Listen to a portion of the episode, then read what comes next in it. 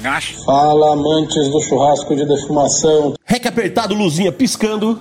Está no ar mais um episódio do BBcast. É, senhoras e senhores, tá durando a parada, hein? Certo, gordinho feroz? Vamos com tudo, firme e forte, cada vez mais firme. É, isso aí. Hoje dando continuidade ao segundo episódio com churras delas, mas dessa vez a, a ênfase é na parte técnica, na parte bravinha do churras delas. Doutora. Ai, linda! Ó, a gente não conseguiu tirar a Aline do estúdio. Então ela vai ficar aqui dando palpite, vocês vão ouvir a voz dela no fundo, porque ela tá entre o meu microfone e o da Joana, a voz dela vai sair com eco por aí. E tudo bem, mas você já tá acostumado com a voz dela do Falou, hein? Como falou no episódio passado, obrigado, isso foi incrível. Uma repercussão sensacional. Doutora Nazão, sua abertura. Bom dia, boa tarde, boa noite, de onde quer que você esteja nos ouvindo. Eu sou a Nazão, nós somos o BBcast e hoje nós vamos encostar o segundo caminhão dos churras delas. Olha, ela treinou, cara. Ela treinou. Salva de palmas para ela. Ela treinou. Ô, e, a- e aí, ela vai ter a segunda chance da gemida nesse episódio? É, acho que podia, né? Você Podia, né? Tá, tá preparada? Podia, Quer é. testar de novo ou desistir? Vou, desistiu? vou- vou voltar. Nossa campanha Ah, volta, não. gemidão. Ó, Eu prometo, Nazão, que eu não vou ficar com essa história em todos os episódios. É que isso é uma continuação, né? É, então acho Próximo já não vai ter mais esse assunto. mas- Tô constrangida. que. Você tá conseguindo. Não, é é, que agora piorou que tem mais gente Tem aqui mais nos gente. estúdios. Não, tá quase. é, é a campanha Volta Gemidão, pela volta do gemidão do WhatsApp, né? Isso aí. Você, você geme transando, gordinho, não? Não, acho que não. Não? Só fica. Só fica ofegante. Só, só, só, só. Ah, não sabe se sou eu ou se é o bisteca que tá do lado da cama, né? Não sabe se tá gozando ou se tá infartando, né? Sei lá, eu acho que se eu começasse a gemer numa trans, eu ia broxar, mano. Ah, ah. Coisa mais feia, mano. E você, tiozinho, já que você foi discreto e me perguntou isso. Não, eu fico ofegante, tenho asma, né? Não, não, mas a gemidinha geme também? Porque, não, se eu gemer, eu desmaio. Eu tenho asma, caralho, não posso. Ai, eu tenho que me concentrar numa coisa só. Que coisa mais ridícula. Nazão, vai rolar ou não vai rolar? O gemidão? É, Segunda tentativa. vai. Não, gente. Que constrangidinha que ela tá. Não, não. Não, no primeiro episódio, eu lembro que eu falei a frase, né? Quem corre de gosto não cansa. Gordinho, você ah, eu gosto, eu gosto de arrumar treta, eu gosto de defumar. Nazão, e você? Eu de trepar. É. Eu não canso de trepar. Eu falei é. isso? Falou, tá gravado. Tá gravado, Nossa, pode. como eu tava safada. Você vê que isso já tem quase um ano, né? Já tem quase um ano. Quando que o BBcast faz um ano? Ah, não lembro, tava bêbado. Ah, foi hoje. Vamos Mas eu gosto de trepar, caralho. Ó, fica, fica a responsa aí pro, pros meninos da produção depois verificar quando que subiu o primeiro episódio. Foi abril. Se já deu um abril? ano. A gente podia fazer uma festa de um ano. Foi Não, abril. vai rolar, vai rolar. Ô, temos que, porque, ó, não rolou o negócio no bar da Laura. Não, a gente, a gente, a gente é muito Não, político, a pandemia cagou o rolê, mano. Agora a É. pandemia acabou. Já, já demos como acabar da pandemia no país? Não. né? Depende do João Dória. Quem, quem, o dono da pandemia é o João Dória.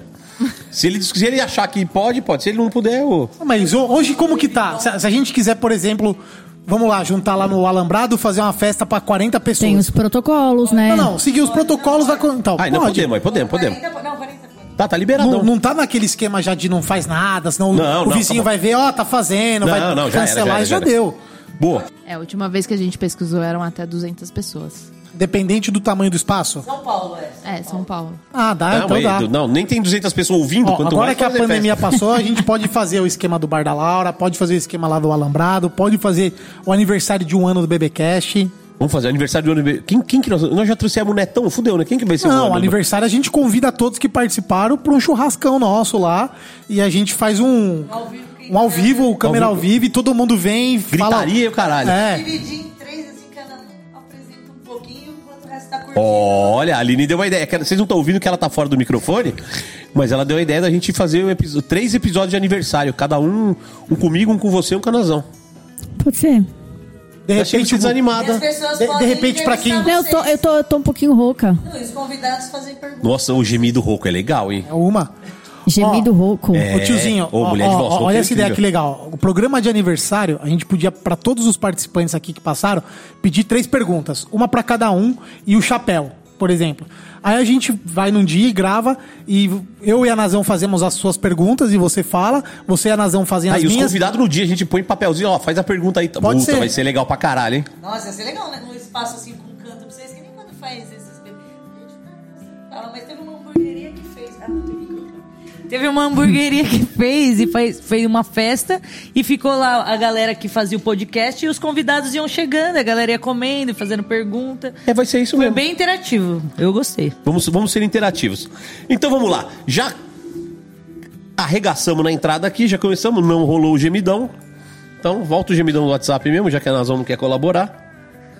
Né? Nhé. Ela tá, ela tá, tá com o computador ligado, tá fazendo processo essa hora, petição. Qual que é a inicial da vez aí, dona doutora? Contestação de despejo de aluguel. Meu Deus do céu. então, se a, se a doutora tiver um pouco ausente no episódio, vocês já sabem, né? Não, tô, tô online, tô online, tô atenta. A mãe tá on. Rotiano? E roteando. eu tenho, uns, tem uns gatos aqui pra eu mandar beijo hoje, que eu vou mandar. Olha é, uns gatos gaúchos. Abri a caixinha de perguntas, ai, manda beijo pra mim. Falei, lógico, bonito pra caralho. vou mandar um beijo e vou deixar chupar minha teta. Oh, olha que delícia, já era, hein? Pode falar nomes, não tem problema, tá? A gente não liga. A gente Na hora é- de mandar o beijo, eu vou falar. A gente não é ciumento. Então vamos apresentar a nossa convidada de hoje. Né? Vocês já sabem quem é, óbvio, já viram o negocinho aí, a gente já falou no mês passado, mas tem que fazer aquela formalidade. Ela que é zootecnista. Exatamente. Você vai ter que explicar até o que é zootecnista. Tem gente que não sabe o que é uma zootecnista. Ninguém sabe, 90% da população não sabe o que o zootecnista faz. então hoje você tem a missão de explicar. Zo- Zootecnista é o veterinário? Ah, lá vem. Lá vem. Lá vem, lá vem, lá vem. Não, mas isso- essa começar. deve ser a pergunta recorrente, né? Achar que zootecnista é o veterinário e vice-versa. É, ou quem trabalha no zoológico, né? Meu Deus do céu. É, tem, já ouvi, já ouvi uns Cês- absurdos desse. Vocês nunca leram o Não, Guia a do gente já, Estudante? mas eu já, o guia do estudante é É a última profissão do Guia do, do Estudante. porque Tá no Z, né? É, É, no Z. é. Ó, já encontramos uma profissão antes, né? Ninguém chega no zootecnista, não, não, eu quero ser isso Pô, aqui eu mesmo. sou tão preguiçoso que o meu ficou no ar, analista de sistemas. Não, mas Analista é, de sistema. eu encontrei a zootecnia porque eu tava cansada de ler. E aí, de repente, eu falei, eu vou começar do fim. Hum. Aí eu falei, zootecnia. Eu falei, nossa, acho que é isso que eu quero Se fazer. identifiquei. Destino, né? Então que ela é identificada com a zootecnia, Exatamente. churrasqueira, finalista e vice-campeã do BBQ Brasil, né? Tem gente que fala que é finalista sem ter sido finalista, né? Vamos lá. A esposa da Lili, cofundadora da indústria Happiness, do Churras delas, Joana Angélica, Joe. a Joe Angs. Olha, agora podia entrar a musiquinha, né? Vou de táxi. Ah, por causa da Angélica, né? Nossa. Não tem a pinta, poxa vida. Nossa, foi ruim, hein, gordo? Eu já tô entrando no clima pro próximo, pro próximo episódio. É, o próximo episódio vai ter É. muita piada ruim. A Já, gente já tô, sabe. já tô. Aguardem. Vai ter muita piada ruim. Então vamos lá. Vamos, vamos começar os nossos, os nossos trabalhos aqui. Já vamos, já vamos ma- matar logo uns negócios que a gente tem Já faz a formalidade. primeira né? pergunta. Não, vamos na frase do dia primeiro, né? A frase do dia veio do episódio passado da, da nossa Raul Seixista, inveterada, doutora Aline. E ela, diz, e ela fala, as duas dizem que tem muito a ver com elas, né? Então eu achei legal colocar essa frase. Acho ela meio batidinha, mas faz todo sentido, então valeu aqui. Que é: sonho que se sonha só é só um sonho que se sonha só. Mas sonho que se sonha junto é realidade, já diz a canção. Certo, dona Joana? Completamente certo. Eu acho que tem outro jargão que é uma andorinha só não faz verão, né?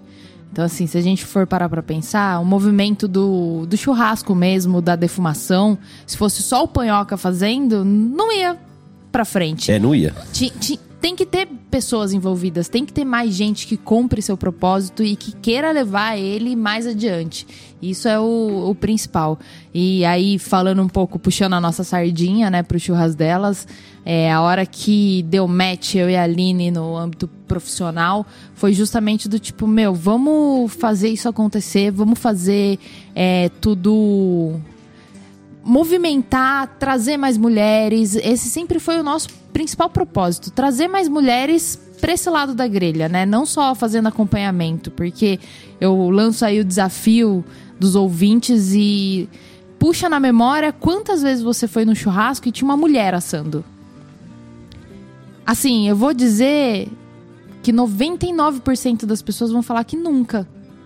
Concordo com você. Eu, eu, inclusive, eu, tirando a. Na região, porque pessoal do sul lá, as mães lá. Ti- Tirando essa nova fase de churrasqueiro na vida, não Exato, lembro. Não, então. não me recordo, não. Então, assim, a- o churrasco dela surgiu com esse propósito de trazer mais mulheres assando também. Não só fazendo os acompanhamentos do churrasco, não só ficando pra servir, lavando louça. E sim manipulando a carne, assando, entregando. Justamente foi esse o nosso principal propósito inicial com o churras delas. Trazer mais mulheres pra churrasquear, porque o lugar de mulher é onde ela quiser. Isso é uma é coisa que a gente sempre fala e que a gente não cansa de repetir.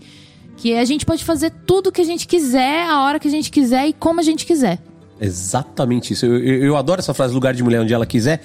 né? O pessoal às vezes usa meio mal pra, pra se justificar nas coisas, mas. Eu... Olha só, tô engasgando aqui já. É cerveja, né? Mas eu, eu acho fantástica essa frase porque é exatamente isso, né? Cara, para de criar confusãozinha, regrinha. Ah, isso é coisa de homem, isso é coisa de mulher, isso é coisa de viado, isso é coisa de não sei o quê. Caralho, coisa chata isso, né? Churrasco. Churrasco é de quem gosta de comer, de quem gosta de fazer. Cara, é- é- eu vejo uma coisa que eu brinco muito quando eu dava muita aula de churrasco básico, né? Do, de churrasco de grelha e tal. Eu sempre falava isso. Cara, a gente é a única espécie de animal que compartilha comida. Exato. né? Pega o teu cachorro na tua casa, comendo ração, vai lá e tira o pote de ração dele. No mínimo ele vai rosnar. Se for um cachorro muito bunda mole, ele vai rosnar. Se for um cachorro normal, ele vai te morder.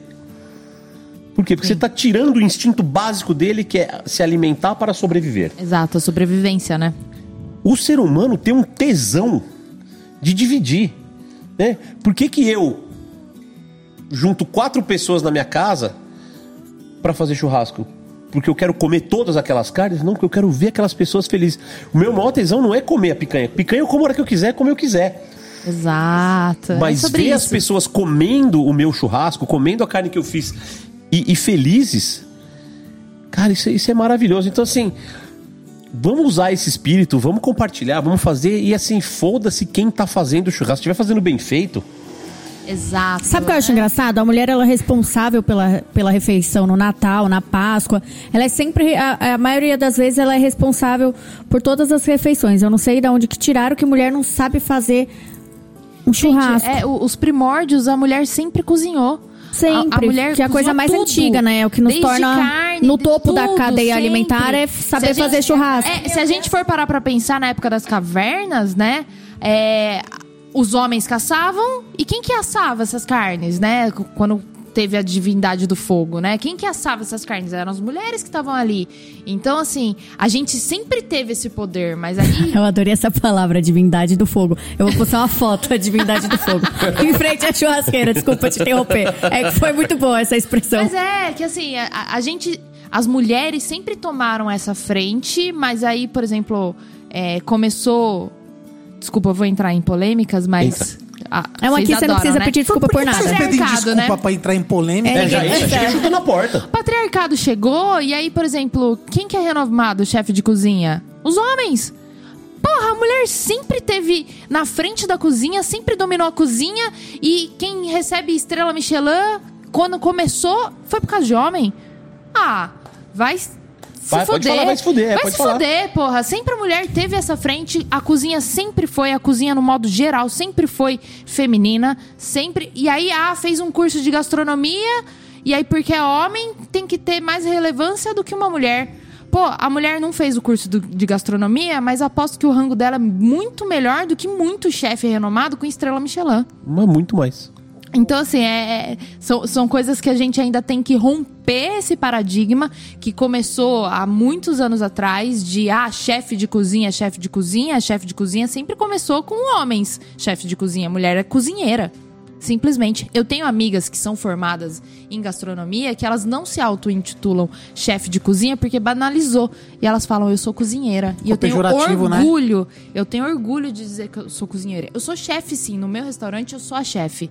Mas eu sou cozinheira. Antes de ser a chefe, eu sou a cozinheira. Mas não, e se você grandes- é chefe, você tem que ser chefe de algum lugar, de algum restaurante. Tem pessoa que ela nem tá Exato. chefiando cozinha e ela se auto-intitula É. chefe de cozinha. Aí uma vez eu fiz a pergunta, mas eu fiz na inocência, porque eu realmente achei que a pessoa era chefe de algum restaurante. Eu falei, mas chefe. Ai, não, de, de qual restaurante? Ela, não, eu sou chefe, eu sou formado. Eu, ah, tá, você é cozinheiro, cara. Não, e, e- e até. você- Eu até, desculpa te Imagina. interromper, mas assim, eu até brinco que, por exemplo, quando a gente vai fazer evento, festival, e as pessoas chamam a gente de chefe.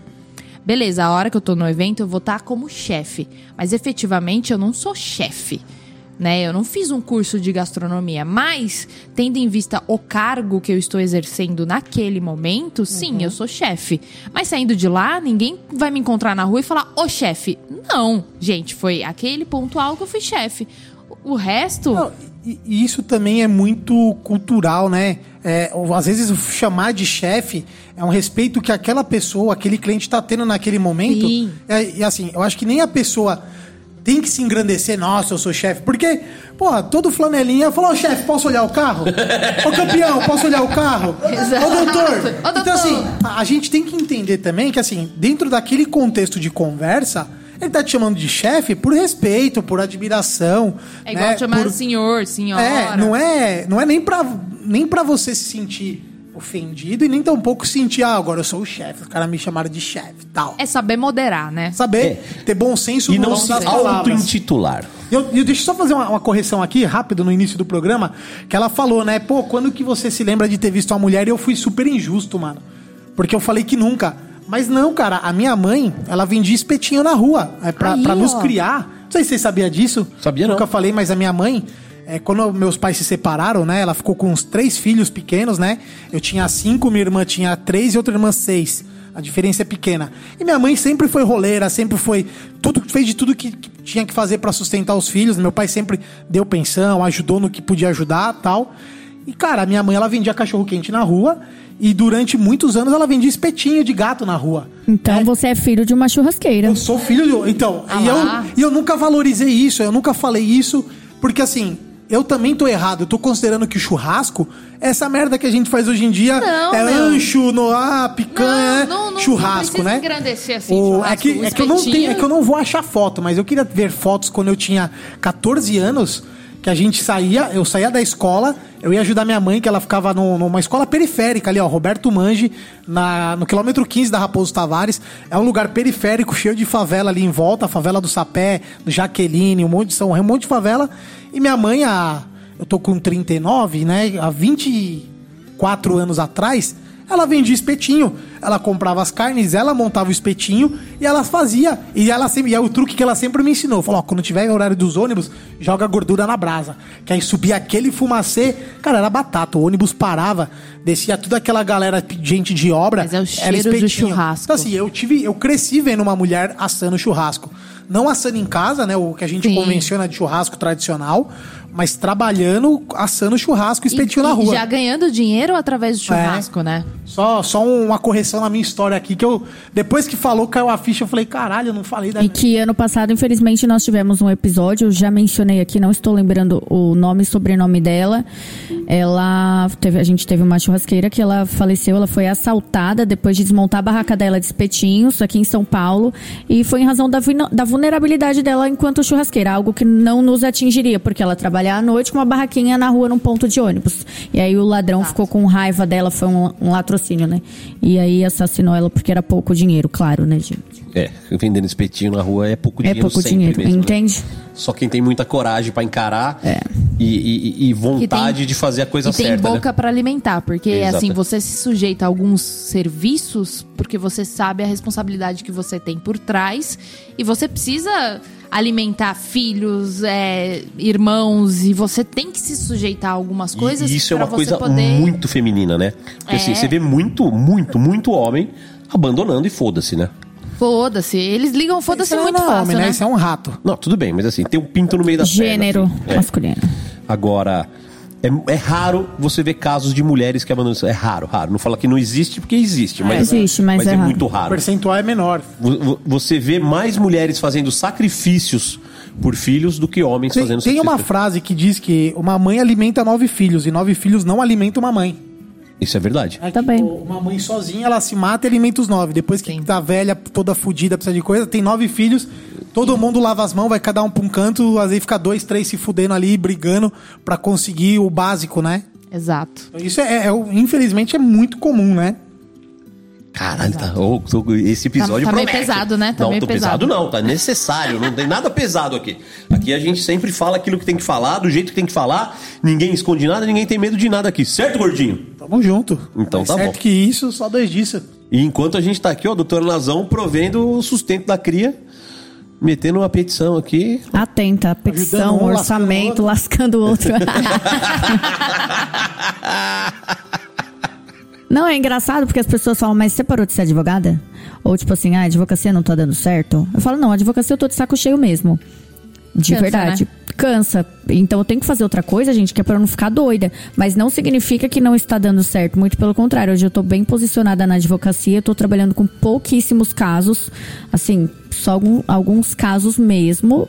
E bem caro, inclusive. Meus honorários são, são carérrimos, mas eu, assim, eu só Tem tenho ser. condição de trabalhar com poucos casos e cobrar bastante pra poder conseguir cuidar deles. Porque se eu Exato, tiver volume, eu não consigo cuidar. dedica, né? É. E- Esse é. um assunto que eu acho que a gente pode deixar para algum momento tocar, né? De preconceitos das profissões e tal. Isso é, aí. tipo, ó, você tá fazendo churrasco, não deu certo na advocacia? Ou É, deu certo é. a galera me vê, não, não, não- acha que eu não trabalho, mas assim, quem tá me ouvindo, enquanto eu tô gravando aqui o BBcast, eu tô com o computador na minha frente, mandando e-mail, né? Eu trabalho numa multinacional já há quatro anos, faço churrasco, gravo o BBcast. Amigo, na hora, vira nos 30, quando né, chegou pra- a nossa vez de ter filho, o quilo do filé mignon tá sem Pois pau. é, Justo na minha vez de ter filho. Ainda bem que eu não tive. É. Entendeu? As coisas estão muito caras, gente. Na época, que eu, na época que eu não andava de carro, a gasolina custava 67 centavos o litro. Agora que eu quero andar pra de carro, custa quase 7 reais. É, não, tá foda, tá aqui, foda. Aqui em São Paulo, né? Em outros lugares. mais já caro ainda, né? Já teve lugar que mais. chegou em 8. Imagina 8 real o litro da gasosa, tá louco, né? É, eu fui, eu fui pro Rio de Janeiro no, no Réveillon fazer evento e. Lá já tá isso. Mano, tá. Tanto é que eu fui com um tanque, aí abasteci até chegar a divisa pra eu poder abastecer de de, volta, novo. Porque eu falei, cheirinho. não, não dá. Não, o Rio, o Rio é um problema à parte no Brasil, né? Você sabe que essa história de. Lá faz que tudo fique mais caro. É, você, você, você brinca com essa história de, de profissão, de preconceito e tal. Uma vez eu tava preenchendo um, um cadastro e o cara perguntando é, nome, endereço e tal. Eu sempre falo churrasqueiro. É, cara eu falou encho a boca e falo Sua alto. profissão, eu falei churrasqueiro. O cara falou, mas e trabalho? Não, moço, eu. Eu falei, eu sou, é, sou churrasqueiro, trabalho com churrasco. Ah, tá. E eu lembro, meus amigos músicos sempre falam isso. O que você faz? Eu sou músico. Mas você trabalha com o quê? Você não entendeu? Amigo. Eu falei isso sábado, voltando do evento, Cabete, eu fiz essa reflexão. Eu tava voltando mal feliz, né? Pô, a gente tá num momento de vida mal legal. E eu pensei assim, falei, porra, eu nunca pensei na minha vida que eu ia ser o tiozinho do churrasco. Porque na, na época que eu não fazia churrasco, que a gente contratava, era sempre um tiozinho. Ô, chama lá o tiozinho do churrasco, tiozinho ocupando, levava as coisas, e hoje eu sou o tiozinho do churrasco. Sim. Eu levo as coisas, eu levo tudo, preparo tudo, limpo tudo e vou embora. E assim, que bacana, porque eu tô feliz fazendo isso, né?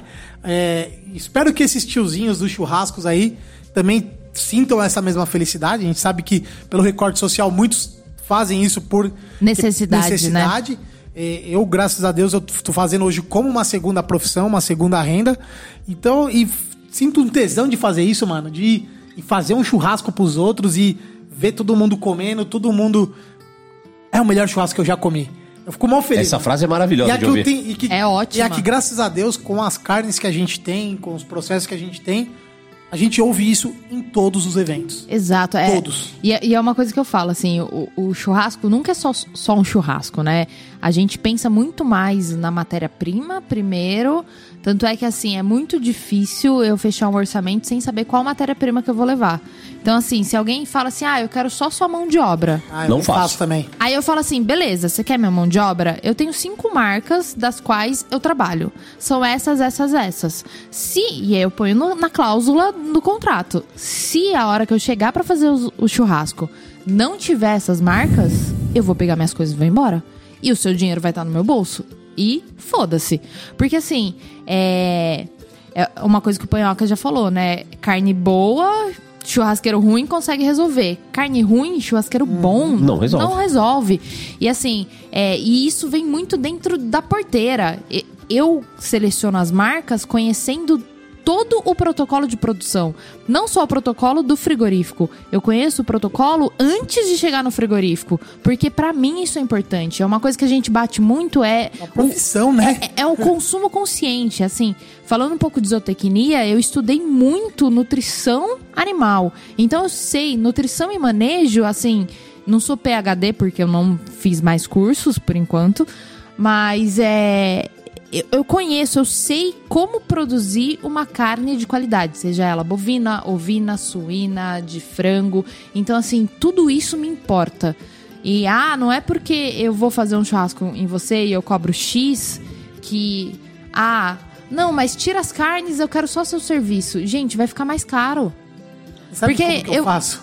Eu tenho contato direto com o fornecedor, então eu consigo barganhar um pouco o preço, eu consigo um preço mais bacana para eu levar uma carne legal pro seu evento. Você quer comprar? Beleza, são essas cinco marcas. Mas se você for no mercado, você vai gastar mais do que eu comprando. Eu, dependendo de quem é o cliente, eu, bom exemplo. Ah, quanto que você faz aqui? Tudo, 5 mil. Ah, e só mão de obra a gente não traz nada? 5 mil.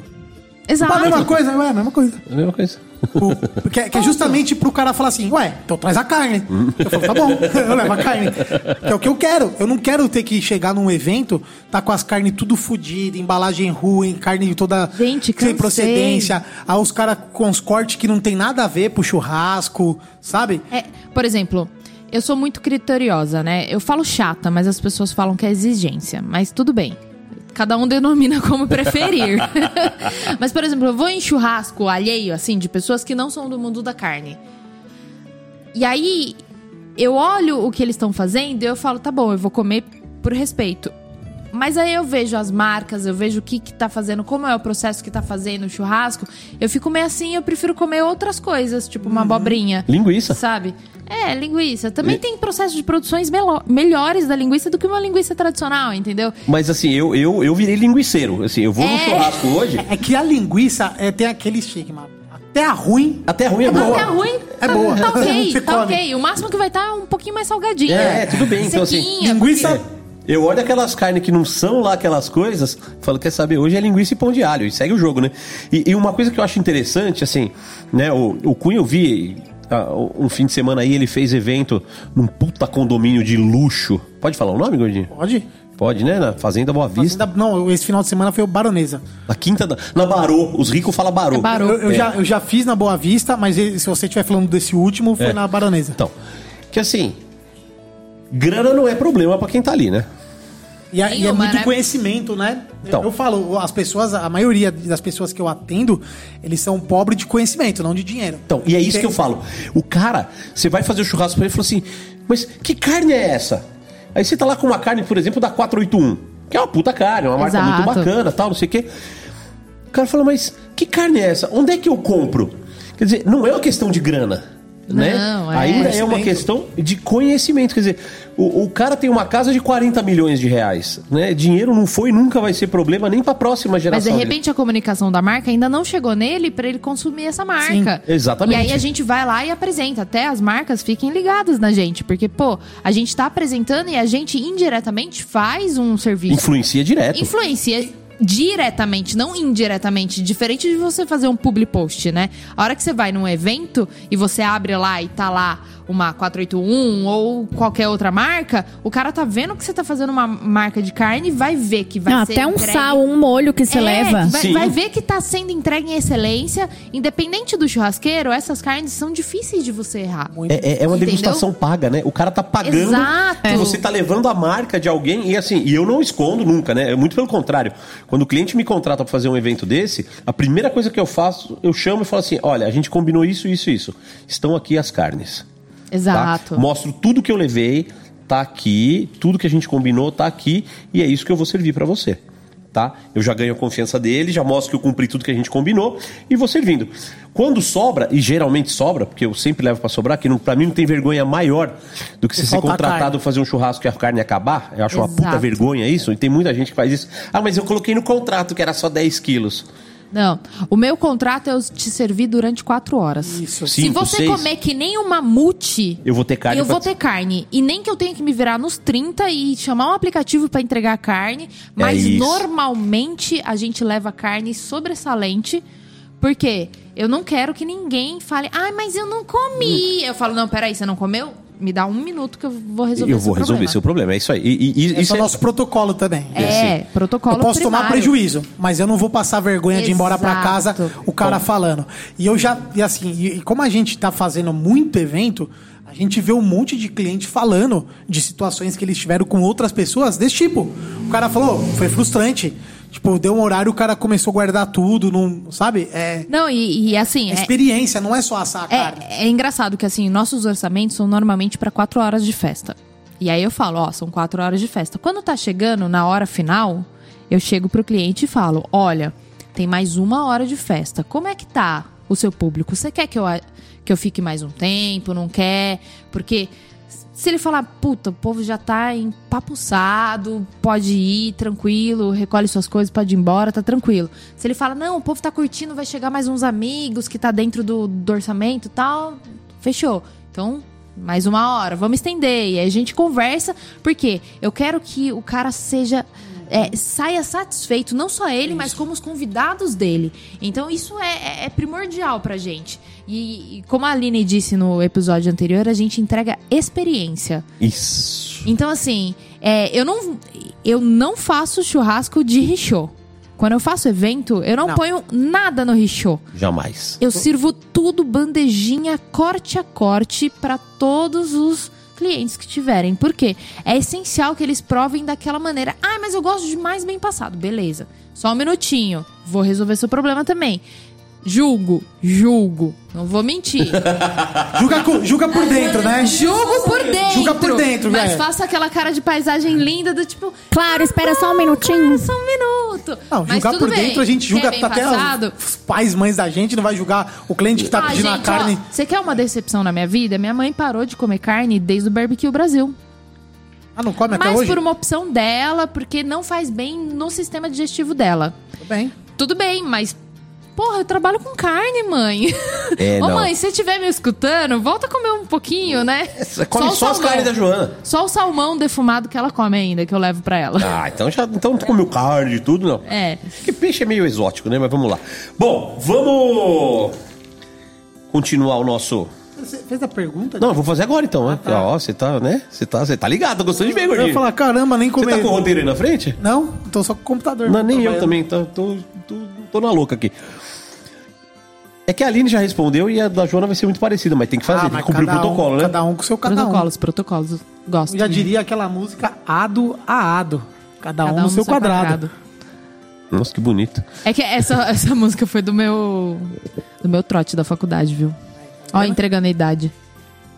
É. Ah lá, o tio nem lembra, tio. Não, já era velho, né? Ele já era velho. Não, cara, nessa- quando surgiu essa música, ele já não ouvia isso. Era a música.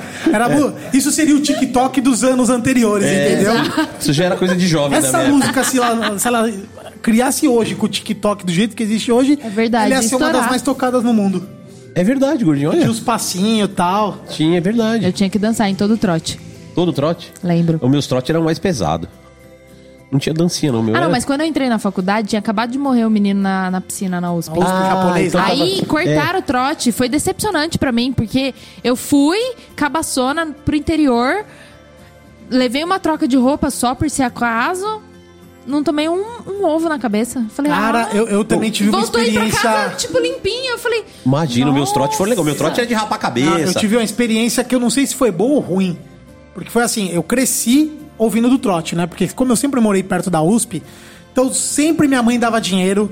Toda vez que a gente passava, todo mundo de careca, minha mãe dava o dinheiro e falava pra gente, ó, o dia que vocês estiverem na faculdade, vocês vão pedir dinheiro aqui, Ai, os outros vão dar. bonitinha. Então assim, isso pra mim sempre foi um negócio, porra, que legal. Eu, eu, eu sempre quis fazer o trote da faculdade. Aí quando eu cresci, fui ficando velho tal, ou- ouvindo sobre trote, esses casos de agressão, que já não era mais trote, isso é crime. O meu primeiro dia de aula, eu fui tão nervoso, eu fui tão tenso, que eu fui a ponto, eu queria matar alguém. É sério, no meu primeiro dia de aula, eu, eu senti a dor de barriga, que falaram que não sei quem ia jogar mijo. Eu fui, eu fui pra matar alguém. Eu falei, ó, eu vou aceitar raspar careca, vou aceitar pintar. Agora, se me jogarem mijo, alguma coisa, eu vou quebrar na porrada, eu vou gastar meu réu Já primário no primeiro dia de faculdade. Eu fui tão tenso pra aula, eu sentia, eu sentia, Doer sabe, tudo, alteração no corpo de tão irritado que eu tava. Cheguei lá, não teve porra nenhuma, não teve nada, nada, nada, nada, nada, nada. Eu não sabia se eu ficava feliz ou triste, porque eu esperei toda a vida pra fazer aquilo. Só que aquele momento eu falei, se for aquele trote que não é trote, eu vou, vai dar merda. E não teve nada, não rolou. Simplesmente não rolou. Não, não, não, eu, eu peguei ainda, né? Eu entrei Eu sempre dei dinheiro pra Você trote. entrou na faculdade, eu devia de estar saindo da fralda. É, eu né? tinha- foi em 93. É, tava mais ou menos saindo da fralda mesmo. necessários. É, não, deixa, deixa. eu- E eu lembro. Sem- sempre dei dinheiro pra trote. Não, eu, eu passei, Não, fiz não, tudo. e como a minha mãe pôs isso na gente, eu sempre dei bastante, assim, era nota de 50, É, cerveja, nota de 100. Próxima vez que eu passar na USP, eu vou passar Toda vez que eu casa. passava ali na USP que tinha trote, eu dava 50 ou 100, mano. Eu falava, ó, é pra comprar os materiais. Materiais. A gente gastava tudo em mal sabia cachaça. que depois era pra bebida, né, mano? Eu caí igual os caras que mandam pix lá um, pra um vagabundo aí, churrasqueiro, eu caí também. eu fui enganado pela minha mãe. É, não, mas era, era engraçado porque assim, quando eu entrei, teve raspar a cabeça, pintar, fazer pedágio na rua e tal. Pô, eu lembro que eu fui com. Era eu e um amigo meu de Blumenau. E o bicho era alemãozinho, olho claro tal, não sei o quê. O que esse moleque pegou de dinheiro? A gente tomou tantas. Eu voltei bêbado pra casa só com o dinheiro do trote. E os veteranos ainda pegaram metade, os fé da puta. Claro, sempre. Não, mas a gente ia enfiando no bolso, a gente era malandro. Ah, a gente, é. entendi. E aí, quando foi a minha vez de dar trote, ainda tava legal. Eu lembro que entrou um japonês na, na SPM naquela época, gordo, mas gordo. Mas assim, do seu tamanho. Apelido do japonês de cara. Cara, raspamos a cabeça dele careca. É Honda, né? Não, Buda. Buda. Buda, Virou japonês. Buda. Esse japonês, ele chegava na faculdade todos os dias, a gente punha ele sem camisa, sentado no, na, na- Ó o Buda. Din-din, Você não assim. passar a mão na barriga dele? Todo mundo tinha que passar a mão na barriga. E aí Até hoje, até hoje ele também? tem trauma isso jogar moeda. é da hora, mas é bullying, né? Vocês estão Não, é- ligados? é- é- hoje isso na aí, cadeia. é. Na época não dava, tal, né? Alô, E aí- alô, doutora? E você, doutor? já Já teve prescreveu, trote na faculdade? Rolou, não rolou? Como é que foi o seu? Trote na faculdade e o quê? Imagina eu na zona de tomei. bichete, toda nervosinha. Imagina, É no imagina. primeiro dia, porque o, o cara que faz advocacia, ah, tem uns que passou no vestibular, ele já, Já quer, é dar doutor. carte- já quer dar carteirada nos Não, outros, o né? nosso trote era junto com a medicina lá na Unicid. Eu pedi dinheiro na Celso Garcia. Eu andei de elefantinho, tomei banho de mangueira. É legal, coisa do Nossa, trote foi saudável. muito legal, foi muito legal. E depois disso teve um episódio de uma menina da Odonto que a gente zoou demais, saiu até na TV. E aí foi proibido o trote na, na minha faculdade porque era muito pesado. A galera do direito tinha um pouquinho mais de noção. Mas aí saiu no Super Pop, no- na Luciana Tá Gimenez tudo e tal. Então, ó, contando, contando causos da, da, da veterinária e da zootecnia, antes, é, pré, pré a minha faculdade, porque tinha acontecido a morte do cara no- na piscina Da da USP, USP, é, né? então. Deu uma freada Então deu no- uma bela freada, mas o trote de veterinária e zootecnia era assim, rumen, vocês sabem o que é rumen? Rumen é um estômago da vaca. Tem um líquido lá que fede demais, porque é um negócio que tá ali com as bactérias rolando. Eles vão retirando isso e vão guardando num latão. E aí, o trote é você mergulhar nesse latão cheio de rumen. Você Só- fica. Só que você falou, eu tô sentindo o cheiro aqui de Você você. fica uns- umas três semanas fedendo o negócio. Não tem o que tira E o não é- e não é nem cheiro de bosta, Os, rumen. né? os o outros cheiro falam de- que é cheiro de cheiro- dobradinha é ruim. Imagina o cheiro do líquido do Nossa! rumen. Então, aí eu dei um- uma puta sorte na faculdade, porque cortaram tudo os trote, então os veteranos não fizeram esse líquido ruminal pra jogar na gente. Então a gente ficou de boas. O amigo meu, que na- da- contemporâneo meu, começo da década de 90, entrou na faculdade de agronomia. Ô, os caras plantavam os bichos. Fazia vala, botava os bichos e deixava só com a cabeça pra fora da terra, cara. É e passava isso. regando, né? E Tem, fazia tem vários, tem, tem E- vários trotes pesados, mas que eram Não, engraçados, tinha uns engraçados. né? Eu, eu tinha um na, na faculdade que a gente fazia na SPM. Primeiro dia, pegava todo mundo, tirava o tênis de todo mundo, deixava todos os bichos de meia ou descalço. Todos. E aí punha dentro de uma sala vazia. Só que a gente amarrava todos. Todos. Puta, pra ir no banheiro ia ser uma delícia, né? Então, o banheiro era o de menos. né? Imagina a hora, na hora de ir embora, você achar o seu tênis e ter que desamarrar aqueles 530 nó cego. E aí, eu tô lá dando trote e tal, não sei o que, fazendo bagunça. Tinha o Mr. Bicho e a Miss Bichette, tinha todas essas coisas, né? Hoje não pode mais, hoje dá uma cadeia do caralho isso. E aí, veio um, um cara da secretaria e falou assim: Ô Panhoca, tudo bem? Tudo. É o seguinte, ó, é, precisa achar aí o Luiz Roberto. é, calouro e tal. O que aconteceu? A avó dele faleceu. Ah, Maria. Aí eu cheguei lá no meio dos bichos e tal, falei, quem que é o Luiz Roberto? O maior medo apontou o dedinho, É, assim. O cara levantou e falou assim, chega aí. Falei, cara, eh, eu não sei nem como é que eu vou te falar isso, eu não tenho intimidade nenhuma pra te dar essa notícia, mas Gato subiu no telhado. É, é, eu acabei de receber a notícia que a sua avó faleceu. Ele falou assim, pô, não, ela já tava muito doente mesmo. Eu vim pra cá sabendo tal, não sei o quê. Eu falei, você é de onde? Ele falou, sou de São Carlos. Ah, Que é a minha conterrâneo terra. seu. Eu falei, puta, aí eu me solidarizei mais ainda com o moleque, né? Eu falei, bom, vamos lá na sala buscar o seu tênis.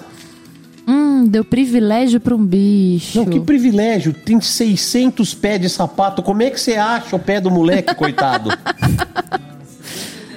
Eu dei meu tênis pro moleque ir embora. Deu mesmo? Fiquei eu descalço dando Ai, trote. que veterano bonzinho. Bom de não, você. eu fui solidário, cacete. Mas assim, né? Não podia sacanear muito o moleque. Não, né? Não, é Não, e depois pra eu saber dor, qual né? era o tênis dele pra eu ir embora. Tinha que esperar os É, foi o que 600 ir sobrou. embora, né? Uma semana depois o moleque voltou pra faculdade. Eu falei, esse aqui era o seu tênis? Ele falou, não, o Não. meu era muito melhor que esse. Eu falei, alguém ainda roubou seu tênis, filho da puta. Não dá pra confiar em bicho mesmo. Bom, mas vamos, vamos voltar aqui. Vamos, Vamos voltar. Doutora Joana Angélica, como o BBQ entrou na sua vida? O BBQ, assim, a parte de defumação mesmo foi em 2016, né?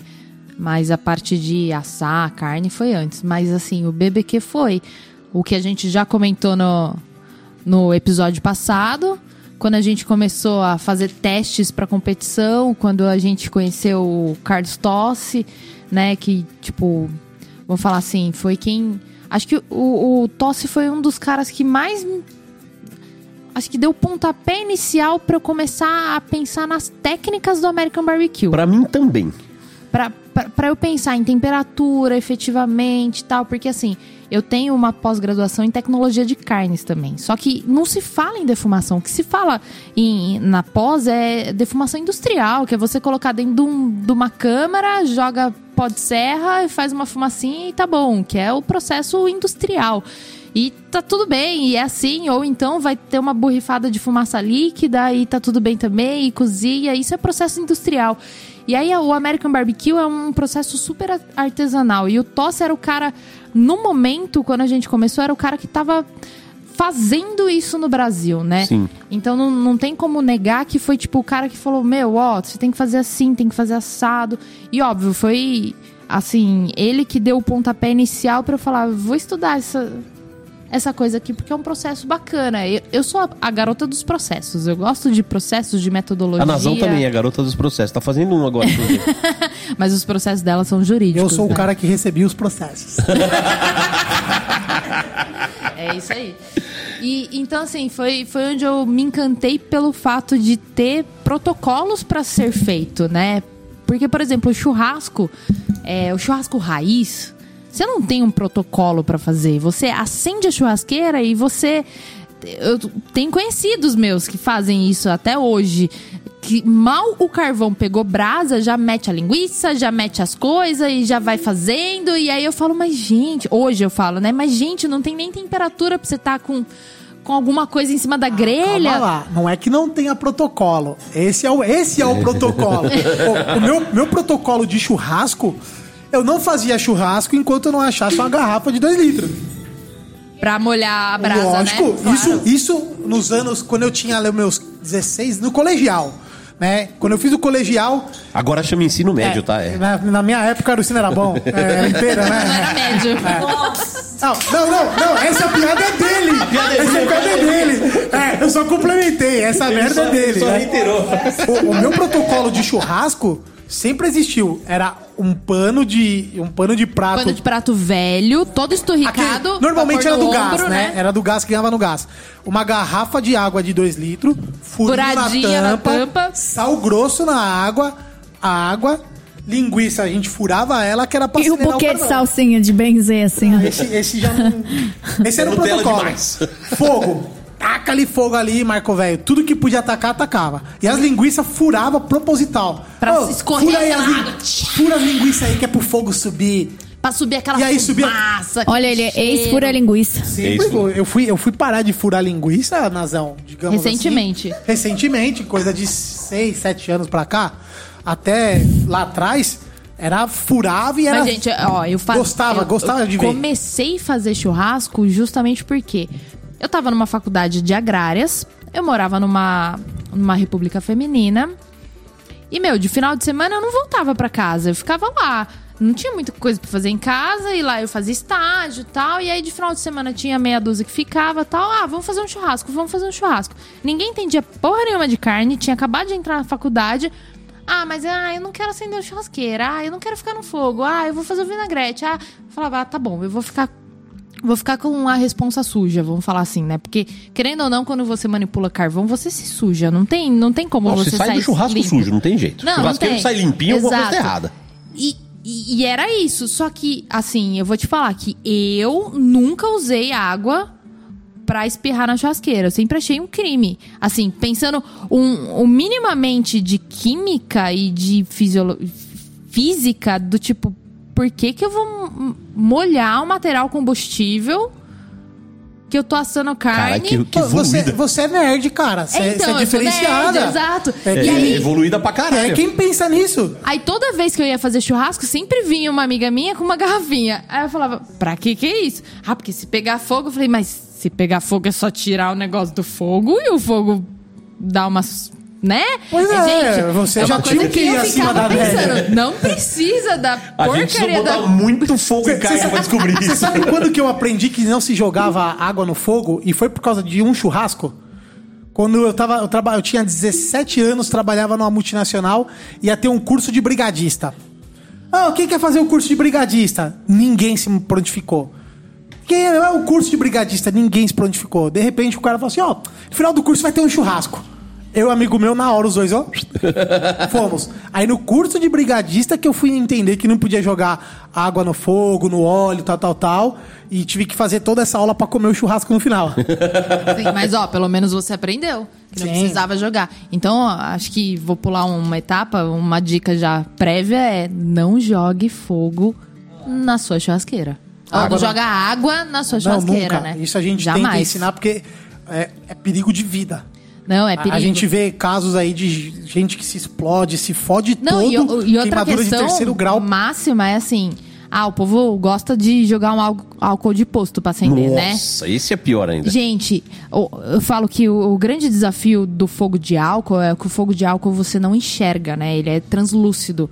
Então você acha que você não tá pegando, aí você vai querer inserir mais, ele é líquido. É aí e aí, aí é. Então a gente tem casos de amigos que um veio a falecer e o outro teve 80% do corpo queimado, justamente porque foi jogar a porra do álcool, já tava pegando pegando fogo, fogo. voltou, explodiu. Ho- Hoje em Então- dia a gente não tem que se preocupar mais com isso, porque no preço que tá a gasolina, É. ninguém tá fazendo isso.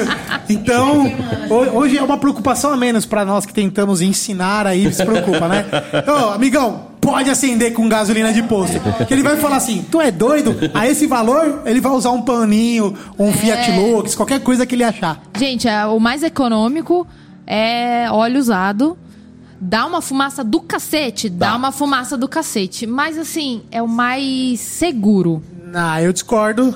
Eu, Eu- acho que o das- mais seguro é o Fiat Lux, é o bastãozinho lá. bastãozinho. Ah, é patrocinado, gel. patrocinado. Não, não sou, não patrocinado. sou. Meu contrato com eles já venceu, né? Eu não tenho, não teria porque é, talvez eles renovem esse ano, já acabou. Eu nunca me preocupei com o contrato, mas eu digo mais barato porque, porra, custa um real e pouco. Armazenar exato. o óleo sujo, pra quem não tem hábito, é, é- é Sim, sujeira sim. que faz. Olha o que chegou aqui. Vocês sabem o que é isso aqui? Fui convencida por vocês a comprar aqui um kit de produtos. Eu já comprei, já entregou. A gente é muito influencer, né, cara? Demorou uma semana pra chegar? Não, acabei de comprar, caralho. Não, mas falou no episódio passado que comprou, chegou só Ah, agora. verdade, ó. Então quem ouviu no episódio passado, a indicação aí das meninas, da Nazão, da Aline, comprei aqui o- os, os kits de, Isoto. de risoto da Berlota, que já teve aqui conosco e chegou agora. Aqui chegou em uma semana, né? Porque tem o podcast, mas se você comprar aí, chega em horas. Não, mas a- essa questão. Tira O esse, vinho brownie. Hum, Eu- esse brownie da minha frente que ele vai rodar. Eu prefiro, eu prefiro também esses outros Ah, chegou com a métodos, embalagem né? nova. Esse, esse Acendedor de palitinho bastão. de bastão, tal. Eu também prefiro, mas assim, às vezes você tá num churrasco, Ah, mano. sim. Você vai na casa de alguém. É incrível. Eu sempre carrego uma, ca- uma faca no meu carro, Tem que assar. por quê? Nunca se sabe quando eu tenho churrasco. Aí alguém convida de última hora um churrasco, eu tenho que ter pelo menos a minha faca. Porque eu vou chegar na casa da pessoa, eu não sei que tipo de faca que a pessoa tem. Ruim. Aí, Sempre vai ser ruim, você sabe, vai ser ruim. Exato, é. Aí eu vou chegar lá. Você acha que a pessoa vai realmente ter. A pessoa não é churrasqueira profissional. Vai ter um bastãozinho da Fiat Lux. Não vai. Vai ter um álcool gel. e- Então, assim, eu falo, ah, óleo de cozinha, azeite. Tudo que é material combustível a gente consegue usar. A única coisa que eu não uso e que eu falo pra todo mundo é álcool de posto, porque realmente você não enxerga o fogo e você acha que não tá pegando e aí você quer dar mais gás e aí você se fode. Mas você sabe que não precisa nem dar mais gás. E também tem a- a- o perigo de ingestão, né? Exato. Eu, uns anos atrás aí, eu já tava virando churrasqueiro profissional. Eu tava num vizinho meu lá, um doido lá no condomínio. Ô, o cara começou a acender com, com querosene de limpeza. A hora que ele jogou o fósforo, que deu aquele bum, o cheiro que deu, na hora eu falei pra Beth, falei, ó, vai pra casa com, a- com- com as crianças. Criança. O Carlinhos devia estar com um ano. Mas ficou um cheiro químico que ardia o olho. Eu falei, ó, pega, pega as crianças e vai pra casa que eu só vou esperar de limpar minhas coisas e tô indo. Eu não tive coragem de comer o que o cara fez ali. Porque Aí ele coloca aquela carne em cima daquela grelha, pode ser que não morra de bate pronto, comeu, morreu. Mas, pô, daqui a pouco o cara tá com câncer de algum lugar, não lembro do que, que por que, que tem o câncer, sabe? Será que não acender no churrasqueira a vida toda com querosene Com de querosene, limpeza Exato. não, não tem alguma influência? A Aline, a Aline tá aqui no meio. A Aline tá Eu não aqui sei no meio porquê, sem mas eu- microfone. é que normalmente o, o convidado senta aqui. Ai, meu Deus, vocês são demais. Mas você sabe outra coisa que é foda do álcool também? Porque o álcool, ele volatiliza a 36, 37 graus. Sim. Então, se você pegar um álcool de posto, um álcool 70, um álcool 80, líquido, Líquido. Jogar dentro de uma churrasqueira e não acender na hora, Porra, uma aquilo bomba. começa a evaporar. Começa, Aí o que, que acontece? Os explodir. 30% de, au- de água que tem no, no negócio molha seu carvão. Não, e aquele vapor fica numa. Na, Não, não, o, o prefeito de Osasco, eu acho, se eu não me engano, quase morre no, no Réveillon passado, Eu no passado. arranquei- eu arranquei Fizeram uma uma, uma fogueira e jogaram um monte de gasolina. Jogaram, sei lá, 100 litros de gasolina. Porra, explodiu. E esperaram pro prefeito acender com a tocha. Cara, a hora que ele foi encostar a tocha, explodiu tudo. É, queimou ele todinho, a mulher. Eu nem sei se ele tá vivo. Era, foi, é, foi Porque é, é o vapor, né? É, assim, porque você não vê, mas o vapor é altamente inflamável. E, e uma vez eu arranquei a cume, sabe o que é cumieira? Cumieira é aquela tampinha que fica em cima da chaminé. Sabe aquela tampinha quadrada que fica em cima da chaminé de tijolo? Eu fui acender a churrasqueira, joguei o álcool lá dentro, álcool de posto. Que fui delícia, buscar hein? uma cerveja. Imagina o tiro que deu. Aí, como eu já, já tinha visto muita merda, e eu sou meio bunda mole pra essas coisas, o que, que eu fiz? Acendi o fósforo, de Fósforo longe e taquei. Pluft. A hora que o forte bateu na churrasqueira, eu fiz assim, ó. Mandou a tampa da comida. Caramba, voou no vizinho. Não é que ela só saiu. Explodiu de verdade aquela porra. É, então. Então, gente, E ainda não bem que explodiu usem. pra cima, que se explode pra frente, o fogo vinha tudo na minha Não, é cara. perigosíssimo. Exato. A gente fala, Não repete. seja um idiota, por você, favor. Você que está ouvindo, pelo amor de Deus, não faça essas merdas. É. É, acende com segurança, pelo amor de Deus, vai.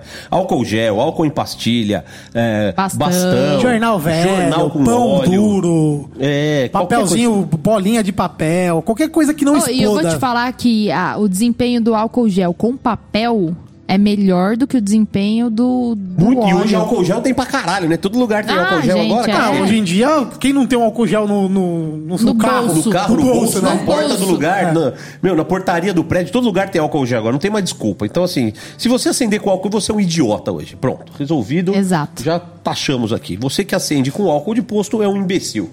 Nem falar, "É, eu sou bruto, eu acendo Você é um com- jumentão. É um jumento, né? Um, um asno. Bom, vamos lá, o negócio tá ficando bom, tá ficando bom. Vamos lá, vamos comer, vamos polemicar já de cara? Eu tô aqui por isso. Vamos, vamos para aquele, pra aquele nosso quadro polêmico que fala sobre os absurdos do churrasco? Você vai ficar esperando a vinheta, Aline, ou você vai imaginar a vinheta? Vou imaginar você imagina, né? Então tá bom. Então, produção, solta a vinheta aí. O boi tem tração dianteira. É isso aí. Você tem que. A hora que você ouvir a vinheta, você tem que tentar reconhecer quem foi o gênio que falou a vinheta, tá? Tem esse É. aí, tem um easter, como é que você chama? Easter egg? Easter egg. Easter egg no rolê. É, Todas as nossas vinhetas têm, são, são vozes pseudo-famosos. É, depois você tem, tem easter egg. Tem easter egg pra caralho nesse podcast. Já teve um monte que passou batido. Mas tem alguns que as pessoas já, já Identificaram, colocaram. já É. falaram, oh, isso aqui mesmo? Eu falo, é, talvez. É, já teve até processo e tal, não sei o que, vambora. Deixa pra lá. Episódio... Você sabe que o episódio 13 nosso foi censurado, né, na justiça. Foi. Não, não pode falar. Bem que a doutora Nauzão e tá, cancelados. doutora Nauzão tá empenhada em Tá desenrolar isso aí. tá hein? empenhado. Uma hora esse episódio 13 É, porque Mas já me justiça... perguntaram tanto, já me perguntaram tanto. Fala, gente, se eu lançar um bagulho desse espanhol com eles me matam. Vocês não estão entendendo, vai sobrar pra é todo mundo. É. mata, tá A, a justiça tarda, É. mas ela não falha. Você, sempre você, falha. é, você é cúmplice da história. Você tá junto. Foi babadeira. Dedo, é, deixa pra lá. Bom, é, no nosso quadro Boi tem tração dianteira, a gente fala sobre absurdos. Pela primeira vez vamos repetir um assunto.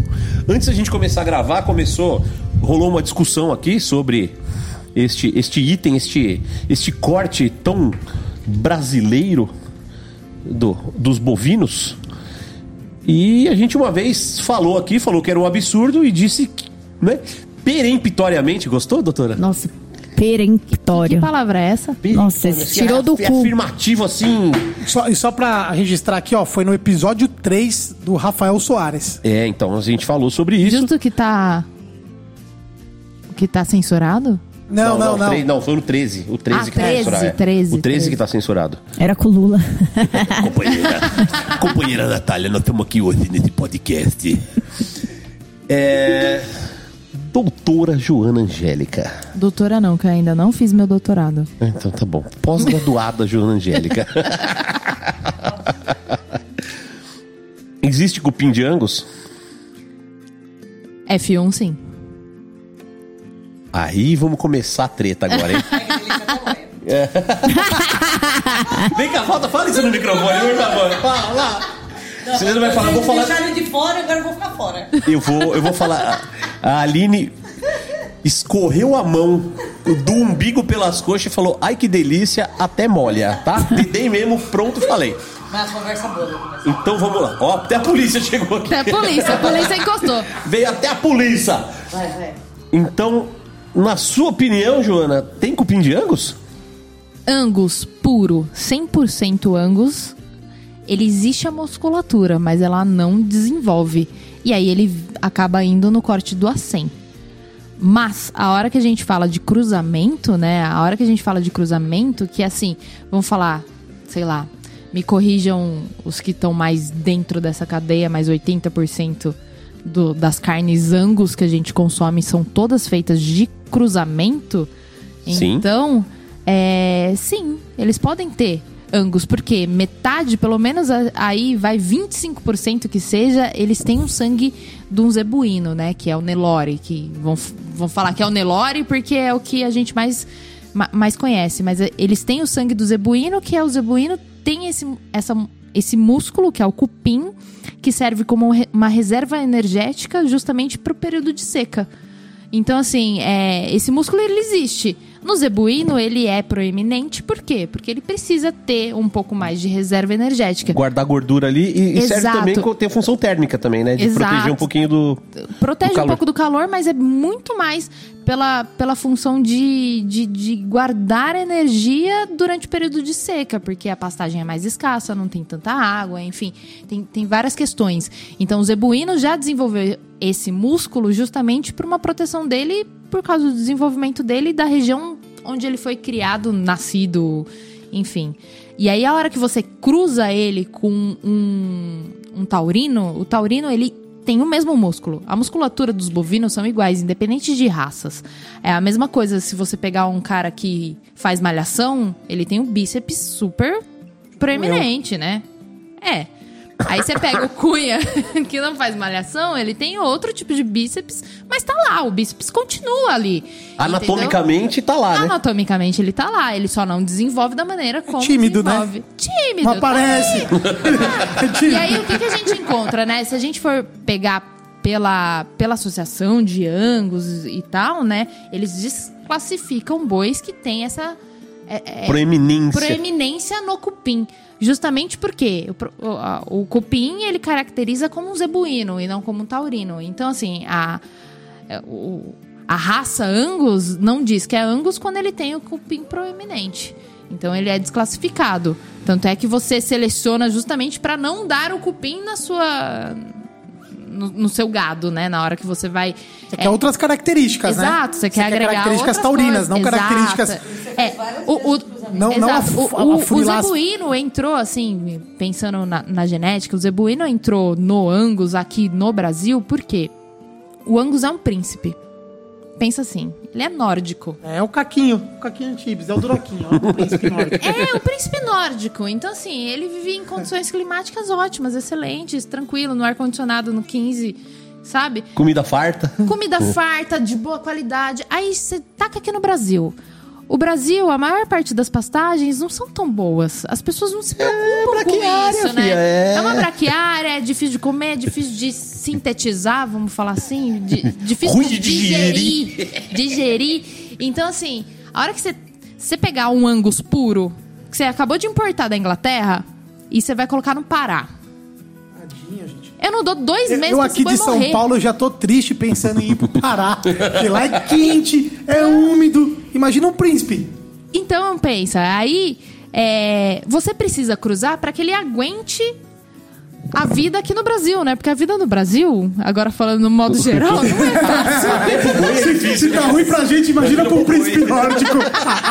É isso, então assim, é, é- é justamente isso. E aí a hora que você cruza, genética, gente, é, você não consegue controlar. Né? É, é uma coisa assim, é, é muito louca. Por mais que você coloque o príncipe nórdico com o melhor reprodutor do zebuíno, meu, você não sabe o que, que vai virar. Ah, ele tem a DEP XPTO. Foda-se, DEP a gente entra em outro podcast, É, porque é. daí é muito, É muito específico. Mas assim, você não tem a certeza de que o filho dele vai predominar Angus ou, ou o, o Taurus, né? Ou o, o Zebuíno. Zebuíno. Zebuíno. Então, assim, a hora que você faz, você vê lá. E aí, você- você vê o que vai. Tem uns que desenvolvem mais, tem uns que desenvolvem menos. Então, assim, o corte, ele existe. Tem algumas empresas que fazem, tem outras empresas que deixam no acém. E continua como assim, porque ele não tá tão proeminente, ou até mesmo quando não está proeminente, eles separam esse corte para vender. Eu não sei se eles vendem como cupim Angus, porque se a gente for entrar nessa di- discussão. É, é aí que eu quero chegar. Eu tô esperando pra Então, comentar nessa é, parte. Se a gente A for questão entrar comercial. nessa discussão comercial, a maior parte da carne que a gente consome como Angus, Não deveria. talvez não deveria, porque efetivamente é de um cruzamento com um zebuíno. Seja ele Brahman, seja ele é, Nelore, seja ele Cimental, enfim, ele vai sair de um outro cruzamento, então ele não é uma raça pura. Existe, se você for ver pela classificação da, da, da associação, da associação, eles põem que é 50%, 75%, 100% Angus. Mas comercialmente a gente vende como Angus. Mas o F1 desse negócio, o F1 só para explicar para as pessoas, é o cruzamento bruto de Nelore com com Angus. Um Angus puro com Nelore puro. Um- É, um Angus puro com um Nelore puro é o F1. E desse F1 a gente consegue tirar F2, enfim, a gente consegue fazer vários cruzamentos. Mas assim, esse F1 a gente não podia vender, porque ele é Nelorangus, se a gente for falar assim. Brangos. Brangus é da Brahma. Brahma. É o Brahma. Entendeu? Então, assim, existe já, por exemplo, tem uma associação do, do, do Brahma, do Brahma com Angus, que é Já o comi Brangus, Brangos já, né? uma delícia. Porque eles criaram uma raça a partir disso. Pegaram o Brahman, cruzaram com Angus, e a partir desses cruzamentos eles, eles criaram a raça Brangus. Ok, beleza. Eles podem vender como Brangus e eles não estão errados. Não. Agora, comercialmente, você vender um F1 como Angus, no meu ponto de vista técnico, não tá certo. É isso. Aí é a polêmica, né? Então, assim, existe cupim Angus? Se a gente predominar que tudo é Angus até o F1, então sim, existe. É, porque assim, o que, que, que eu acredito, né? Então vamos lá. A associação do Angus foi lá, pegou aquele F1, meio a meio, meio Nelore, meio Angus, e falou assim: esta picanha é de Angus, esse colchão duro é de Angus, essa costela é de Angus, essa fraldinha é de Angus. E se esse animal tiver o cupim, não é de Angus? É a 100. Exato. Mas Ele eles entra entregam assim. 100. Não, Então, tudo bem, mas assim, se eu tirar aquele corte e vender como cupim, Do mesmo boi. Você sabe o que, que eu penso sobre isso?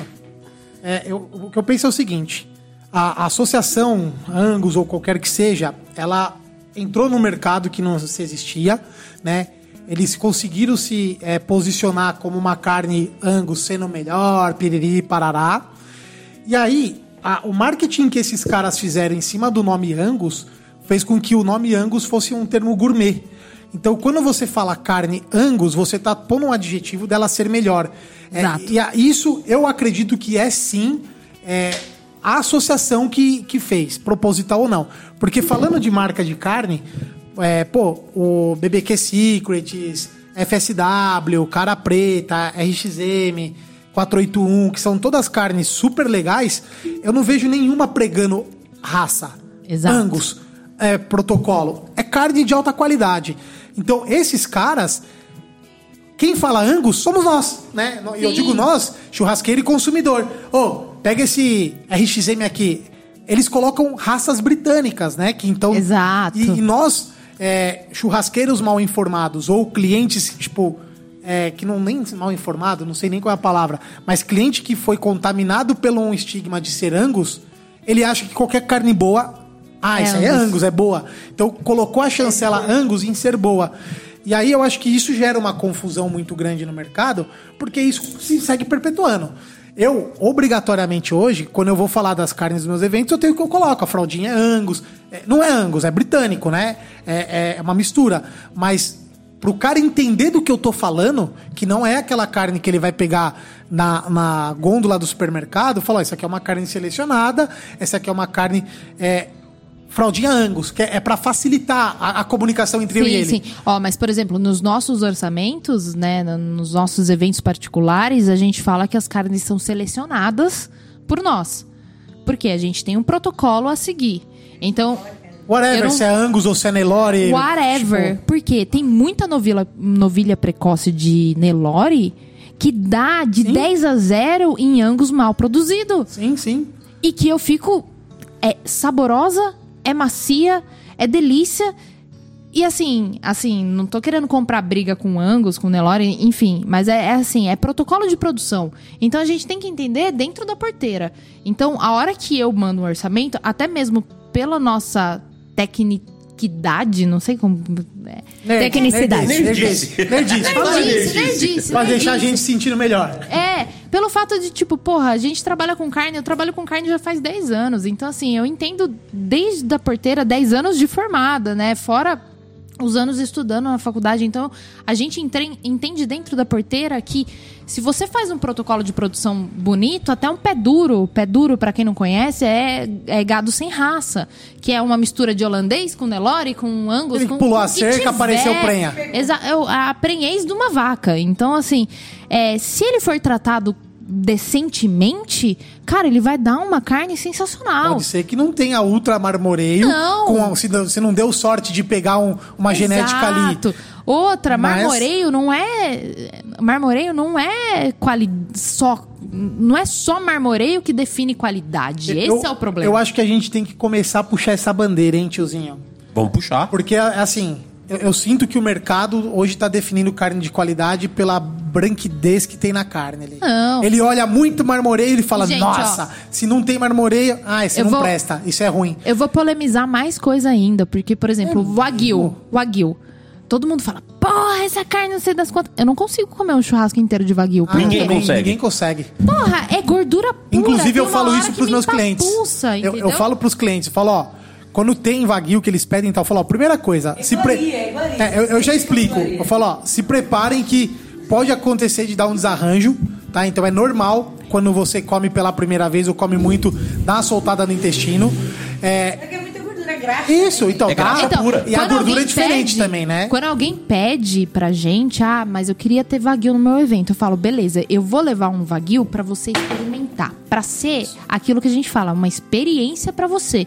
Porque eu não consigo fazer um churrasco é só com carne Wagyu de alta qualidade. Por quê? Consegue, já fez quando você tá dentro da fazenda fazendo com os caras. né? Exato, não. Wagyu. Porque assim, querendo ou não, assim, é. não é todo Wagyu que fica com aquele marbling, Aquele aquele marmoreio. marmoreio imenso. Então, assim, se você pegar, tipo, na média, bonitão, que ele tem um marmoreio legal e ok, beleza, mas você não consegue, com, por exemplo, um A5, fazer um churrasco só com A5. Você tá louco. livre. Você comer 200 gramas de A5, você caga mole em 3 dias. Exato. Então, e eu então, acho assim, que nisso, aí eu trago essa responsa pra nós, churrasqueiros, influenciadores, a gente tá pecando. A gente tá deixando acontecer com wagyu e carne marmorizada o mesmo que aconteceu com o lance do Angus.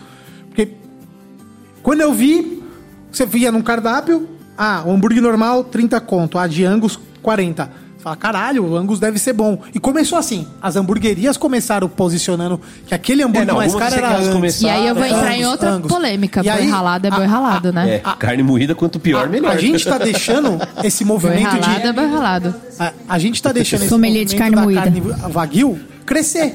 E eu, eu falo a gente, eu falo eu, porque toda vez que eu pego uma carne muito, muito marmoreio, eu tenho maior tesão em mostrar, fazer história, falar, olha a qualidade, olha o padrão. Eu, eu enalteço isso como sendo o melhor que tem. Então eu tô errando e fico Mas com o meu compromisso. Eu vou pode diminuir ser um isso. problema que chama esteatose. Aí, então, tá vendo? E a Pode gente ser um tonto problema acha que que, o é. Angus teve de esteatose.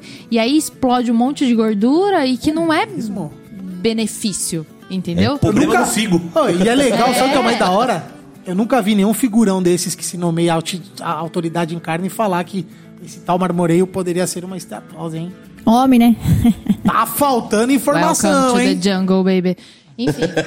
é, mas assim, é, eu já peguei Wagyu com estatose, que um, um pedaço de um corte tava extremamente marmorizado, chegando a ficar duro. Aí essa parte você grelhava e ela ficava dura. Porque as pessoas acham Parecia que um carne com né? marmoreio é sinal de maciez. E não, carne com marmoreio é gordura. O que, que a gordura traz? É sabor. A gordura não traz maciez. Então a ma me- me- mecânica, porque se ela tem mais gordura, ela é mais fácil de você mastigar, dependendo do ponto que você faz a carne. Mas o airado lá, né? De- Deixa ela mais airada, o efeito soufflé ele cola Exato, mais. e aí você consegue mastigar. É uma ação mecânica. E.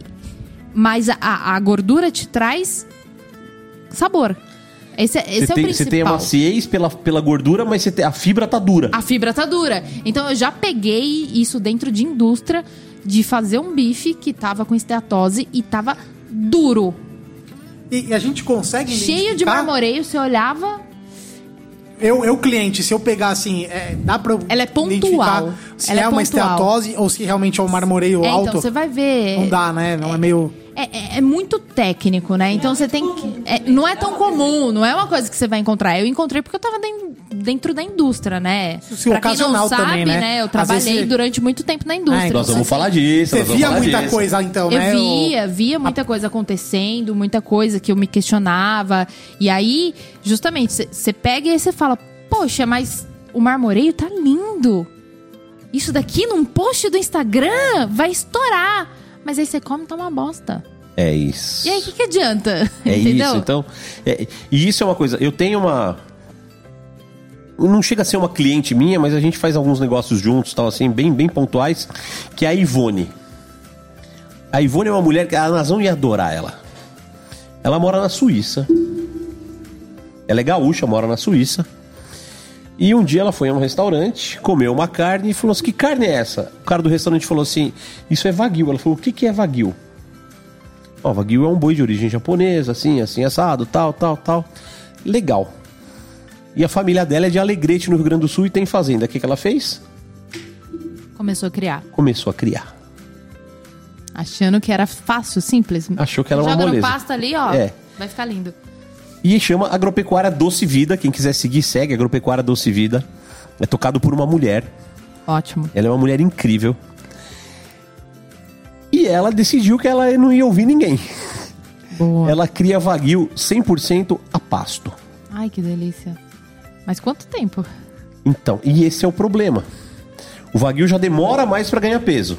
A pasto demora mais ainda para ganhar peso. E a associação do Wagyu só certifica os animais até 36 meses.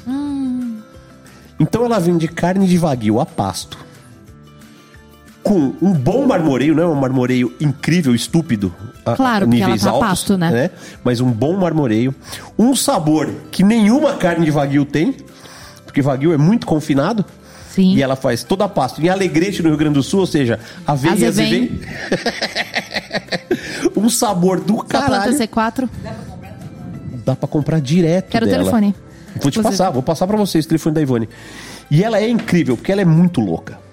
E aí, ela falou assim, nossa, não tô conseguindo desovar minha carne. Aí ela montou a Doce Vida Steakhouse. Eu acho que essa empresa me notificou quando eu tinha depressão. Notificou. Notificou, Tô eles me sabendo, notificaram. fiquei sabendo. Aí. Doce Vida Steakhouse, aqui no Brooklyn. E lá, todas as carnes são de Wagyu, que é a carne dela. Só que assim, lá ela vende ancho, chorizo, picanha, shoulder, todos os cortes nobres. O que, que você faz com o resto? A bola. A gente chama na indústria A como roda, a bola. né? A bola, a a roda. Colchão duro, colchão mole, lagarto Colchão duro, patinho. colchão mole, fica. E o dianteiro? O que, que você faz com o Então, dianteiro? sabe o que que ela tá fazendo agora? Burger. Não. Ela tá montando um restaurante que chama Ivone. Boa. Já adorei ela. Aqui no Campo Belo. Na Gabriele inaugura? Danúzio com a Santa Mar. Vai abrir em breve. Vai ser todos os cortes de Wagyu. Self-service De Wagyu com esse com churrasco de Wagyu. Puta merda. A mulher é um gênio ou não é? É um gênio. É isso. Cara, quando é ela me isso. falou, eu falei, essa mulher é maluca. Pergunta nem que parte é. O povo ah, só quero Wagyu, não fala. Então, agora você imagina assim. Foi por isso que eles me notificaram. Eu mandaram uma foto pra mim, linguiça de Wagyu. Aí eu postei com o título, eu falei, agora os açougueiros vão enricar. Porque se pegar a moda de linguiça de Wagyu, gente, vão colocar tudo que é coisa com gordura e falar, porque quem vai provar que a linguiça não é? E dentro do, dentro do rótulo tinha lá a empresa deles. Aí a advogada me mandou uma mensagem mal bonita, mandou uma carta, né, falando que aquilo era um produto que ainda ia ser lançado, blá blá blá blá blá blá blá blá blá. Eu respondi pra ela, eu falei, minha querida, não precisava ter feito 10 páginas, era só você ter me falado, ô, tira porque vai ser lançado, vai atrapalhar, eu tirava. Fui lá e tirei. Mas é- era uma linguiça de Wagyu que eles iam. Então, não sei assim, se lançaram E ela não, é completamente fora do, do tempo dela, assim. É, ela peita os caras. É, eu, fui con- conversar com ela, ela tava na obra do, do restaurante. Vocês Do já viram É, é. Vocês já viram mulher trabalhando de pedreiro? Não, né? Já. Já. Eu, eu né? até vejo, às vezes, na, na TV passavam. mas Não é, muito, É bem é pouco, bem- né? é bem Então, assim, pouco. ela É mais difícil que fazendo churrasco. Tinha 20 pedreiros. E ela era mestre de obras. Essa mulher, ela dava ordem e falou assim: tira isso daqui, faz isso daqui, faz isso daqui, faz isso daqui. Com uma propriedade e com uma classe que eu olhava assim. Pô, vamos convidá-la pra entrevista? Mas é, lógico que nós vamos convidar ela. Como criadora, a falar. Não, do- nós vamos trazer a Ivone aqui, lógico que nós vamos trazer a Ivone. Já trazer uns cortes também pra nós provar, né? E, Mas e assa se ela, quando ela vier. ela, ela, ela é fantástica, ela é fantástica. E assim, ela não dá bola pro que a torcida pensa. É isso. É, ela faz. E assim, essa ideia de fazer o selfie. Quando ela foi me contando, aqui vai ser um restaurante e tal, não sei o quê. Eu falei, mas por que, que é isso aqui, não sei o quê? Ah, para as pessoas se servirem. Eu falei, mas peraí, vai ser um self-service de Wagyu? Ela falou, é. Eu olhei pra cara dela e falei assim: você é um gênio. você é genial, Ivone. Você é incrível. É isso. E em cima do restaurante, gordinho do céu, tem um espaço maior que do alambrado. Que. Não, dá pra brincar muito. Mas dá pra brincar As muito. experiências de Wagyu. Não, mas é o grande desafio da indústria é o que faz com os cortes da roda. É, a, roda, a roda é o maior desafio de todos, né? Então, assim, você criou o boi bonitinho, lindo, perfeito. Pô, explica fez o que, que é a roda pro pessoal. Já vai. acabamos de explicar. A Não, roda. mas, mas melhor, porque ela falou muito rápido. Vamos lá, a roda é colchão duro, colchão mole, lagarto, patinho. O São- traseiro, a, a é- pata é a traseira. Perna, a perna, a perna. Não chamam de bola faz. também, né? É, bola, roda. É, Pernil. Você não tem o que você fazer industrialmente, né? Você não vai falar, ah, eu quero um, um colchão duro de É um volume de carne muito grande também, né? Então, assim, as pessoas usam é, costumeiramente esses cortes, sim. Só que assim, você não consegue agregar valor. Ninguém vai pagar mais porque ele é de Angus, porque ele é de Wagyu, porque ele é de... po- É, é Foda-se se ele é de Angus, se ele é de Wagyu, se ele é de. enfim, Nelore, de do boi de ouro. Foda-se, ele é um corte da roda. As- fica parado na indústria. A indústria tem o maior desafio que é vender esse com valor agregado. Porque não tem como você agregar valor num commodity. O ancho, o chorizo, a picanha, você consegue, porque as pessoas têm mais facilidade de fazer. Você não vai. E de entender a diferença, né? Exato, e, e não é todo mundo que vai pegar um colchão duro que E vai colocar e fazer na grelha. E já se pôs na cabeça do, do brasileiro que são cortes de caro. Sim. É, o Bra- a se picanha, você- Tudo bem você pagar na picanha 120, 200 reais. Tá tudo bem. Isso. Inclusive, ho- hoje, o brasileiro, falando num população média pra cima financeiramente, vai. Se ele ver uma picanha muito barata, ele desconfia da qualidade. Porque já é Exato. sabido que é um corte de valor agregado, um corte caro. Já um corte da bola, se ele vê muito caro, ele vai falar, tá louco, tô comprando, não vai. Exato, ninguém Ele não vai dar o compra. mesmo valor que é eu, daquele eu, mesmo Eu falo por experiência gado, né? na família, né? Experiência na família. Ninguém vai comprar um colchão mole de Angus pagando 20% a mais do preço do mercado no colchão mole. Por quê? O Pra- mole é um corte casa que você vai comer rola. em casa, que você vai fazer um bifinho pra família. Vai que você fazer um vai- picadinho. Um picadinho, que você vai fazer estrogonofe, que você vai fazer outras coisas, entendeu? Diferente do mancho, que você vai servir bonitão, num churrasco especial, que você está disposto a pagar mais, entendeu? Então, assim, é o grande desafio da, da, da indústria da carne, pensando em raças específicas, é essa. Por quê? Aí o que, que acontece? Você vai lá e você precifica a costela minga no valor X. Só que o, o valor do mercado é X menos 20. Só que você precificou X pra você conseguir vender sua picanha no valor de mercado que todo mundo compra. Mas É o que, isso. que você faz com a sua costela rojão, que é X mais 20 cara do que o mercado? E a costela rojão do Angus é pior do que a costela do porque é rojão mais do- graxa. Porque é mais graxa. O aproveitamento pi- é menor, O rendimento né? é menor do que uma costela. É, É, isso é uma coisa que eu ia falar outra vez, no a gente, a gente perdeu aqui, né? É, a gente tá falando muito de marmoreio e tal, e, e a grande diferença, acho que, dos animais britânicos ou taurinos pro zebuíno é o acúmulo de gordura intramuscular, né? Acho Exato. que essa, essa é a grande diferença. E aí você pega uma costela que num boi, num, boi num, num zebuíno, ela já tem bastante gordura, Já é gorda, né? ela já é gorda. Você imagina isso num animal hiper gordo Exato. sobrealimentado, confinado. Pô, eu fiz uma vez um evento para JBS, né? É, me deram 120 quilos de costela janela Swift Black. Que é uma Gorda. carne que passa no protocolo altíssimo. Sim. Do pit, do pit, na torneirinha do pit, eu tirei 35 quilos de gordura derretida. Sim, derrete, some. No pit. Fora o que derreteu, fora o que ficou na carne, fora osso. De carne mesmo, não deu 40 quilos. Exato, é, é isso. É o grande desafio, porque assim, você. Aí você quer.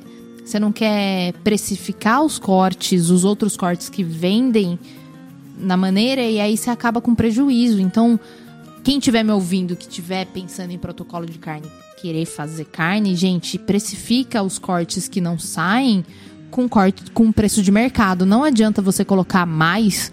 Ninguém paga mais. Ninguém vai pagar mais. Ninguém vai pagar num patinho porque ele é vaguio 20% a mais no mercado. Ele é Entendeu? igualzinho.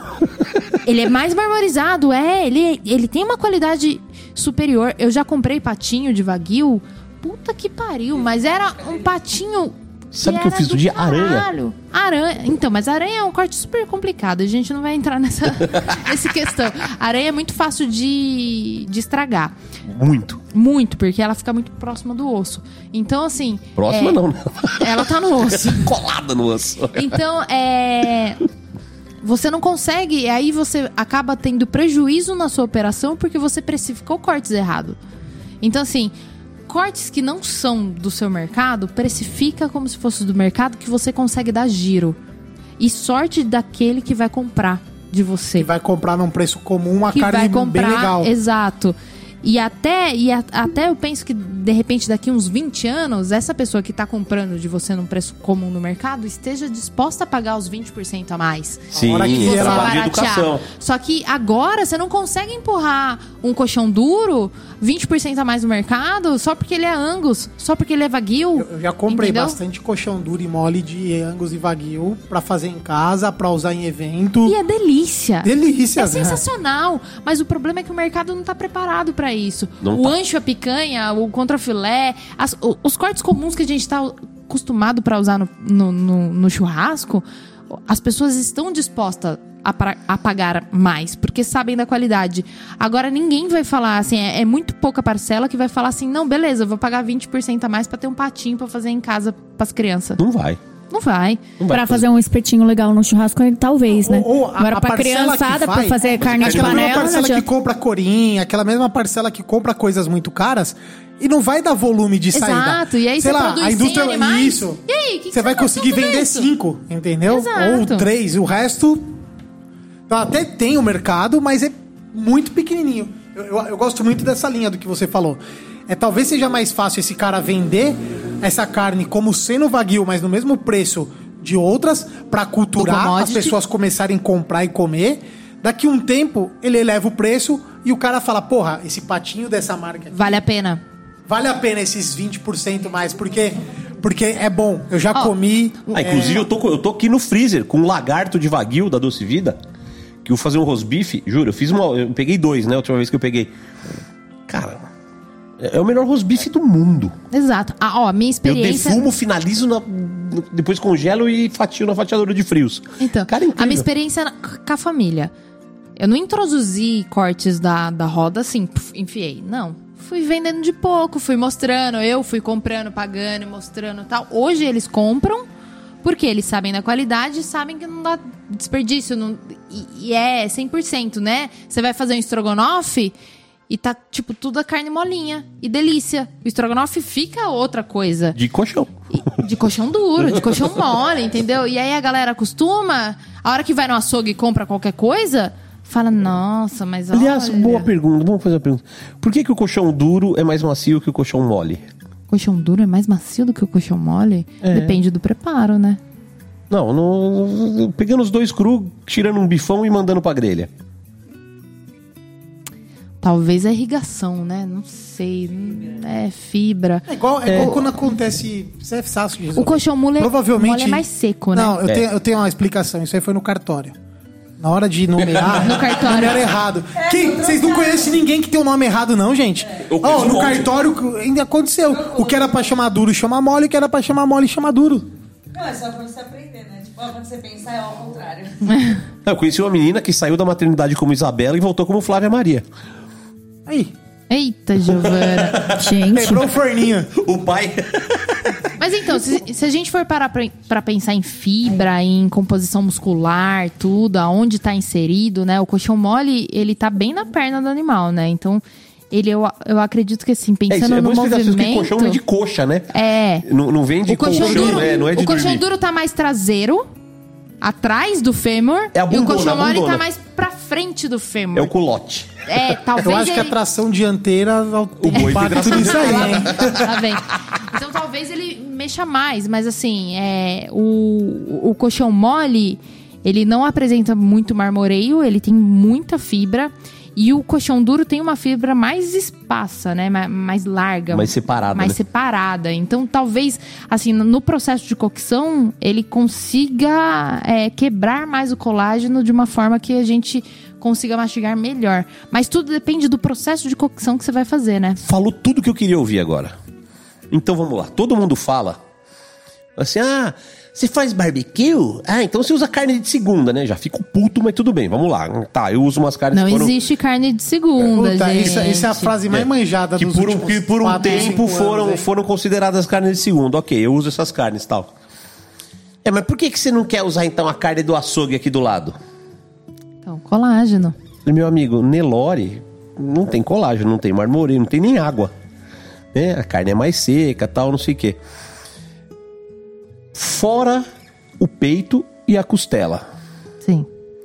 Quais são as carnes que você indica pro BBQ? Pescoço. Pescoço, olha lá. Pescoço. É que a gente não acha, né? Não é um corte que se acha. Não acha porque não tem mercado, né? Porque assim, ninguém chega no, no açougue e fala, eu quero um pescoço pra fazer de. Mas a hora que você chega no.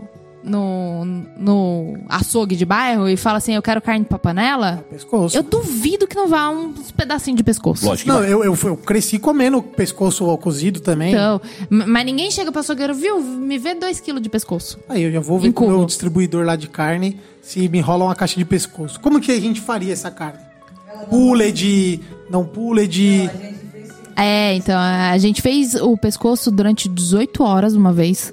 18 horas. 18 horas. Até o osso ficou mole. Foi carne de pescoço. E foi, foi um pescoço bovino, foram 18 horas de defumação. Era um pescoção, mas não pegava a parte do acém, tava zero acém. Ah, não pegava o acém? Não sei se não tem Só fotos pescoço. pra gente ver, não? Tem cena prazeres da mesa, mas eu, eu Ah, mas eu agora não vou lembrar de Não, a quando. gente ajeita. Tá bom, que legal. comprei várias pra ver. Traz, traz, traz, manda foto pra gente. Peraí, gente elas disseram que tem a foto, é que ela tá longe do microfone. Elas disseram que tem a foto e saiu na prazeres da mesa. Tô só repetindo pros ouvintes Entenderem entenderem. que a Aline tá sem microfone porque a gente deixou ela de castigo. Fominha de microfone. Mas é isso. Então, assim, o pescoço é, é um corte que a gente não tem costume de usar, a gente não tem pra onde usar, mas era uma das saídas também pra. Porque pescoço no final na indústria vira carne pra, pra vender pra China, vira carne enlatada, vira. Carne você não- industrial. é carne industrial, você não consegue. Ninguém fala, ai, eu quero 2 kg de pescoço, a não ser os açougues que compram carcaças, que vem o pescoço naturalmente jeito. da PA.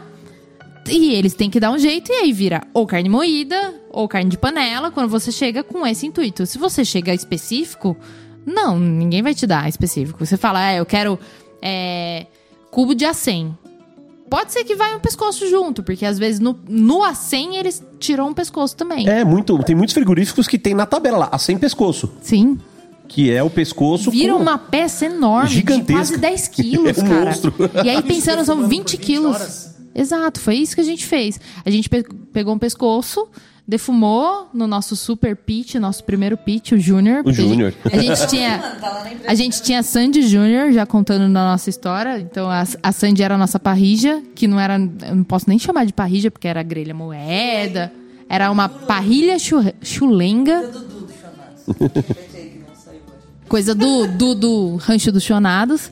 E o, o Pete, que era o Júnior de Sandy Ju- de- Foi de Sandy Júnior, né? né? Da Sandy dupla, né? Júnior, da, da, da dupla A dupla. Sandy Júnior. E o Júnior era um tamborzinho horizontal que a gente fazia defumação. Não tinha nem termômetro na época. A gente colocou um termômetro de forno depois. A gente fazia no raiz mesmo, só olhando temperatura pela, pelo tato, sentindo no, no bafinho. E, meu, é uma carne que fica sensacional, cara. Eu vou te falar que é, é uma saída muito boa. Qual mais? Qual mais? Qual mais? Para defumação, músculo, que daí para agregar valor você pode chamar de ossobuco, comprando ele com osso. Boa. Fica bom pra caralho. Fica muito bom. Inclusive eu vou fazer em breve. Fica excelente. Gosto. O próprio, ó, o próprio colchão duro, meu, para defumar, é, é um dos cortes que a gente tá em desenvolvimento para fazer um- uma coisa diferente. Seja ele fatiado ou seja ele para pulled, né? Pra desfiar, eu Pra acho desfiar. fantástico. Acho fantástico. Não, porque dentro do propósito do churras delas, a gente tem isso mesmo também, de usar do focinho ao rabo, sabe? A gente. Um dos nossos grandes. é, a Joana, principalmente, sempre falou disso. Que era o objetivo da vida dela, dar uma saída pros cortes da roda. E a gente tá desenvolvendo esse. Se tudo der certo, vai rolar em breve. Sabe Posso te falar? Uma, uma das frases que mais de me- lagarto defumado é incrível. Tá na minha câmera para fazer. Não sei, você nunca fez pra mim. Confia em mim. Confia em mim. Confia em mim. Uma das frases que mais me incomoda nesse meio é esse tal do, do, do rabo ao focinho, do É que a- gente fala nose to tail. É, porque a galera tem essa de do rabo ao focinho e você só vê o cara fazendo ancho, picanha, fraldinha. Puta, pode crer. Não, mas é que, é Cadê- que tem cadê gente- o é que rabo? tem Cadê o gente que usa mocotó? Do, a mar- língua? do A marketing, língua? né? Olha, amanhã eu vou fazer um contrafilé lá do Mercado Dia. Vocês vão ver que bonito fica meu contrafilé, porque eu vou mostrar a minha realidade. Então, mas essa história do focinho ao rabo é uma questão que a gente tem de consumo consciente, né? Então, assim, porra, o boi morreu lá com 500 quilos, aí sobra 190 quilos de carne, se desossar vai 150 quilos de carne, enfim, e, e aí você tem 150 quilos de carne pra você priorar, priorizar 20, 30 quilos só. O que, que você faz com os outros 120 quilos de carne que é consumível, que tá própria para consumo? Não é que o boi tava Não, ruim, é, é né? alimento e alimento É bom. alimento, é alimento bom, proteína de origem animal, com alto valor biológico. Que assim, é, umas coisas que eu, que eu já li é que, assim, para nossa alimentação humana, o ideal seria a gente comer humanos. Porque eles têm o tanto de Ah, eu já, proteínas. já fiz isso, viu? Agora casado tá mais difícil, mas, mas já fiz. Ele tem, ele tem o tanto de proteínas, de vitaminas, de minerais, de tudo que a gente precisa. Então, assim, é, quanto mais proteína de origem animal a gente comer, melhor nutrido a gente vai estar. comer humanos é contra a nossa sociedade. É gostoso. né? Acho que é contra todos. Você conhece alguma espécie que é. Canibalista? Que é canibal? Várias. Existem Qual, por exemplo? algumas. Cara, eu, eu vejo no Discovery Channel direto, mano. Você Não, vê leão. direto não, comendo- Não, mas existem é, índios que são canibais. Sim. Na África, até mesmo aqui no Brasil. Mas enfim. Sim, é. Tinha, tinha os pigmeus na África, comiam gente e tal. Não chega a ser canibalismo, mas tipo é, é, no meio ambiente, no, no- É, é mais comum. É mais comum um animal abater e tá ali, o outro animal vir e come aquele animal Do mesmo- mesmo, do que mesmo- seja do mesmo, da mesma espécie, se já tá abatido. Uma questão de sobrevivência, né? Exato. É, acho que só não. Eu acho que o, o, o canibalismo eh, dentro da mesma espécie, eu acho que ele é só em situações de. Extrema, né? Né, situações extremas. Porque assim, você não vê um leão comendo outro leão, um leopardo comendo outro leopardo. Tiver, dois tiver os dois dentro de uma jaula em situação de circo, que a gente via muito na época da faculdade, é que um come o outro sim, por fome, e um come o outro. Ah, come, porque tem, É tem que uma. por fome eu comeria até o panhoca, né? Você tá. Você tá... Comeria com prazer, hein, tiozinha? é, mas o bom é que eu consigo correr Será mais que, que você. será que ele ia gemer? A Joana me emprestou o microfone aqui, disse que A é Jo- pra eu segurar as pontas. Só se for na jaula. Tem, tem uma história do Jô Soares que é maravilhosa. Diz que ele foi num circo uma vez, quando era criança e tal, e, e veio lá o domador, daquele tempo que tinha animal em circo ainda e tal. E aí o leão lá, e o cara ficava com o chicote, com a cadeira. Pai, o leão fazia. Leão preguiçoso e tal. Diz que hora que o cara deu uma chicotada no leão, o leão começou a dar um, um- meio uns espasmos assim e vomitou um macarrão. Ai, meu Deus. O circo era tão pobre que não tem nem carne pra dar pro leão, coitado. Pois é, porque imagina o pessoal agora, o preço que tá a carne. Imagina pra você alimentar um leão que come 100 quilos É. de carne por dia. É, não é fácil não, não é pra qualquer um não. Ah, é capaz do povo matar a gente e dá pros leões comer. Né? Sai mais barato. Mas você duvida do ser humano? Eu não Tinha aquela né? mulher no interior que fazia o salgadinho com, com carne humana, gente? Ih, com carne de cachorro. Esse caso Mas é aquele midiático. filme também, né? Que a galera cai de avião e um come o outro lá. Tem. Tem um outro filme muito famoso, antigo, que chama Delicatessen. Assistam. Também tem esse rolê. É, legal. Puta Ai, que filme. tour. Aliás, Eu a- prefiro ser comida de outro jeito. Em Eu também. situação de, situação de. Não por um leão. situação de pressão, gente. é que Todo mundo faz o que não faria, né? É assim, não. Você imagina, você na, na Cordilheira dos Andes, num avião caído, menos 38 Já graus. morreu. Os cara, não foi que mataram os caras É, pra, pra comer. comer. Comer, os caras estavam É. mortos. Então, assim, ali, a partir de um momento ali, só é carne. Ali é só, é só sobrevivência. É a mesma coisa dos bichos, que É. acha outros bichos pelo caminho e come. Porque naturalmente não- um, um não vai comer o outro, né? Bom, mas vamos. Nossa, o negócio tá, tá pesado aqui, hein? Tá, tô gostando de ver. Já chegamos no canibalismo. Chegamos no canibalismo, olha que loucura. Tem um outro corte. Me ajuda, assim, eu, eu já estudei bastante o churrasco americano e tal, e eu não consigo definir o pedaço exatamente, que é o corte que o americano chama de shoulder clod. Que é clod pá. Seria mais ou menos um, um- um paletão, assim. Mais do que só a raquete, né? Que ele, ele chama já de shoulder Agora direto, virou né? shoulder, né? Agora virou outras coisas, mas sim, é, é um pedação de carne mesmo, é um paletão, assim, acho que vem todo o pedaço da paleta. É um corte muito utilizado em fazendas, né? No pessoal que faz American BBQ rústico. Bovino, bovino, é o shoulder, chama shoulder clod. Desossado já? Não, vem com osso com tudo, vem, vem um pedação de Ah, carne, como assim. se fosse a paleta suína, de repente, É, né? É, mas é um pouco diferente, é um bolão mesmo, assim. Como, vai, vamos, se a gente fosse fazer uma, uma, uma comparação idiota, seria a bola do dianteiro, vai. É, mas é que assim, se a gente for parar pra pensar, a paleta suína, a, a conformação do suíno é diferente da conformação do bovino, O né? bovino tem mais grupos musculares, tem, tem muito mais. Grupos musculares têm os mesmos. Mas tem mais divisões. É, mais ou menos.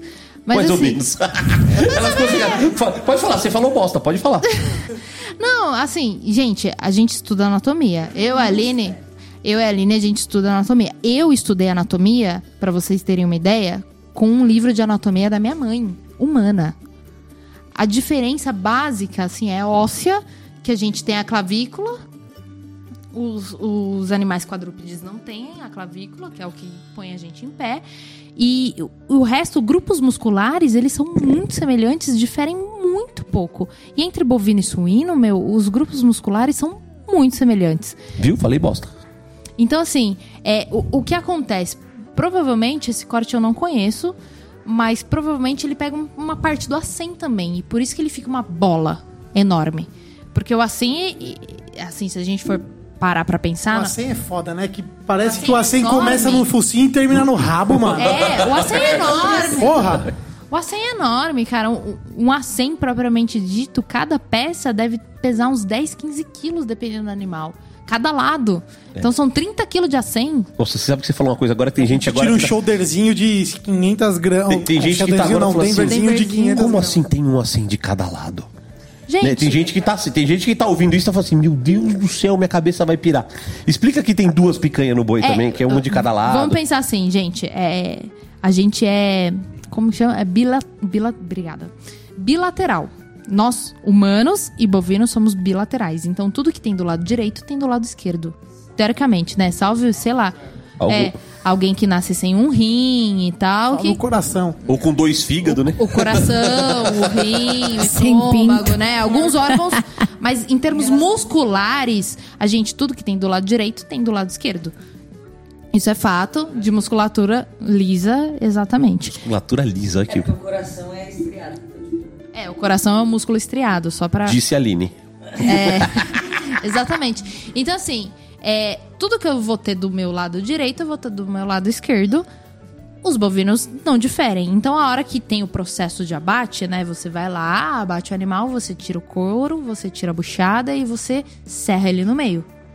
Então, tudo que tem de um lado, tem no outro. Então, o boi tem duas picanhas, o boi tem dois contrafilés, tem dois bife anchos, dois colchão duro, dois E tudo. tem gente fazendo assim, botando a mão na cabeça dentro do carro. É assim, mimo. meu Deus, eu nunca pensei nisso. Então, assim, quando a gente fala de produção, por exemplo, um boi de 500 quilos, no final ele vai produzir 2,5 kg de picanha. Que são o quê? Uma picanha de cada lado de 1,250 kg. Ponto. Entendeu?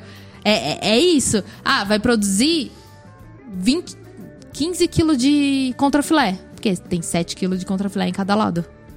Entendeu? Tem 7,5 kg de contrafilé em cada lado. Então, o boi, ele é, é dobrado os cortes, não tem como. Então, não tem como fugir. O acém é um deles. Então, quando você falou desse corte, o, o que eu acho muito provável é que na hora, a desossa que tem dos animais nos Estados Unidos é completamente diferente Completamente. da desossa, da desossa que tem aqui. Até daqui é diferente daqui. É, até daqui às vezes é diferente. Então, assim, a gente tem esse grande problema, porque é, a gente americanizou alguns cortes, porque, por exemplo, o peito aqui no Brasil, a gente serrava e, e cortava como ponta de peito. Hoje a gente não faz mais isso. Hoje a gente já tira ele de uma maneira certa, a gente já tira ele pra fazer o brisket que veio dos americanos. Mas antigamente era picadão, entrava como carne de segunda. Então, tem toda essa questão técnica que muita gente não conhece, mas é bom conhecer. Então, sempre que você lembrar, são bilateral. Então, tem de um lado e tem do outro. Você tá vendo? Toma essa aula mais uma vez. Tá muito técnico hoje, tá bonito pra caralho. Vamos sair da parte técnica agora? Vamos falar de negócio? Vamos falar de, de buzines? Business. Não, mas ninguém falou que você ninguém tinha que ficar quieta, não. quieta, Só sabe? tiramos o microfone. É, só, pu- só puxa o microfone pra você falar. Vamos falar do- de um assunto que a gente não falou ainda. Nós falamos de BBQ Brasil e tal. Aliás, não vamos falar de BBQ Brasil primeiro, vai. A visão dela. A a visão, a visão da Joana do BBQ Brasil. Enquanto ela carrega o pendrive aí pra, pra fumar.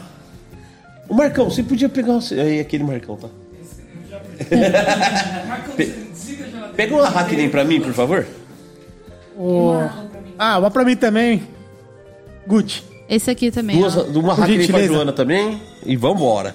Nazão tá quietinha tomando Coca Zero. Tô. Você tá trabalhando aí, né? Tá no. Só esperando cair o Pix, já trabalhei. Ah, esperando cair o Pix, É. eu também tô sonhando. Pô, e é da o Pix. hora, né? Que agora o Pix ele avisa no celular quando cai. Avisa, acho Porra, antes você tinha que. ó, Fulano ia te pagar. Tá com gás a minha. Essa é a minha notificação Fulano ia preferida te agora. pagar, você ficava. Mas, fazer, receber de agência demora? Você tinha que ficar. É, receber de agência demora bastante. Não, demorar já é uma puta vantagem, porque o foda é quando você nem recebe, né? Não, recebeu aconteceu. Eu, eu tenho uns pendurados do ano passado ainda. Ih, vamos entrar nessa polêmica? Vamos, Não, eu não podemos. tenho pendurada. A polêmica que teve um festival que pagou o panhoque e não pagou nós. Quem, qual foi? Pode falar, fala o nome. Macaé Festival. Ah, em Não não Curitiba, vocês? em Curitiba também teve um A festival segunda, que andou a, dando um calote, não teve? a segunda edição não pagou. Mas eu não fui, eu não fui na segunda edição. Pois é. Enfim. É, não pagou? É. Nunca mais fez, né? Porque eu falei pra ele que se ele fizesse, não ia deixar nenhum vencedor. Porque querendo ou não, a gente é influência, viu? Não, é porque assim, as pessoas acham que os assadores são todos inimigos. Pode ser que a gente não faça mais churrasco todo mundo junto, um não fica lambendo o outro, mas inimigos não somos. E quem quiser brigar contra a gente, querer jogar um contra o outro, só se fode nesse mundo. Porque até o mais, que é o mais é, de tretinha um com o outro, não, não se... Não, Não, não, se... não mexe no bolso da galera. Exato, pau, é. exato, exato. Tanto é que já teve festival de eu chegar da- do, do cara ligar pra gente falar, vem fazer, e eu tá ouvindo burburinhos que o cara não pagou fulano, um fulano que eu nem faço tanto. Liguei pro fulano e falei, ô fulano, negócio é o seguinte, o cara te pagou? Não, não pagou. Ele tá me convidando pra fazer a segunda edição dele aqui. Eu não sei nem se era a segunda, a outra edição dele aqui. E o que que você acha? Ah, ele não me pagou. Eu falei, ah, ele não te pagou, então eu também não vou. É eu não isso aí. Mas assim, eu sei que tem gente que o cara não paga um, aí vai lá, chama o outro, o outro vai. Cara, tem gente que paga pra ir, quem dirá tomar um Não, calote. eu sei, mas o que eu quero deixar alerta é porque tem muita gente querendo ganhar dinheiro fazendo festival e, quer, e usa a gente de peão pra, pros festival e quer jogar um contra o outro. Exatamente. E- isso Sabe que onde eu aconteceu acho isso? Quer ver onde aconteceu isso?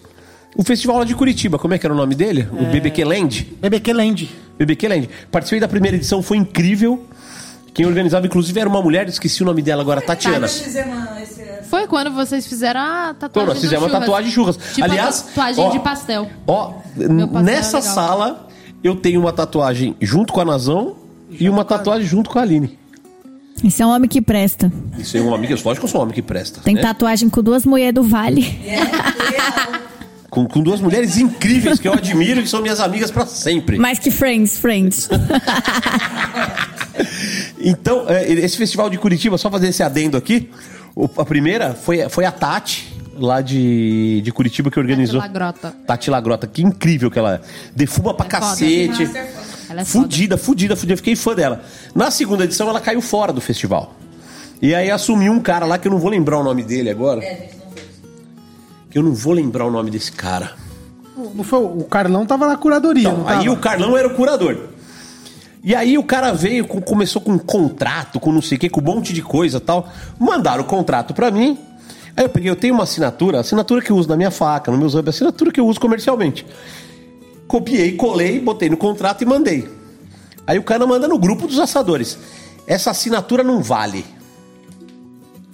Falei, caralho, por que não vale? Tá em todos os meus produtos. Como é que não vale? Não, você tem que imprimir o contrato, assinar com caneta azul, tirar foto e mandar. E aí eu vi esse negócio, eu falei pro cara, eu falei, "Ô, que burocracia besta. Escrevi exatamente isso.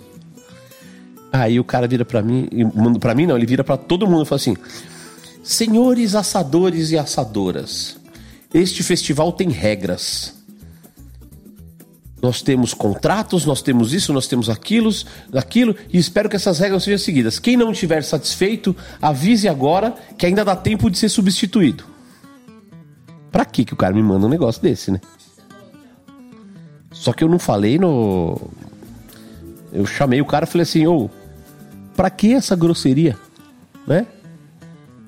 Me explica tal. É, você me chamou de besta. Eu falei, não, eu falei que a burocracia era besta. Eu não te chamei de besta, não chamei ninguém de besta. Eu falei que a burocracia era besta. Não, porque não sei o que, não sei o que lá. Eu falei, então tá bom. Aí eu fui lá no grupo e falei, ó. Do mesmo jeito que vocês estão sendo rigorosos com isso, eu tô pedindo cebola roxa. Se vier cebola branca, eu posso não fazer o, contra... não fazer o evento? Porque você não cumpriu o contrato? É, porque você tá escolhendo até a cor da assinatura que eu tenho que colocar, eu vou escolher a cor da cebola que eu quero. Eu falei, bom, então tá bom. Assim, como o contrato no direito é uma manifestação de vontades, certo, doutora? Certíssimo. Ai, que bonitinho que você falou agora. É. Eu falei, eu perdi a vontade de fazer o seu evento. Tô fora. Tchau. Isso aí. E todo mundo, um monte de gente, teve um monte, não vou dar nome pros cuzões, mas teve um monte de cuzão que mandou mensagem pra mim. É, você tá certo, mas eu eu tô começando, eu preciso desse evento. Ah, você tá certo, mas eu preciso dessa grana. Eu não vou cair fora. Eu E falei, nem receber a grana. eu falei, ô, Você não precisa me justificar nada. É assim, fica quieto. De ca- boa. É, cala a boca, assim, não tô julgando vocês. rolê. Não serve pra mim. Né? Não pedi pra ninguém sair, não fui ligar pra ninguém e falar sai também e tal. Fiquei quieto, fiquei na minha. Eu falei, não tô afim de fazer. Um monte de gente me ligou, falou que não tava afim e tal, não sei o quê, mas foi lá e fez o evento. E aí eu te pergunto, Quem recebeu? receberam? Interrogação, já diria Roberto Avalone. É, ninguém recebeu. Mas o Panhoca que era o babaca que tava arrumando confusão. Bom, vamos voltar aqui que a gente tava falando. Eu lembro de do, do primeiro dia do BBQ Brasil, a gente lá tal. Essa puta velha da Aline que tá aqui do meu lado. Puta já- velha de estrada. Puta velha de estrada, já amiga de todo mundo, né? Se- e se tem uma raça que se conhece, se conecta e fica amigo rápido, é o tal do maconheiro. Ou, juro, na faculdade Boi era assim. preto identifica boi preto. É, é. Ou, juro, eu chegava na faculdade, eu cheguei no primeiro ano e tal. Cara, o primeiro dia de aula, trote, não sei o que tal. Na hora do intervalo, você já viu um monte de bicho com os veteranos, não sei o que, saindo pra fumar. Eu falei, cara, os caras. Vocês já se conheciam? Não, eu sou de Manaus, o outro é do Rio Grande do Sul, o outro é de Brasília, não sei o que. Nós fomos fumar um lá fora. Ô, ô, em uma semana, os caras estavam já morando junto, em república, o caralho. Se tem uma coisa que São faz gente amigo. boa, são gente boa. É, uma coisa que faz amigo é maconha. Você já viu alguém fumar um beck no rolê e arrumar treta porque Nunca. fumou maconha? Nunca. uma interrompida aqui, já que o assunto é propício, o tenente me perguntou se vocês gostam de viajar com ele. Nossa, sempre. Ele falou, pergunta aí se elas gostam de viajar. A gente gosta de viajar com o tenente, a gente gosta de viajar com o tenente. Seja qual for o veículo. Então, assim, e, e os maconheiros. E aí, essa doida foi lá e, assim, já era amiga de todo mundo, já passou tudo. E a Joana, quietinha. Reality show, vou, vou- contar as verdades de reality show, né? 90% show e 10% reality. Ah, não, eu falo que é meio a meio, vai. Você fez um só. Mas assim, o, o que acontece, né? Ele é maior. O casting, o casting, ele escolhe personagens. Óbvio, tem que ter uma aptidão, porque é um, um, um reality show, um reality show culinário e tal, então tem que ter uma aptidão mínima, ou até mesmo fazer muita merda pra, pra dar ibope, porque coisa ruim dá muito mais ibope do que coisa boa, né? Sempre. E, e aí, é, eu, eu tenho a certeza absoluta que eu entrei na cota de nerd. Por quê? E eu entrei na cota sapatão, né? Porque, assim, eu entrei super focada. Por quê? Eu tava acabando de voltar de férias do meu antigo serviço. Eu falei que eu ia fazer o programa, me deram uma licença sem remuneração. A hora que terminou o programa, eu fui demitida. Mas eu já sabia que isso poderia acontecer e que era 90% de chance disso acontecer. Mas eu falei assim, se é pra entrar num jogo, Você trabalhava naquele que começa com I, é isso? Naquela isso, época? é. Ah, tá. Não, não vamos citar nomes, Vamos citar mas nomes. já tá bom. No- off eu posso falar, mas aqui acho que Deixa não, pra lá, não vale a pena. Não vou fazer propaganda. Não mas vou enfim. valorizar vagabundo. Não, não, não, não tem problemas nenhum. Passou. F- foram fases da vida e são coisas que acontecem na vida. Mas aí eu entrei focada, porque eu falei assim, poxa, eu já, já sei que vai acontecer alguma coisa ruim comigo em termos de é, trabalho. Então eu preciso me, me promover de alguma forma para que eu consiga um novo emprego. Ou que eu consiga mostrar meu melhor no rolê. Então, assim, eu entrei focada pra competição mesmo. Preciso ganhar. Preciso ganhar. Não tô preciso... aqui brincando, É, preciso não tô ganhar essa aqui porra aqui. brincando. Era 50 mil eu reais, não era? A carne. diferença de mim pra ela era essa. Eu entrei pra brincar e ela entrou pra ganhar. É, Era 50 pila, era isso? Não, não, então, é, entra- e- quando a gente entrou no programa, tinha um rolê que era, tipo, 10 mil reais em barras de ouro, não era? É, 10 mil reais de 10 Programa mil da SBT, reais em né, 10 barras mil de de ouro. de Vale ouro. mais que dinheiro, oi, mas olha. É, enfim. E aí 10 mil reais em barra de ouro, e aí no final foi mudando, virou uma tonelada de carne. É, de- não, teve o 10 mil em grana. Teve né, em 10 barra mil de em grana? ouro. E uma tonelada de Uma carne, tonelada de que carne. entrou patrocinador, enfim. Mas eu tava ali pra, pra participar de uma competição. E, poxa, não que eu seja super competitiva, sim, eu sou um pouco competitiva. Mas. Cara, com essa cara de nerd, com esse jeito de nerd falar que não é competitiva, você quer enganar quem? Mas enfim, é, eu entrei lá e falei, eu, tenho um objetivo, eu tenho o objetivo de mostrar o meu melhor. E é um programa de churrasco. Eu trabalho com carne, eu já, na época eu já trabalhava com carne, já tinha quatro anos. Então, assim, um pouco de carne eu sei. Churrasco, mais ou menos. Que eu fazia um churrasquinho malemar numa churrasqueira de elétrica. Controle remoto. É, de controle Ô, remoto. Aquela- Meu, eu morava num apartamento na Bela Vista de, sei lá, 30 metros quadrados. Era uma kitnet com a minha mãe, minha, mãe, minha mãe, minha irmã, minha avó, todo mundo lá. Então, assim, tipo, era, um uma viveiro, né? kitnet. Era, um, era um viveirinho. É, Era, um, era um viveiro desse que você vê no pet shop com aqueles canarinhos australianos. É, periquito a- as galinhas poedeiras acho que tinham mais espaço do que eu. E olha que são 50 galinhas por Metro quadrado. por. Não, não é metro quadrado, por gaiola. São 50 galinhas por gaiola. Então, assim, quem quer ser vegetariano, gente, acho melhor não comer ovo. Porque o ovo é pior. Mas enfim. pior do que a produção de carne. Mas enfim. Aí entrei lá querendo mostrar o meu melhor. E eu fui focada. Meu, foda-se. Eu entrei numa vibe de um colega meu de turma de não tô aqui pra fazer amigos. Eu tô aqui pra competir. Entendeu? Eu tive um Toda bravinha no começo. eu tive um colega de turma que, a hora que foram dar trote na- nele, ele falou assim: não, não, não, não vim aqui fazer amigos, eu vim aqui estudar. Hoje ele já é doutor PhD, sei lá, tá nos Estados Unidos, sei lá que fim que deu. Mas enfim, ele não teve convívio social com ninguém. Eu tive. Mas no programa eu entrei focada. Falei, não. Não, legal, as pessoas são legais, bacana. E eu sou uma pessoa tímida, né? Agora eu não tô mais tão tímida porque eu tomei umas cervejas, mas tudo bem. Deixaram pra depois. Exata, sabe, Aline? E aí, é, com essa timidez, eu não me aproximo de pessoas, eu fico só observando. E eu ficava o, o tempo inteiro observando, lendo minhas anotações, porque sim, eu tinha uma cola. Eu não sabia absolutamente nada de cozinha. A hora que eu fui selecionada pra, pra fazer o reality, eu liguei pra uma amiga minha, a Fabiana, e falei assim: Fabi, pelo amor de Deus, me ajuda. Ela é formada em gastronomia, ela, ela era minha professora na faculdade de outras coisas, não de gastronomia. E aí eu liguei pra ela e falei assim, pelo amor de Deus. Ela morava inclusive em São Carlos, ó, Terra terra do Panhoca.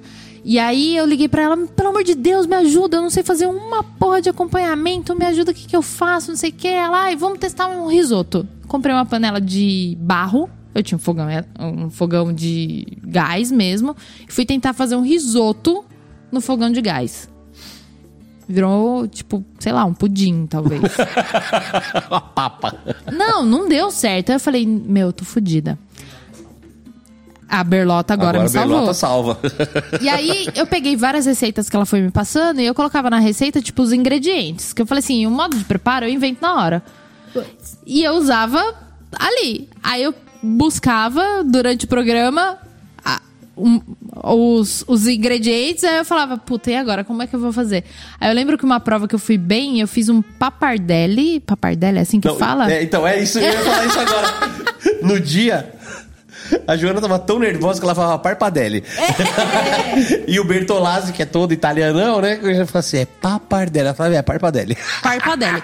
É o parpadelli. De legumes. Eu só fatiei os legumes e fiz ali um, um refogado de legumes que chamei de pa Parpadelli. é difícil pra mim ainda falar esse nome. Mas foi uma indicação da Fabi. E eu falei, meu, é o que eu sei fazer. E foi um- uma prova que eu fui bem. Que eu falei, nossa, um leguminho assim, sem fazer poxa nenhuma, né? Pode falar porra nenhuma mesmo. Não, eu tô acostumando pra não falar palavrão no, perto do Miguel, né? Então, tô me, me policiando. Eu vou vou te contar uma coisa, eu vou te contar um segredo. vai. Ele não tá adiantar. aqui, né? Não, ele vai aprender na rua, tá? Então é melhor aprender em casa. Ah, então tá bom. Porra Saber nenhuma. o momento de usar, quando É. pode e quando não pode usar. Eu- Você sabe que o, o Felipe Dartimil, ele tem um filho de 5 anos, o Luca. O Luca é um. Ele é encapetado. Ele Só tem, cinco só? É, é, que ele é grande, moleque. E o Felipe falou assim: ó, só pode falar palavrão um jogo de futebol. Cara, Imagina o moleque em dia de Ele jogo. assiste todos os dias futebol. cara, quando começa a sair gol, sai gol do Palmeiras, que ele é palmeirense, tadinho. Ele fica assim: é gol! Puta que pariu, filha da puta! Fala tudo, caralho! cu, caralho! Eu nunca vi, mano. Cara, tem um vídeo, pede o Felipe te mandar. Cara, ele solta todos, todos os Uma palavrões vez. do- Numa sequência única. numa sequência única, assim, porque é a hora que pode. Né? Então. Justíssimo. Mas enfim, eu entrei no programa focada no, no, no rolê do programa. É, fiz amigos lá? Fiz. Pô, não tem como falar que não fiz, né? Poxa, a Aline virou parceira de vida. Fez mais que amigos, Faz né? mais que amigos, é. Acabei fazendo mais que amigos. E. Ela não ganhou uma, deixa eu falar aqui, ó, ela não ganhou uma tonelada de carne, mas ganhou 70 quilos. Foi mais ou menos o prêmio de Ué, mas, consolação. mas, mas, mas se não, mas se for pensar, dá pra comer esses 70 quilos muito mais do que uma tonelada. Então Essa vale muito vida, mais a né? pena 70, 70 quilos pra comer recorrente do que uma tonelada. Pergunta pra Berlota se ela tem algum quilo ainda daquela tonelada que ela Não ganhou. tem. Então. Então, e aí f- foi indo, eu tive um bom desempenho no programa, apesar de eu não me achar uma boa cozinheira. Mas eu fui indo justamente. O que, o que, que eu percebi, né? Existiam dois juízes: o Debete e o Bertolazzi. O Bertolazzi era focado em cozinha. Então, o que, o, o que importava pra ele era o acompanhamento tá legal. Meu acompanhamento era sempre um trivial. Uma coisa besta. A, a prova que eu lembro que eu ganhei foi a da picanha. Você O- ganhou uma de frango também, não foi? Com os três molhos? Não, a- foi a da picanha. A pi- Então, a picanha, eu servia a picanha com batata assada, aí eu exprimi a batata e coloquei três molhos. Ah, é verdade. E três molhos, tipo, sei lá, ketchup e ma maionese mostarda, que sempre foi muito bom pra mim. E, sabe, uns molhos Rosézinho, ridículos. né? Era, era um rosézinho. rosé, um verde. Ah, feio, feio, É, feio. feio, feio, feio. Só que o que, que aconteceu? Enquanto todo mundo tava desesperado no mercado pra pegar as coisas do acompanhamento, eu revirei o freezer pra achar a melhor picanha. E eles viram isso. E aí eles falaram: Meu, você tá ganhando aqui, por quê? Porque você selecionou a melhor carne. A Berlota até ficou puta, porque ela fez uma picanha invertida, usando um monte de técnica, e eu usei a primordial técnica. Não, fez picanha invertida, já tinha Já não ter merece perdido, cara. Ah, ficou puta. Eu fiquei puta agora de saber disso. Soubesse tinha zoado ela no episódio, né? E, e aí foi isso, tipo, eu, eu eu usei minha técnica pensando em carne e foda-se o acompanhamento, porque eu nunca fui boa de cozinha, eu sempre tive problemas com cozinhar. É muito difícil pra mim. O arroz, pra mim, eu uso uma determinada marca e um determinado tipo, porque eu sei que não vai sair empapado. Pode falar, pode falar, Marta. Parbolizado. Ah, é mas todo arroz mundo é assim, filha. Não é né? só você, não. As mães nossas, todo mundo é assim. E e- Inclusive, foi o tenente que ensinou a gente a usar arroz parbolizado uma vez. Eu falei, mano, a gente não faz nada com arroz de acompanhamento em evento, porque a gente não sabe fazer arroz de volume. Ele falou, meu, faz o arroz parbolizado, vocês não vão errar nunca mais. Obrigado, tenente. Palmeirinha, palmeirinha do BBQ. Não, e foi, foi isso. Eu entrei super focada.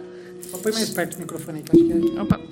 Cheguei onde cheguei porque eu fui focada na carne e a execução da carne eu entregava na perfeição.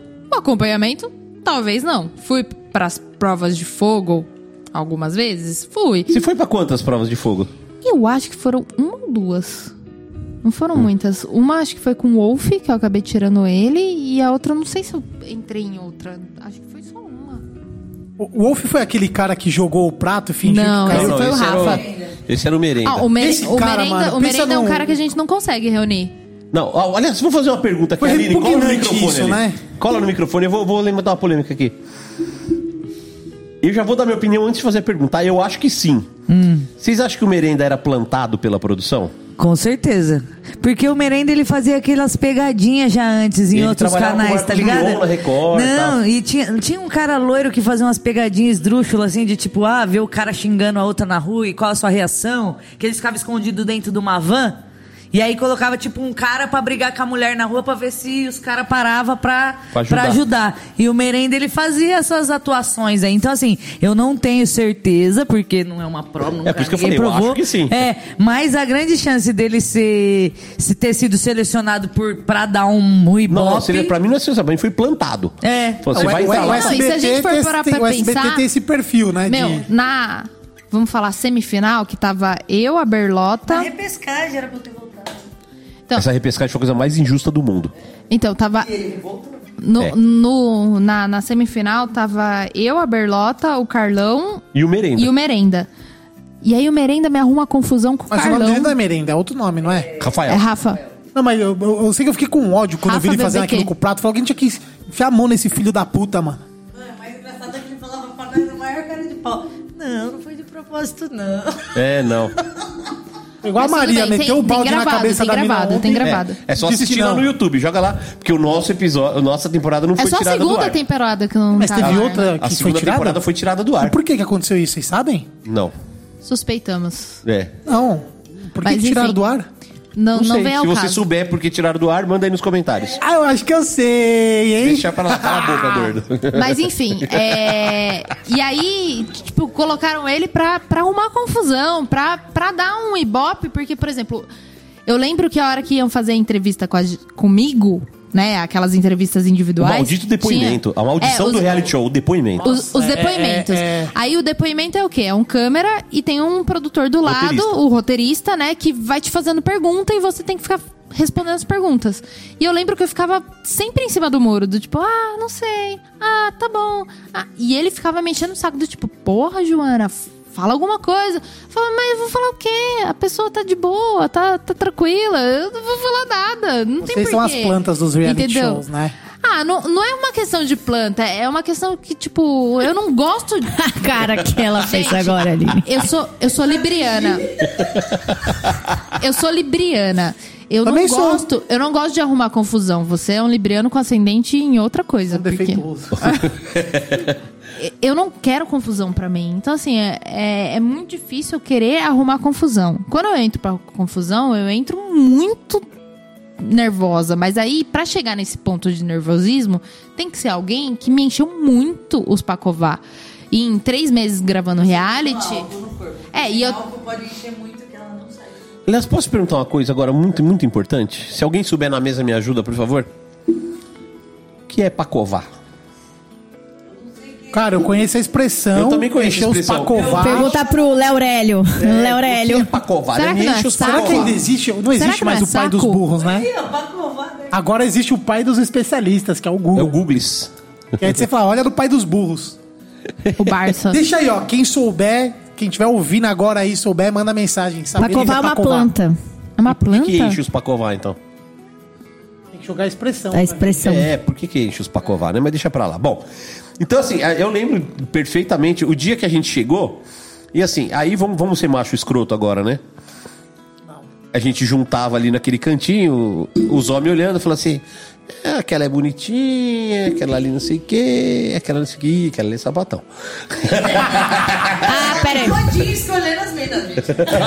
Você tava junto na rodinha escolhendo.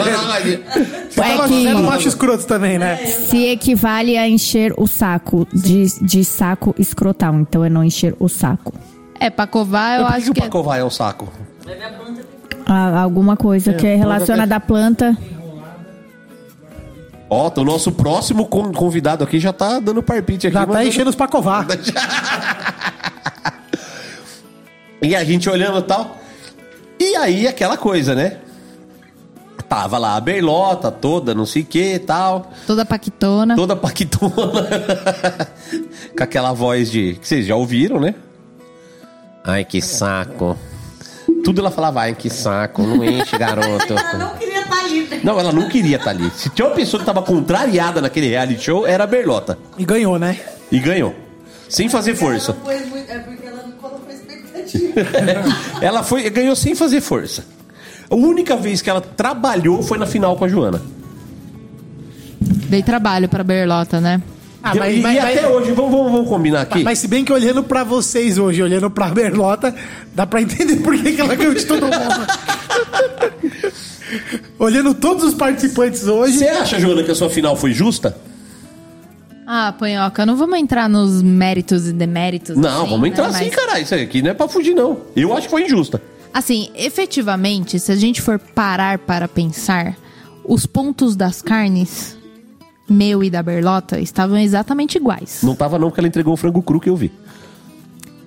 Ah lá, pronto, alguém que tá de fora. Eu tava nervosa ali no momento e Não, eu tava na arquibancada ali, eu vi tudo, não vem não. pra mim tudo.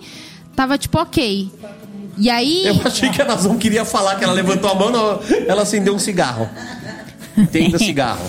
E aí, e assim, tipo, A hora que acabou o programa, todo mundo, inclusive da produção, veio me parabenizar e falar que realmente poderia ter sido meu o campeonato, o campeonato, enfim, né?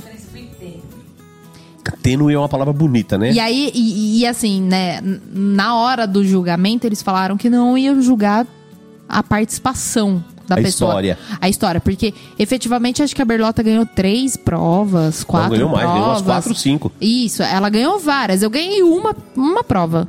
Ponto. E no resto eu fui me mantendo ok. E uma, inclusive, eu fui pro. Pra prova de fogo, Pra né? Pro paredão, pra, pra, pra eliminação. Uma conhecendo o Big Brother, a outra foi pro paredão. E, e então, assim, tipo. Eu acho que eles levaram, sim, é, em consideração o, O histórico. o histórico no reality de uma maneira geral. Porque daí ia ficar muito ruim uma pessoa que ganhou apenas uma prova vencer o campeonato. Entendeu? falar que ia ser baseado só naquele. É, eu acho que tá. Se, se a gente for parar pra pensar, por exemplo, se- ah, O, o enredo, né? O É. enredo, a história, o enredo fica mais bonito. É. Tipo, aquela ganhou todas e levou do que. Exato, do que uma pessoa que, A zebra, né? que, que- que ganhou uma lembro. prova só, Eu vou reassistir prova esse de fogo. Já que tá no YouTube, eu vou reassistir tudo. Assiste que é não legal, lembro. assiste que é legal. Não, vou reassistir, E- e- porque eu e tem assisti uma já. Prova, tem uma prova pra mim que é muito foda, que foi a prova que. Assim, primeiro teve a prova do- dos quatro, né? Que era a Joana, o Merenda, o Carlão e a Berlota. E o Bertolazzi fez um prato, vocês tinham que identificar o que tinha no prato Exato. e reproduzir, né? Exatamente, é, é isso. E era uma mistureira do caralho. O Bertolazzi ficou muito louco naquele dia. né? Não, Tinha era. ervilha com. Ervilha. Ervilha não era em conserva, Ervilha tinha que torta. ser ervilha torta normal, é tipo, sem ser em conserva. Meu, a salsa que ele fez, eu não sei que salsa que ele fez, da onde ele tirou tanto sabor. Gente, eu não tenho cunho gastro- gastronômico pra identificar. Hoje, talvez eu já tenha mais. Mas há seis anos atrás, mano, eu não ficava experimentando e sentindo que tinha um toque de pão. Porque ele falou que dentro dessa salsa colocava pão. Eu falei, gente, quem faz um molho E joga pão e no boio. tritura pão no meio do molho? Não faz sentido algum pra mim. Mas tudo bem, a Berlota conseguiu identificar, porque ela tinha um cunho gastronômico, ela entendia. Ela fez cordon bleu, caralho, né? Gente, é, ela entendia do rolê. Eu fui lá, fui fazendo, inclusive, tipo, eu lembro que até nessa prova, eu peguei creme de leite fresco, acho que foi creme de leite fresco, não sei, e ela pegou de, de caixinha. Caixinha. E aí ela olhou pra mim e falou assim: me empresta. Eu falei, tá. Porque eu acho que na hora ela percebeu que não era o creme de leite de caixinha. Eu falei, meu, foda-se, vai. Se ela vai ganhar por isso, tá bom, beleza. É, eu, o que eu percebi foi isso. Foi o que eu consegui identificar dessa receita todinha. Então, e aí depois. Aí, aí nessa prova saiu merenda. Aí saiu merenda. Saiu merenda. Aí sobrou você, o Carlão e a Berlota. E aí foi uma prova que era tipo uma churrascada, né? Tava todos os jurados lá. O, tava o Sim. Ravioli. Tava Ravioli, o Mário Portela, Clarice. Quem mais que tava? Ah, não lembro agora. É, tinha uma gente. galera lá. Aí eu lembro até hoje. Eu, eu não lembro qual foi o prato que você fez nessa final, nessa semifinal. Cara, eu fiz umas coisas aleatórias, mas. Não, todo mundo. cada um fez uma. É, to- todo mundo tinha que servir. Eram Um- três, uma três entrada, tempos, né? um Era uma prato uma entrada, o prato principal uma sobremesa. Eu não lembro qual prato eu fiz, mas eu lembro da sobremesa. A sobremesa me marcou porque eu inventei de fazer um espetinho de frutas grelhadas. E aí eu não limpei a grelha pra grelhar as frutas. Com Tudo com gosto de carne. E aí foi um feedback que eu recebi de que tudo que, que as frutas ficaram com com gosto de carne. E aí eu falei, ah, é verdade, né? Eu não limpei. Nunca pensei que tinha que limpar a grelha. Nunca limpei grelha pra fazer churrasco na vida. Ah, né? gente, ninguém em casa reclamou. Nunca ninguém me pediu sobremesa no churrasco. E eu lembro dessa prova, que essa prova foi emblemática, porque assim, o seu prato, o seu prato principal foi incrível, eu não lembro o que, que era agora. Não me chamou a atenção porque ele passou batido, porque ele foi bem. E aí eu lembro que a Berlota foi fazer pato. Foi, foi. Acho que magrê, pato- não era? É, foi fazer magre de pato na churrasqueira, não ficou legal. Só que aí o Carlão foi, fez pior ainda, né? Ele foi fazer o burrito. Nossa, é verdade. Ele fez um burrito no churrasco, gente. Assim, você vai, você vai fazer um negócio de churrasco, o prato principal é um burrito. tá- não cola com, não cola com o churrasco Não cola com brasileiro, churrasco, né? O nosso. E, e eu lembro que o Debete falava no- até hoje. Falou assim: É, Carlão, dessa vez foi burrito. Virou piada, virou piada tal. Então, assim, a final era pra ser o Carlão, porque o pato da Berlota não tava legal. Não. Não tava legal. Mas eu surpreendi, né? A final era pra ser a Joana com o Carlão. Só que o Carlão Foi foi burrito. burrito. e aí ele entregou o burrito e fudeu. E aí a Joana foi pra final com a Aline. E a final. eu Kaline achei... não, com a Berlota. Com a Berlota, desculpa. É que. Não, não. final é, a, a final depois, depois. A outra final lá na frente foi com a Aline. Afinal, com a Berlota, A finalmente. com a Aline. E aí eu lembro que foi a prova mais legal do BBQ Brasil, porque não tinha acompanhamento. É, era só técnica com a Técnica carne. era. Era peixe, frango, frango. e dois cortes bovinos. E tinha cordeiro também, não tinha? Eram cinco. É, e tinha um cordeiro. É. E é uma pena, né? Que o BBQ, o, o- o programa de vocês foi o mais legal. Depois virou uma grandíssima bosta. Mas é que- o que Porra que de fazer churrasco andando de bicicleta, É, churrasco na piscina. Vá pra puta que pariu, mano. Eu passo repasso. eu- Passa o Porra, Passa o repasso. pô, Você quer, você- quer fazer começou- um programa de churrasco que o critério é o cara em cima de uma boia de, de flamingo, outro andando de fazendo churrasco numa bicicleta? Eu Ah, não, não fode, Não, porra. e, e outra questão, por exemplo, você faz polvo no seu churrasco em casa? Cara, dificilmente. Ah, Eu vou- não vou nem falar que não. Não, mas assim- Mas a, a resposta padrão seria não. Mas a, a gente gosta muito em casa, então raramente faz. Então, mas é- é- era um programa de o melhor churrasqueiro amador. E aí você vai enfiar polvo? Gente, Vieiras. qual a parcela da população que tem acesso a polvo? Só, só que é litorane e o ultra rico. E qual a parcela da população que tem acesso a polvo para fazer no Churrasco. churrasco? Gente, você não pensa num polvo no churrasco. Não. Então, assim, eu acho que saiu um pouco polvo. Só vê, a única coisa que você Saiu imagina um no churrasco é o coisa. polvão, né? É. Polvão comendo feito os, Sa- os acabou, acabou saindo. Linguiça, maionese. Por quê? O que, que aconteceu, né? Em 2016 começou o boom de festivais, começou a ter muito festival, começou a ter muito churrasqueiro, começou a ter... 2016? É, 2016 foi o boom, foi o grande boom. começou em 2012. Quando foi a churrascada, quando... A, Não, a primeira começou- churrascada em 2015. Dois- Ah, 2000, desculpa, gente. É que eu entrei no mercado da carne em 2012, mas en- enfim. É, você. É eu Eu, eu, eu vejo o boom, festival, churrasco 2019, 18. Não, mas Não, não, o não, não. movimento começou a crescer em 2016. Ó, 2016 teve. A, Bárbaros. A terceira churrascada, teve o primeiro Bárbaros. É, Teve Bastards, lembra? teve o Bastards? Lá em Itapicirica da 2016? Serra. Eu 2016. tô confundindo as datas. Tá, tá confundindo. 2016 foi o ano do churrasco no Brasil. Foi o ano. Não, mas começou, mas aí os próximos a galera começou a fazer. Não, aí começou a aparecer, mas assim. É, foi o ano que começou a Eu, eu acho que explodir, 17, a ascensão. 18 foi um boom. É isso que aconteceu. No nosso- 19. Na nossa, quando a gente. Ascensão, a gente tava no começo do- da- da curva É. de Aí Gauss. começou a aparecer. Da curva do quê? De Gauss. Curva de Estatística Gauss. avançada. Nerd é foda. Né? Tem um desenho que tem uma foto de, um- de uma mulher, de um GIF, é um negócio no Facebook eu uma vez, que é um desenho onde tem um- um- uma cabeça, a pessoa dando uma lambida assim no cérebro. sabe? Mano, isso pra mim é isso que é. É isso, né? Tesão, tesão. É o que eu sempre falo. Isso é ser demissexual. Inteligência. Isso é? Eu só, eu só aprendo canazão. Vou vir mais Demissexual. ouvinte? Todas Eu, as eu, eu, eu sou demissexual, eu só me interesso pela pessoa se eu também me interessar pelo cérebro dela, entendeu? Eu tivesse a vontade de lamber o cérebro. Inteligência Porque a pessoa tem que ser, é, tem que ser inteligente, porque senão eu não me Inteligência é interessa. afrodisíaco. É isso, é isso, gente. É melhor que a academia. Gente burra brocha, pelo amor de Deus. Mas, mas, mas foi isso. Em 2016 começou, começou a ascensão do churrasco. Foi quando começaram os grandes festivais. Quando, quando começaram, 2017 começou outros festivais menores e, de- e mais interioranos, vamos falar assim. Sim. É, né? começou a divulgar mais. Começou, começou. E aí 18, 19, e aí foi acontecendo muitos festivais, E a né? pandemia deu uma azedada Nossa, fudida no deu. nosso rolê, né?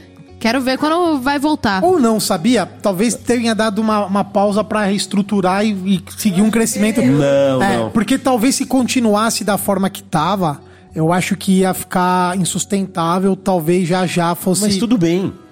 tudo bem, era melhor ficar insustentável acontecendo do que hoje ficar insustentável por questão financeira. Não, não tô dizendo que foi bom, não tô, eu só tô dizendo que assim, eu acho que a, a pandemia, ela, obviamente, ela fudeu todo mundo, atrapalhou todo mundo, né? Ou poucas pessoas se beneficiaram muito, né? mas a maioria se lascou.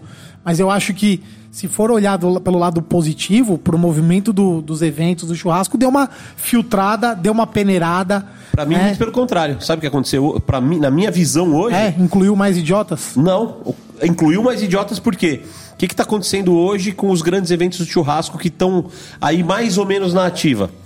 Ao invés de valorizar a carne e os assadores, eles estão fazendo o quê?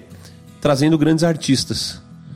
Um grande sertanejo, um grande pagodeiro, não Tá- sei o tá- quê. tá meio que E aí- matando a essência do festival. fo- Foda-se quem tá assando, É, entendeu? é que vamos ser bem honestos, vai, essa é uma fala minha. Aquele manifesto bonito da churrascada, ele era bonito até um determinado dia. Depois disso, a própria churrascada virou comercial e ela, que foi uma das pioneiras, puxou pra onde tá indo e degringolou, né? A, a saída do debate é um reflexo disso.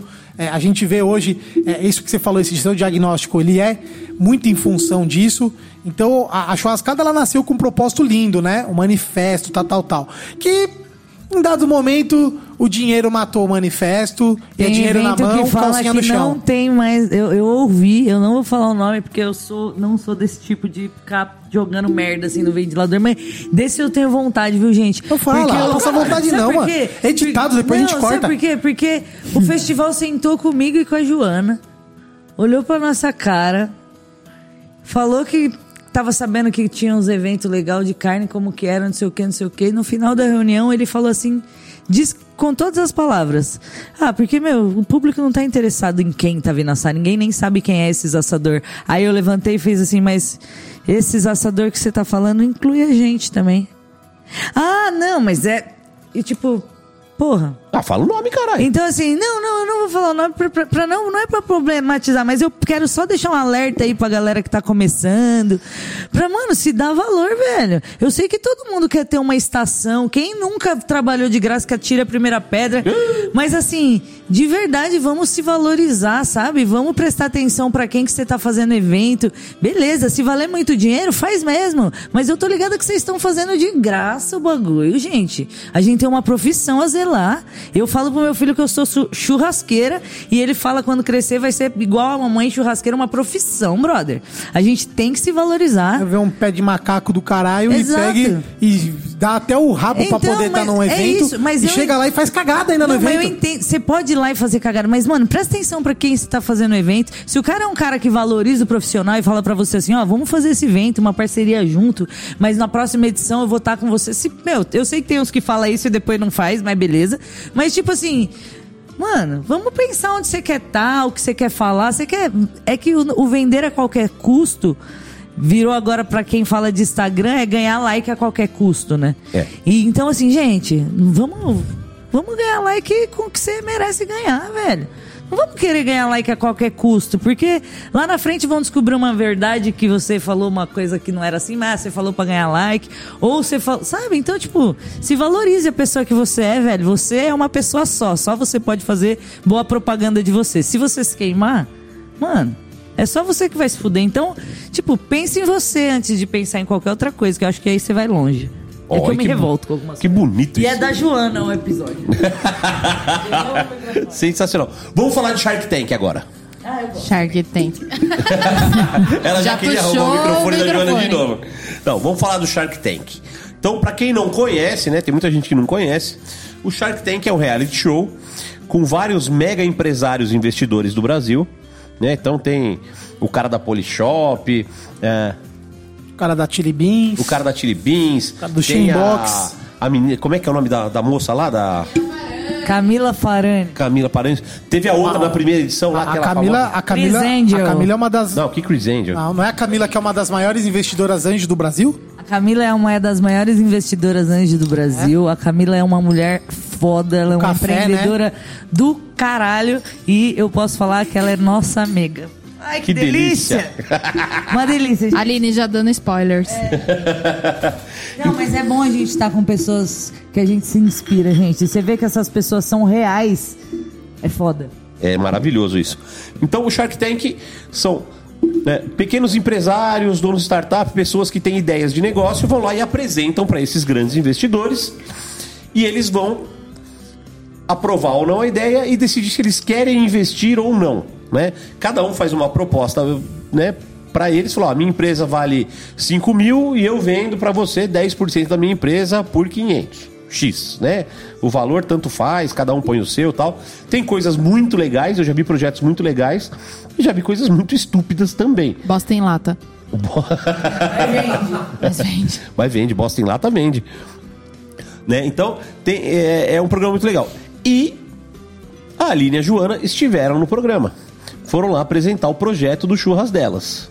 É, na, na E verdade. fisgaram um tubarão. Sim, sim. Na verdade, a gente não foi apresentar o churras delas, meu. A gente gravou o programa no meio da pandemia. Então, o churras delas é um evento experiência. Não dava pra eu servir no meio da pandemia evento experiência. Pra eu vender isso. Mas, durante a pandemia, a gente teve uma virada de chavinha que foi trazer que, assim, a gente se viu sem renda. Porque a gente vivia de evento. Bem-vindo ao meu time. Março a junho, né? Falando que talvez vocês não tenham ouvido, o que a Aline falou, de março a junho a gente perdeu 28 eventos. 2020, De né? 2020. Posso, posso mandar um dadinho pra vocês, rapidinho assim? De contratos que estavam fechados meus na pandemia. Eu perdi 100 mil reais. De contratos que ainda não estavam fechados, mas que estavam apalavrados, eu perdi 150. Então, fo- f- foi isso. É isso. É isso. Foi isso, foi isso. É isso. É sobre isso. Então, assim, a gente criou um novo formato, porque a gente falou assim, meu, a família no começo, né, ninguém entendia o que que era uma pandemia. A família falou assim, não, vai ser só três meses, relaxa, três O meses mundo a gente falou isso. Não foi só a família, o mundo. Todo é, mundo. o mundo. É, segura as pontas, a gente dá uma força pra vocês pagarem aluguel, as contas fixas tal. Daqui três meses tudo melhora e vai ficar tudo bem, e tá tudo bem. Mas eu sentei um dia pra Aline e falei assim: Mano, você teve epidemiologia. Não teve? Eu também. Não tive na faculdade, mas eu tive pela minha mãe. E quando você fala pandemia, não é uma coisa pra durar três meses. É uma coisa pra durar um tempo. Um tempo grande. Talvez anos. Então, assim, a gente precisa se movimentar, porque a gente vai viver às custas da família. Não dá, não dá. Gente, por mais que eles fizeram de coração, falei, meu, a gente precisa se movimentar pra ter uma fonte de renda, porque senão a gente vai acabar quebrando todo mundo. É, é, é isso que vai acontecer. Porra, vocês são duas mulheres saudáveis que trabalham, Exato. que querem trabalhar. É, não, Não- tem não- como, porra. Não, não, dá. e na pandemia Não é do não perfil. dava- e na Se fosse pra ser pandemia- encostada, já eram encostada. N- Na pandemia não dava nem pra vender água no farol, porque não tinha gente na rua. Entendeu? Foi, foi bem difícil aí o começo, digamos assim. É. E aí a gente parou e pensou, vamos fazer um delivery. Uma amiga nossa, a Gabi, que a Aline até citou na- no, no episódio passado, é, a Gabi falou assim: Meu, por que, que vocês não fazem delivery? Vocês fazem umas coisas foda, tal, vamos fazer um delivery. Aí, beleza. Aí a gente conversando com uma outra amiga nossa, a Andrea, do Território da Carne. Ela falou: Cara, meu, vocês são um produtaço. Vende, vende a carne de vocês, vende, vende. Pra vocês terem uma fonte de renda, vai vender. Vocês podiam vender defumado, tal. Aí a gente falou: É verdade. Por quê? O que que a gente chegou na incógnita? Eu amo grelhar. Ass- assar carne no método de cocção rápido. Esse pra mim é, é o método mais delícia. Assim, pra mim fazer. Pra eu, né? Pra eu fazer. E a, e, a, e a Aline falou que pra ela é porque ela gosta de carne crua. Ela gosta de dar só um choque na grelha e pronto. Então, assim, só que pra entregar carne grelhada pras pessoas é um pouco mais complicado. Porque se eu pedir um mal passado, vai demorar 40 minutos o motoboy entregar. Vai chegar gelado. Se eu pedir um bem passado, pode ser que chegue seco. Então, assim, a gente ficou nessa incógnita. Aí a gente lembrou. Porra, mas tem o American Barbecue. O American Barbecue, a carne ela já tá pronta. Efetivamente, ela não tem um ponto. Ela tem o, o ponto do American Barbecue, que ela já vai estar assada. pra caralho. E ela chega quentinha na tua casa e tá bom. Ela chegar quentinha, ou, ela tá. ou você tá esquenta quentinha. sem perder qualidade. Exato. Isso aí foi o segundo passo que a gente teve essa visão dentro do Calma. restaurante, né? Vou contar. Então a gente falou, vamos fazer um, um- um delivery de American Barbecue. Fechou? Fechou. Beleza. Aí surgiu o Shark Tank. O Shark Tank já, já tinha aparecido nas nossas vidas, a gente já tinha visionado em alguns momentos, só que a gente parou pra pensar assim, poxa, mas eu preciso entregar pro Shark, para os Sharks, números. E a gente fazia uma coisa muito artesanal. Falar artesanal pra ficar bonito, né? Mas uma coisa muito pessoal. Então, os eventos era eu e a Aline. Quanto eu faturava? Não sei. Entrava dinheiro no meu bolso, eu pagava minhas contas, eu bebia uma breja, eu saía, eu comia e eu conseguia sobreviver dos Era, eventos. era um caixa único, né? É, o- Exato. o, erro básico de todo empreendedor Exato, que é no começo. mostra- misturar o Não, caixa não, da do começo, com o da vida. caralho, do começo não. Tem um monte de empreendedor que faz isso Até pra hoje, sempre. exato. né? Então, mas é, aí fi- fica a dica. Então, e eu sempre falei pra Aline, eu falei assim, eu não vou chegar no Shark Tank sem dados, Ia tomar- sem ia tomar números, pavor. Pra tomar paulada na cara. Pavor. Não, tá... Gente, a gente vai estar com cinco pessoas que entendem de negócios. E números, né? E números, E eu eu- não tenho números pra apresentar. E o- e o que eles querem de quanto vocês você é fatura números. por ano? Ah, não sei. Eu faço churrasco e sobrevivo. E sobra um dinheirinho pra pagar as contas. Como que eu vou chegar assim? Não dá, né? No investidor, né? Pro investidor, tipo, ah, eu quero meio milhão pra você colocar no meu bolso. Pra você fazer o quê? Ah, não sei. Eu pagar minhas contas, tomar cerveja e fazer churrasco.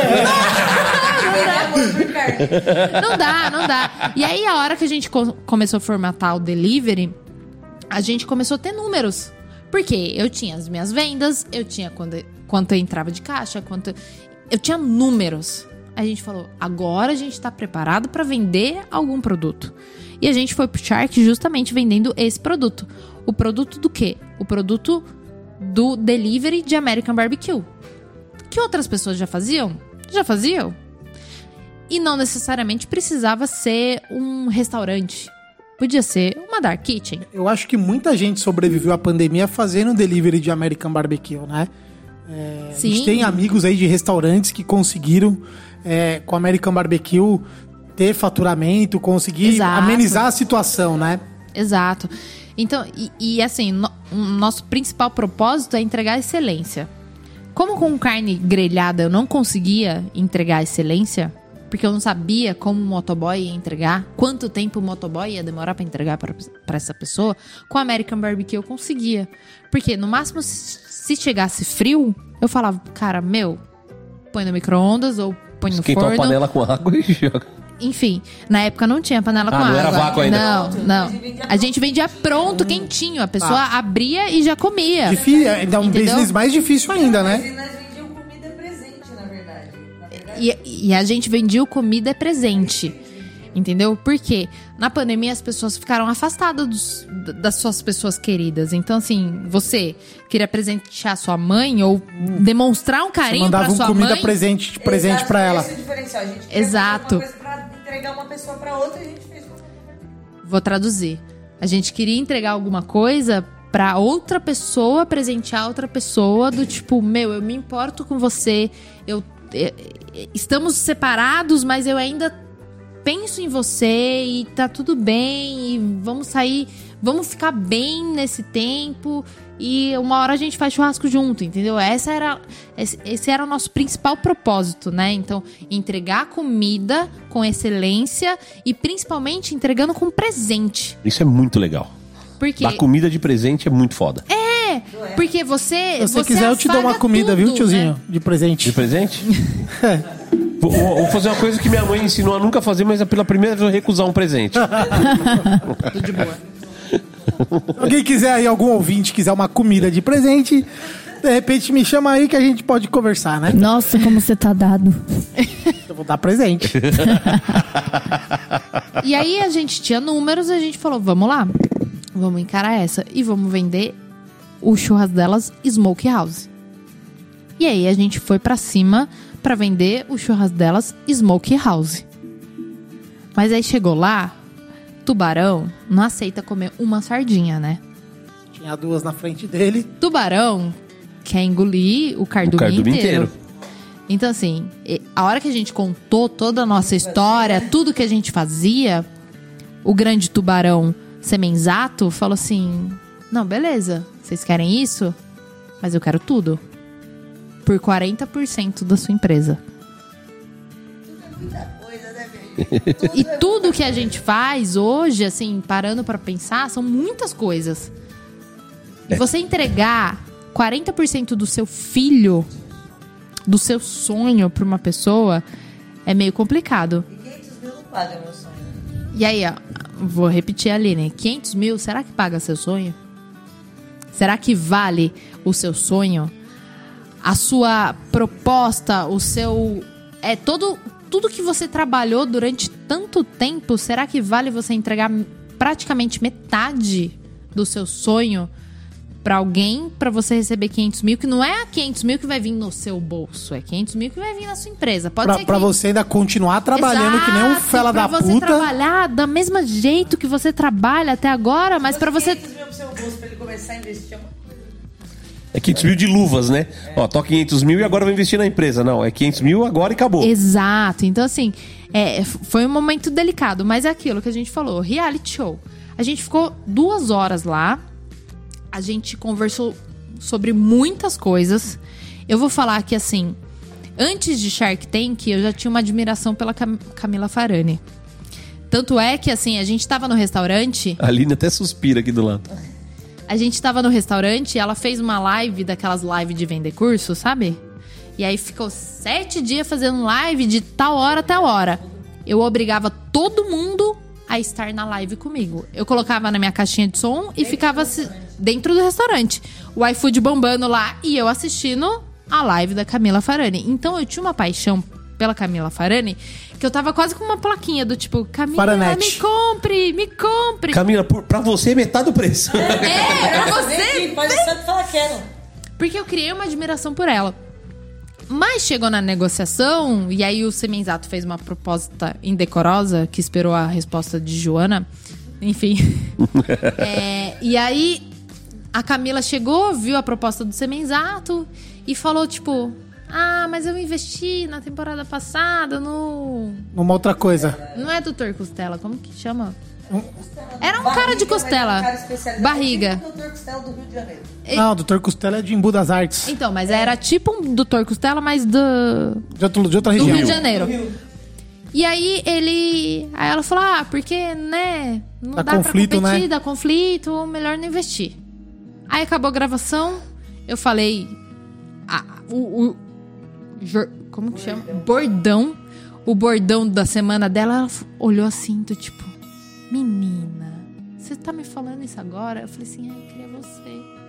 Ela ficou puta, que ela falou, Qual que era o bordão? Qual que era o bordão? É, desistir não é uma opção. Olha só. Ó, a Joana ganhou ela nesse finalzinho que ela lançou essa daí. Mas a gente, ela não fechou com a gente, mas tem uma coisa que ela fechou com a gente desde então, é que os ano no... todas as festas de ano novo dela, desde aquele dia até hoje, a gente que faz lá no Rio pra ela. Ah, que Então, delícia. A gente virou brother. Então, Muito bem. Vale mais que investimento, às vezes, você ter... Vale mais que dinheiro. Vale mais que barras de ouro. Eu, eu sou, eu sou mega fã desses tipos de programa. Eu já acompanhava o Shark Tank há muitos anos nos Estados Unidos. O meu sonho de vida, eu acho que é ser um investidor desse tipo. Eu, eu acho que se eu se eu fosse milionário, assim, eu adoraria ser um investidor anjo, pegar a empresa, o cara me apresentar, sabatinar e fazer. Então eu sempre acompanhei. De vocês eu assisti, obviamente. O, o brasileiro, eu não tava assistindo muito porque tinha muita coisa. Assim, a, a comparação com o Shark Tank americano é outro rolê, né, mano? Os caras. é bonito de ver as apresentações. O empreendedor vai lá, na apresentação dele você toma uma aula de negócio que você fala: caralho, mano. O brasileiro, ele não se prepara. O brasileiro não. Então, assim, é, é meio- era meio broxante. E o de vocês, obviamente, eu fui assistir. E eu achei que vocês não iam pescar ninguém. É, eu achei que em toda a apresentação, o plano assim, eu falei, mano, não sei se vai rolar. Aí o primeiro falou não, o outro falou não. Eu falei, não, não vai dar, mano. Não, não, não vai. Aí quando o Semesato falou, eu falei, caralho, eu fiquei surpreso, porque não. Eu não acreditava ali na, naquela apresentação, do jeito que eles mostraram pra, pra telespectador. Eu falei, puta, não, não vai dar. Não é um, não é um puta business legal. Até que eles Né? falaram dos, dos números, né? Tanto é que eles falaram dos números no programa e eles. Os números O caíram. microfone acaba de despencar aqui Ah, no ele, Bebecast. ele arruma rapidão. Chama a técnica, chama a técnica que o microfone despencou. Tá cansado nesse vai e vem pra lá e pra cá? Foi? Sapo, perereca, rã. Não, então, pra você ter uma ideia, que nem eles falam dos números no programa, muita gente, a gente lê os comentários e fala, ah, mas elas só faturam isso, não sei o quê. Mas em momento algum eles falaram que a gente só trabalhava é, cinco refeições. A janta da sexta, o almoço e, o- e a janta do sábado. Quatro refeições e o almoço do domingo, né? Então quem fazia a conta falava, nossa, mas peraí, esse número... 14 de ou 21 É. refeições de, de que o Exato, pessoal faz na não, ele semana. tá fazendo 20 vocês mil, sei lá, em- alguma coisa nesse sentido. Então, é, teve muita gente que olhou e falou, não, mas essas Pois contas é. não bate. Qual a valuation dessa empresa fala pra fazer uma conta dessa? Mas não foi por isso, porque tem cortes que acabam de... Exato. E, e aí, quando, quando vocês conseguiram, eu fiquei, fiquei feliz, obviamente, por vocês. Fiquei surpreso por ele também. Aí eu entendi, mas eu fiquei preocupado. Eu falei, mano, pelo que ele falou lá, ele quer pegar elas pra uma outra operação dele, vai matar esse rolê do, do que, que elas fazem do churras delas, do defumado. Ele tá comprando elas pra pôr pra trabalhar no, num evento. No, no evento não, no, no business dele. Esse foi o sentimento. E aí acabou o programa, acabou. Agora eu quero ouvir. E aí? O que, que Então, aconteceu depois do programa? O que que aconteceu? Isso, Como que essa, foi? essa é a- o dinheiro essa caiu é a- na conta, não caiu na conta? Como que. Conta Ó, pra gente. Minha mãe me ligou falando, nossa, você tá meio milionária, né? Porque você conseguiu 500 mil. Conseguiu tal. meio milhão. Meio milhão, você conseguiu. Falei, mãe, mas peraí. É um rolê, tipo, é empresa. O meio milhão não vem pro meu bolso. Vem pro bolso da empresa. Vem é pra tudo firma. isso. Mas qual que é o rolê? Antes, né, você assina um contrato que você tem que fazer um teste. É assim, ali... Ali na hora do vamos ver é um acordo de cavalheiros. Sim, obviamente. Tudo que for conversado ali tem 120, 120 ou 180 dias pra ser Desfeito. é, ser desfeito ou ser fechado. Ou assim, é, passou daquele, daquele tanto de dias, é, pode ser feito outros acordos. Que nem eu falei pra ele que eu vendia 40% por 500 mil. Passou de 120 dias, a conversa podia ser, ó, não vai ser mais 40%. E tudo bem. E aí ele podia aceitar ou não e... Sim, o prazo de- da resposta era esse, podendo mudar. Exato. Então, assim, a gente chegou a fazer um teste. A gente operou junto. Mas qual que, qual que foi o grande rolê, né? Ah, quando a gente foi pro barbecue, ou pro, pro barbecue não, pro Shark Tank. Quando a gente foi pro Shark Tank, a gente tava começando a testar os defumados congelados no sistema vácuo. A gente tava começando a testar. Porque a gente já sabia, porque a, a gente, o que que a gente fazia? A gente defumava, congelava, embalava vácuo. Era dentro de um posto de gasolina, nossa operação. Então não podia defumar dentro do posto de gasolina, né? Sabe a decisão, né? Sabe a decisão. a gente nunca tenha feito. Não que eu nunca tenha defumado dentro do posto de gasolina, mas enfim. A fiscalização chegou lá um dia e falou: vocês nunca defumaram aqui, né? Claro que não. E o teto do posto preto. Tá os carros, os caminhão velho que vem abastecer esses a diesel. velho diesel que vem Sai abastecer. peidando aí no escapamento e fudendo tudo. É o ônibus da CMTC aí.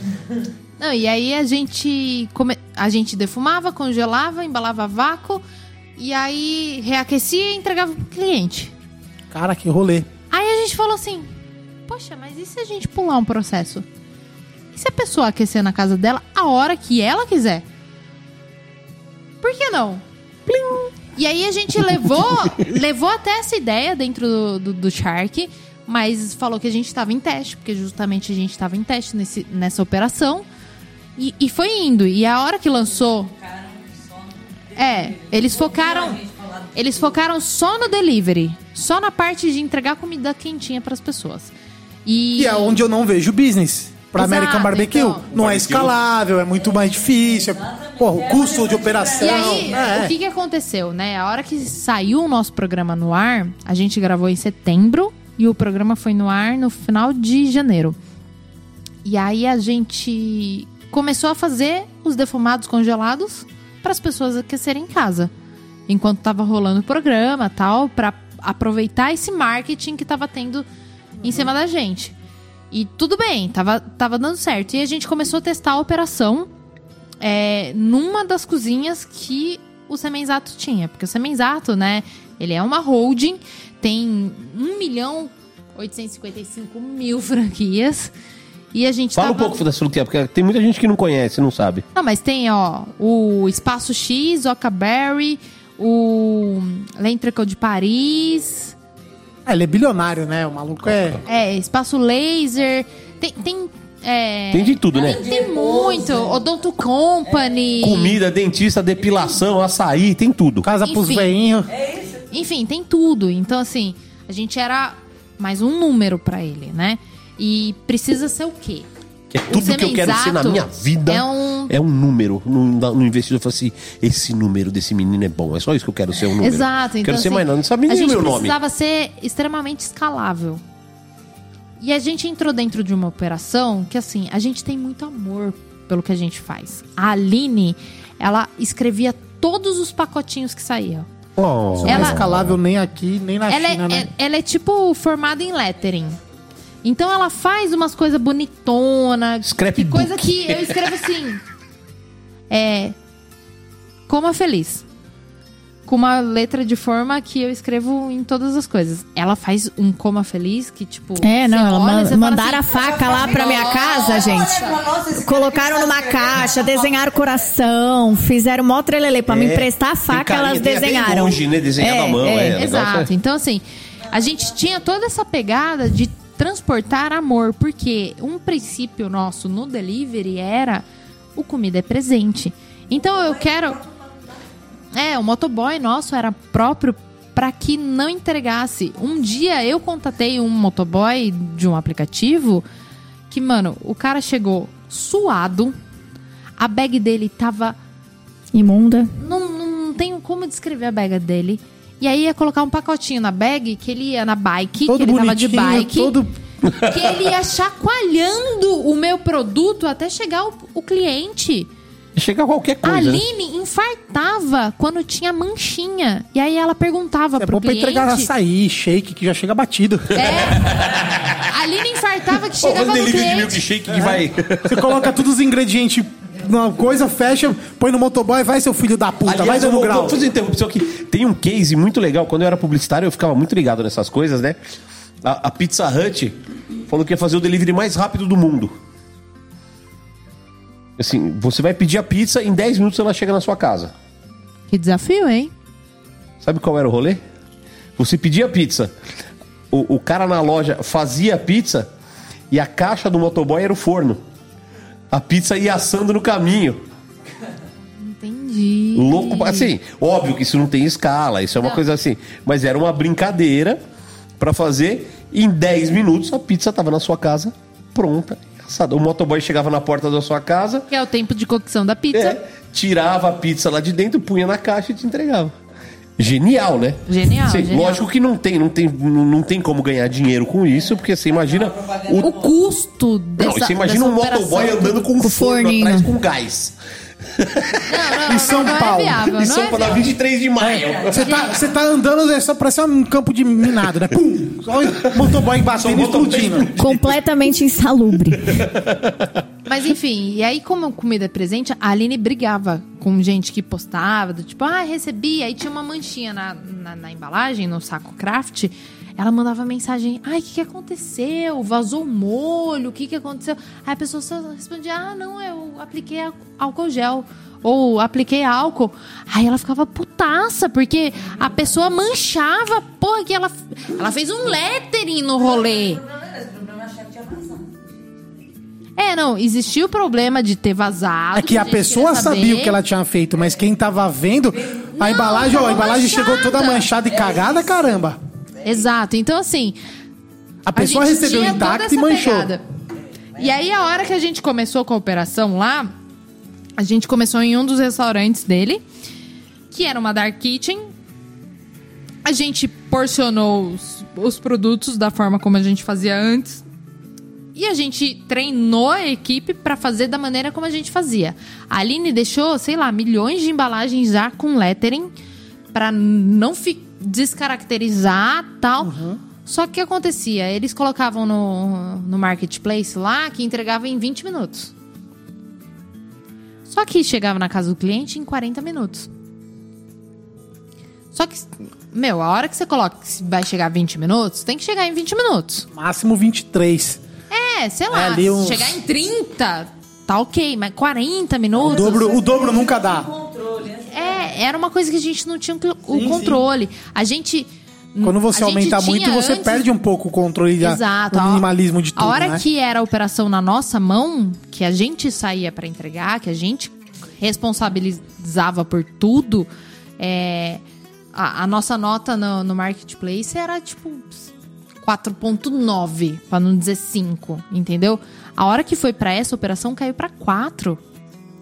Então assim, deu uma freada no nosso negócio, né? Então a gente pensou, poxa, será que Deu uma é freada. isso mesmo? a- abalou o amor pelo rolê, né? Falou, caralho, tamo, tamo de- regredindo aqui nossa paixão, né? Mas é porque assim, o que, que acontece? Quando você tá dentro de uma empresa que só chega alguém pra você e fala, ó, hoje você vai vender isso aqui. Hoje você vai vender isso aqui, mas você não sabe o que é isso aqui. Você só alguém te falou, ó, vende isso aqui. É diferente de você chegar e falar, olha, isso aqui é uma empresa de uma galera que tá querendo crescer, que tá tendo oportunidade de fazer um negócio, nanana. Não, você só vê um funcionário que antes tinha é, X número de produtos pra vender. Tem mais um produto a mais agora. dobrar o, o número de produtos dele e ele vai estar ali trabalhando dentro da Dark Kitchen do mesmo jeito. Então ele não vê nada ali pra fora. Então isso não combinava muito com o nosso processo. Mas, é, com o nosso propósito, na verdade. Então, assim, é, foi. Não ia dar pra, pra escalar. A gente percebeu que não era escalável, mas a gente percebeu o que com essa operação? Que os defumados congelados eram muito escaláveis. E é nisso que a gente tá trabalhando. E é isso que a gente saiu do contrato com o Semenzato. Então não seguiu mais. Não, a gente sentou, conversou com ele, teve uma reunião com ele, algumas reuniões e falou: Ó, eu acho que a sinergia do negócio, não, porque também não dá pra gente, porque assim, o Semenzato tá aqui, ele tem um monte de empresa aqui, um monte de índio cuidando Quando a Aline dessa fala aqui, ela tá botando a mão em cima É, e depois a mão vocês, embaixo. vocês são um piolinho no, Exato, no e, tipo, mamute, né? Exatamente, a gente sabe exatamente Um- o que. Sabe que tá ali, mas não coça, sabe- não- Ô, se a gente sabia que a gente não era escalável naquele formato, pensa ele. Ele pensou num formato que seria interessante, mas foi o que você falou. O American Barbecue é muito novo ainda. Então, a pessoa, ele é mais caro se você comparar a uma, um outro tipo de carne, porque tem todo um processo. Só que ali no iFood, quando a pessoa olha um prato de American preço pelo Barbecue, preço. É pelo preço. Então, não tem muito o que a gente fazer em relação a isso, né? Então, é, tem que ensinar as pessoas a consumirem. Até lá, tem um... Tem chão. Tem chão. Tem chão, tem que considerar que o mercado vai. Todos os players estão remando pro mesmo lugar, as coisas estão E acontecendo. aí a vantagem do congelado é isso, que essa, todos esse pouquinho de gente que em cada região gosta, eu tenho volume para vender em escala. Isso é muito legal. Falando nisso, vamos fazer um, um momento, uma coisa que nunca, nunca aconteceu no BB, vai acontecer hoje pela primeira vez. Estamos aqui hoje nos nossos estúdios, entre aspas, estou fazendo mãozinha de aspa aqui para quem não tá vendo. Nós estamos recebendo hoje um, um amigo aqui, o Will, tá aqui, veio trazer BBQ pra gente hoje aqui. Cola aqui, cola no microfone do Cunha aí. Estamos recebendo o Will aqui, que ele trouxe pra gente exatamente o que a gente estava falando aqui no assunto, certo, seu Will? É isso aí. Olá, boa noite, pessoal. Tudo bem? Tudo bom? Tudo bom? Dá uma mamada, Fio, que você tá muito É, tem que- longe. é, tem que mamar o microfone, é. Chega pertinho mesmo que. Agora vai? Agora Foi, vai. Foi, tá bonito. Um, dois, três, mamando. Então o Will lá. veio aqui, ele mandou mensagem pra gente, falou: Ô, posso levar meu rango aí pra vocês provarem tal, não sei o que, pra vocês comerem, não sei o que tal. E o Will trouxe exatamente isso. Conta pra gente o que você trouxe aí. Isso aí, pessoal. É, Eu, na pandemia, também tinha é, bar, restaurante, acabei fechando, né? E, infelizmente, precisava ganhar dinheiro, pagar as contas e tudo mais. E o American Barbecue chegou na minha vida no 2017 para 2018. E aí, exatamente como as meninas estavam falando aqui, esse esquema do delivery. Falou, porra, é um negócio que pode dar certo, vamos tentar. E tinha visto no da costela, Doutor Costela, o esquema da, da embalagem a vácuo, congelado, falei, porra, isso aí é uma puta sacada. Pra mim, consigo fazer. Ah, aí foi aí que eu comecei a trabalhar. Montei o meu primeiro pitch, fui no Amigo Serralheiro, a gente fez junto, fiz o meu projeto. E começamos a fazer. Cara, isso é daí- muito. Te interromper aqui. Isso é muito legal. Tá, assim, todo mundo fala, ah, o Panhoca é da Arte Mil, não sei o que. Sim, eu sou da Arte Mil, eu desenvolvi o projeto com a Arte Mil, mas eu sou muito fã de quem vai lá e faz seu próprio pitch. Eu sou muito fã de quem bota a mão na massa, vai lá e constrói o seu próprio Gente, mas os americanos só fazem isso, né? Não tem uma marca de pitch. Gigante não tem, Estados tem Unidos. várias é, marcas tem várias, legais. mas as pessoas normalmente fazem seu próprio Fazem, pitch. elas vão lá no ferro. Mas convenhamos, mas convenhamos também que é o seguinte, né? O americano, qual- qualquer um aqui que vá, vá lá, vai numa loja, você tem vontade de construir uma nave espacial. Porque os caras têm tudo, né? É, isso vai, é fácil. você, vai você aqui comprar uma máquina de solda. O americano ele vai na farmácia, ah, eu quero comprar uma máquina de solda, ele compra. Entendeu? Lá ele tem tudo, tudo. Ele tem calandra, ele tem, ele tem tudo e barato, acessível. Por isso que lá os caras fazem. Aqui nós não temos, né? É que lá, Hoje- lá tem a questão, a mão de obra é cara e o equipamento é barato. Exato, aí você se especializa, você pesquisa, estuda e faz. Aqui, vai você fazer um. Você vai ter que pedir, você vai ter que pedir equipamento emprestado, você vai ter que e a chance de ficar uma merda é grande, É né? gigante. Então, Eu já, tenho, já dei até ideia de um amigo meu de alugar. o- Porque assim, ó, tem- tudo que mais quer, às vezes, é você falar, porra, se eu tivesse uma serralheria por um dia com tudo que tem lá dentro, eu dava conta de fazer alguma coisa. Existe isso com marcenaria. Então, mas serralheria é até mais legal, né? Olha, eu tenho outro problema em falar serralheria. Olha, gente. Serralheria. ah, não, tem, não tem problema. é que essa- essas horas aqui a, É, língua, Joana a língua já tá mim. grossa já. É o cigarro do capeta. Volta aí, Will. Então, aí você começou a fazer BBQ na pandemia. Vamos lá. Aí comecei a fazer, comecei a ganhar dinheiro, né? Ganhar dinheiro. Pagar bom. as contas. Não, que bom, que bom. Pagar Já contas, fico paguei feliz, meu pô. pitch, fiquei zerado, não devo nada pra ninguém, graças a Deus. Isso vale ouro. E continuei no mercado. Falei, porra, é um mercado legal, gostei, me encontrei bastante no- nisso daí. E o meu ex-sócio me emprestou um pitch carretinha.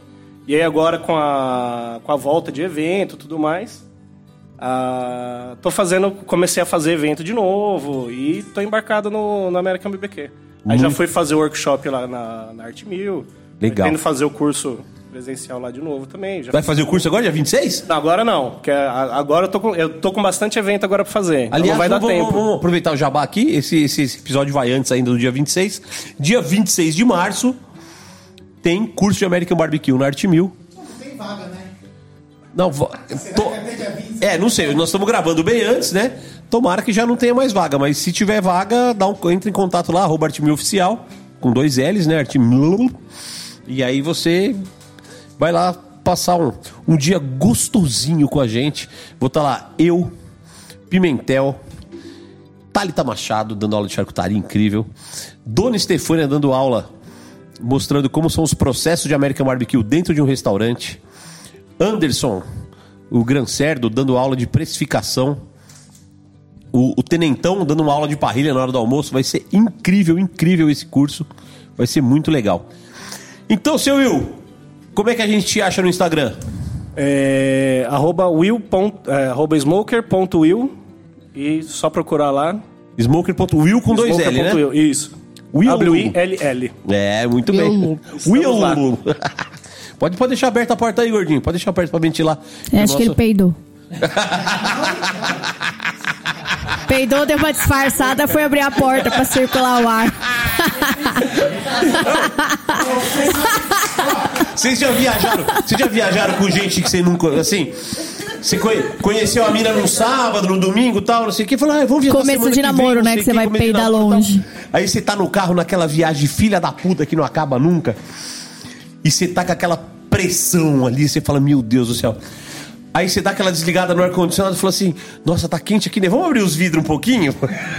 Eu já Nazão, meto o dedo, eu já abro logo os quatro. ó, pra, pra quem, pra quem está nos ouvindo aí, agora são exatamente 8 horas da noite, nós começamos a gravar aqui, era meio-dia. Então já tô 8 horas aqui sentado. Eu tô morrendo de vontade. Eu tava É, morrendo é de vontade. Não, eu tava morrendo de vontade de peidar, não peidei. Sabe por quê? Eu, eu tô tão hipnotizado no assunto com a Joana que eu fiquei sem graça. Eu falei, mano, se eu peidar, vai, vai feder a porra toda. Eu vou cortar, eu vou ter que dar uma pausa. Você corta a vibe. Eu vou, vou cortar a vibe dela. E eu não quero. Eu quero sugar aqui, ó. Você tinha peidado, né? Provavelmente sim. Porque provavelmente sim. Se fosse na Aline, você tinha peidado. Tinha, eu tava mais confiante. Agora, como ela tá aqui falando, eu tô tão apaixonado pelo conteúdo dela que eu não quero, eu não quero interromper, né? Então foi isso, mas agora, a partir de qualquer hora, pode acontecer. Então tá bom, ó. Vocês ouviram a história do Will que trouxe o rango pra gente aqui hoje. Então segue aí, smoker.will com dois L, Will. E vamos continuar o nosso programete aqui, porque a coisa tá pegando fogo Bora. aqui, né? A polemiquinha tá bacana. Então, vamos para aquele quadro polêmico onde a gente homenageia esse grande comunicador do Brasil, o senhor Raul Gil. Solta a vinheta aí, produção. Aline, vai tocar a vinheta. Pra quem você tira o chapéu? É isso aí, depois dessa linda vinheta, vem a pior imitação do Raul Gil. Vamos aplaudir! Esse grande Carlos Cunha imitando o Raul Gil, é uma das piores imitações da vida. Ô, tem um monte de gente que ouve esse, esse programete aqui só pra ver essa parte. Só pra ouvir você imitando o Raul Gil. Tenho certeza que vai, deve ter um monte, um monte, uns dois, três, talvez. É, inclusive, você sabe que foi engraçado? Semana retrasada a gente fez aquele. Eu não fiz, cobraram, não cobraram? É, Aí, bom, ó. a gente, a gente foi naquele jantar que o Cunha ofereceu pra equipe Ai, que dele lá, delícia. tal, que trabalhou com Ah, ele. tá outra eu coisa. e a Nazão fomos de. Convidado. Penetra. De pené. A gente se convidou. A gente se convidou e foi lá, porque né, eu, eu Lógico, ele ficou falando que tá cacifado aqui, cheio do dinheiro, fazendo uma festa É, da hora. Eu falei, ganhei- convida a gente, tá me tirando. 300 mil, não sei o que. É. O cara, então. Aí, chegamos lá no evento. Eu já tinha tomado umas duas ou nove. O Cunha comprou uma pinga chinesa lá que deu um revertério em nós. Eu já tava bebinho, eu peguei e fiz um vídeo falando assim: ó, estamos aqui no primeiro encontro de ouvintes do BBcast. E tinha umas 12 pessoas. Falei, todos os 12 ouvintes do BBcast estão aqui. Ué, o que chegou de mensagem? Não, eu também sou. Por que vocês me convidaram? Tá. Gente, era uma piada, tá? Assim, não era. Aquele era o encontro do Cunha e tal. Na festa. Não, vamos fazer, vamos fazer com um ano, vamos fazer lá no Alambrado. Já tá, já vamos programar. Eu só vou avisar uma coisa, tá? Não vai ser de graça, tá? Vai ter que pagar pra ir lá beber e comer. Ah, isso sim. Mas eu também?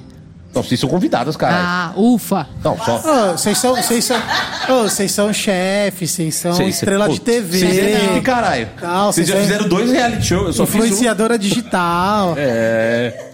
Vocês é. Não, para, para com isso. Vamos para aquele quadro do nosso querido amigo Raul Gil, pra quem você tira o chapéu. De novo vai ser aquela puta chapa branca, barbada, assim. Ou, juro, precisa trazer gente com mais ódio no coração aqui. Não, não tenho ódio no coração. Não, então, é isso. Por isso Aprendi a ser mais Cê- leve. Ou você tá andando muito com a Aline. É, gente, o que tá acontecendo? Vou tirar ela duas vezes por É. semana, então. Joana Angélica, você tira o seu chapéu para. Professor Eduardo De Felício. Ah. Professor Eduardo Felício. Ele é o papa da carne. Eu também eu concordo com você 100%. Cara, ele foi o cara que começou a estudar qualidade de carne no Brasil.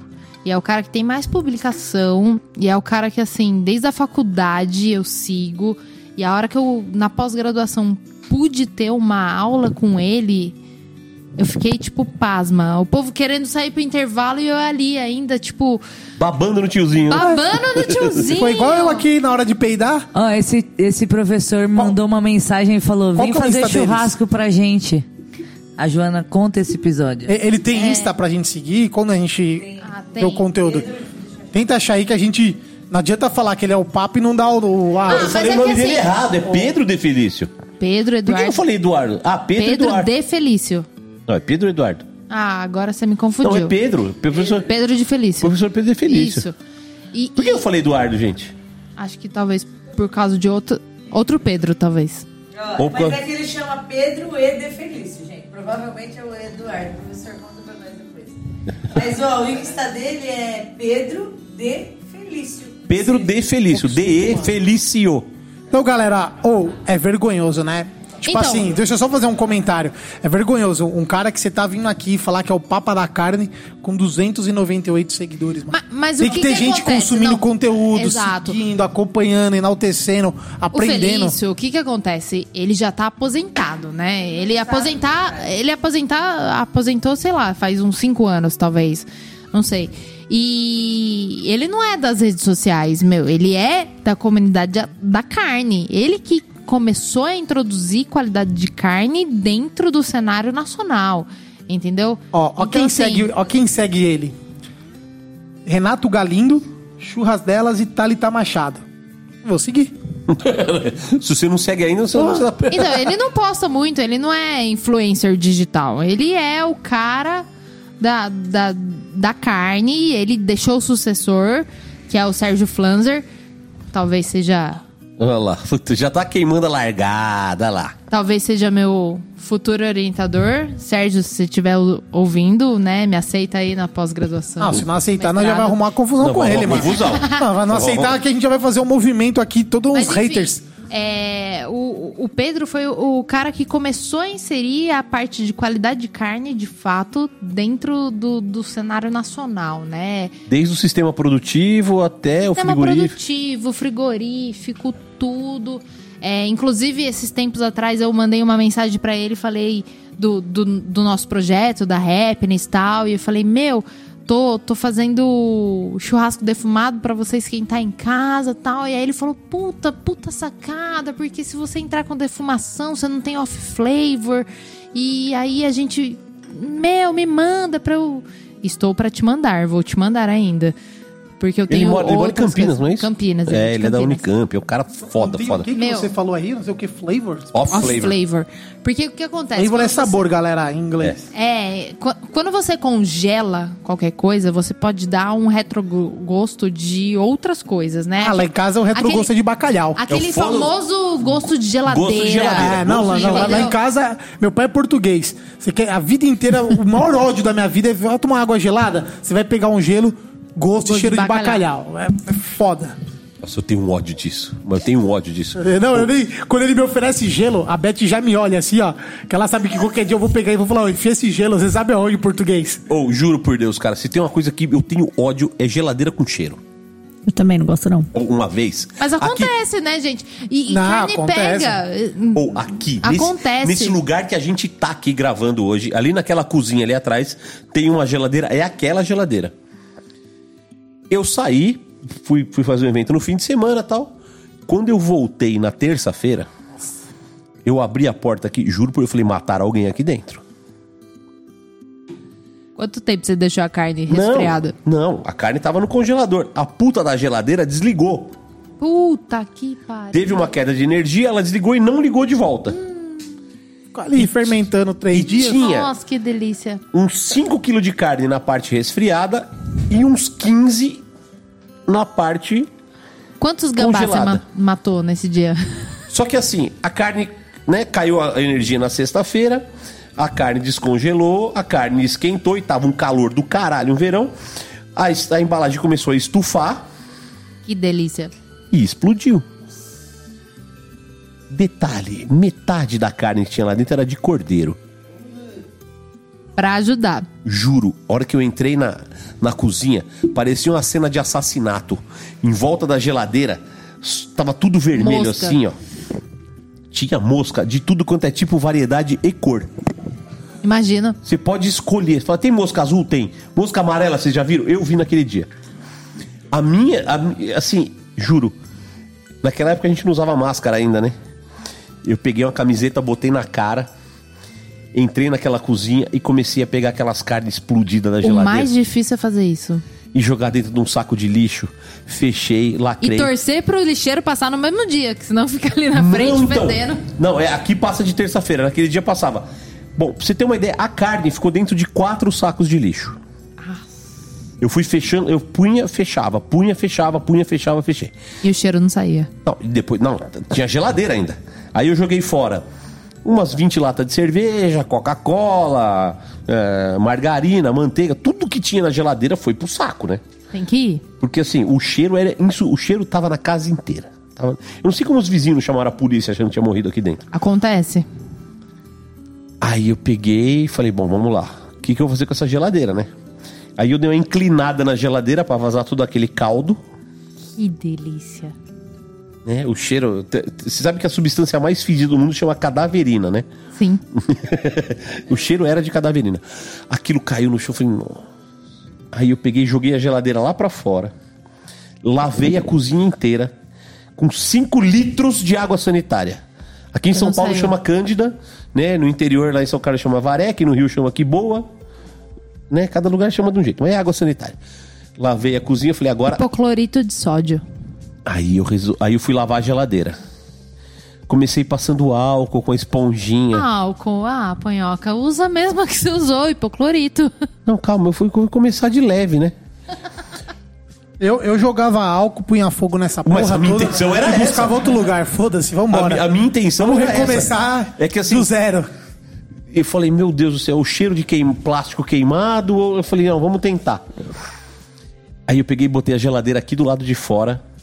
Comecei a limpar. lim- Daqui a pouco encheu o meu saco. Eu tinha uma VAP aqui ainda. Eu catei a VAP. Joguei, botei o, o- o puxador de água da VAP dentro de um barril com água, detergente e água sanitária. E comecei a meter a VAP na geladeira. E, mas destruí a geladeira com a VAP. Falei, bom, agora ela não vai mais funcionar, mas pelo menos eu jogo ela fora sem feder. Por via das dúvidas, eu liguei na tomada. Voltou a Ah, funcionar. tá aí até hoje. Não, isso é, é o fim do mundo. Isso foi, foi uma das coisas mais horrorosas que eu vi. Mas vamos voltar aqui pro nosso quadro. Voltando. Bom, eu já sei que você vai tirar o chapéu, que você pediu até, até vaga agora, né? Você tira o chapéu para o professor Sérgio Flanzer. Não, meu, ele é o substituto do Felício. E não tem como não tirar o chapéu, porque é outro cara que começou com pesquisa com dry age, né? A hora que o Felício tava se aposentando, o Sérgio já tava começando a, a, a pesquisar o tal do dry age, que aqui era novidade no Brasil, né? Eu lembro que nos primórdios do dry age aqui, quando o Debete fazia na casa dele, eu já tava pesquisando também, já tava entrando em contato, querendo saber, porque era uma co- coisa ino- inovadora aqui pro Brasil, né? Porque querendo ou não, a gente tá num país tropical. Não tem como a gente maturar carne numa ca- caverna. Não, não As dá. nossas cavernas são quentes. São quentes. As nossas Entendeu? cavernas fervem. Diferente de uma caverna Comida, né? na Itália, pô. De uma caverna na Noruega, na, Finlândia. Noruega, Finlândia, enfim. Então, assim, já tava rolando essa pesquisa e aí eu já entrei em contato para saber como é que tava, tal, para tentar desenvolver um projeto mais industrial. Ainda o CIF ainda não reconhece como né, um processo. Aliás, legal você falar disso. Né? É, você que, que estuda bastante, que conhece e tal. Como é que tá a história do dry age hoje no Brasil? Meu, eu, eu tenho feedbacks de pessoas industriais que já entraram com o processo há muitos anos atrás. Eu, eu vou te falar que industrialmente eu tentei iniciar esse processo dentro de uma planta CIF, mas eu bloqueei esse processo justamente pela, por essa burocracia que existe. né? É? Brasil, Zil, Zil. Não, Ah, mas- mas eu- fo- fora a parte da, da, da burocracia, que assim, né, o, o, o proprietário da empresa que eu tava trabalhando falou assim: Meu, isso é para um nicho muito específico do mercado. E não sei se vale tanto a pena a gente desperdiçar tanto dinheiro para fazer tudo isso para não reverter tanto. Entendeu? Então, assim, por exemplo, o, o Debet, ele tem a, a sua é, sei lá, sua glória pelo fato de que ele conseguiu tornar uma coisa mais comercial, mas as- ainda assim ele não é acessível pro mercado. Então, e, e é uma pro merda. nicho. Vamos, vamos ser sinceros?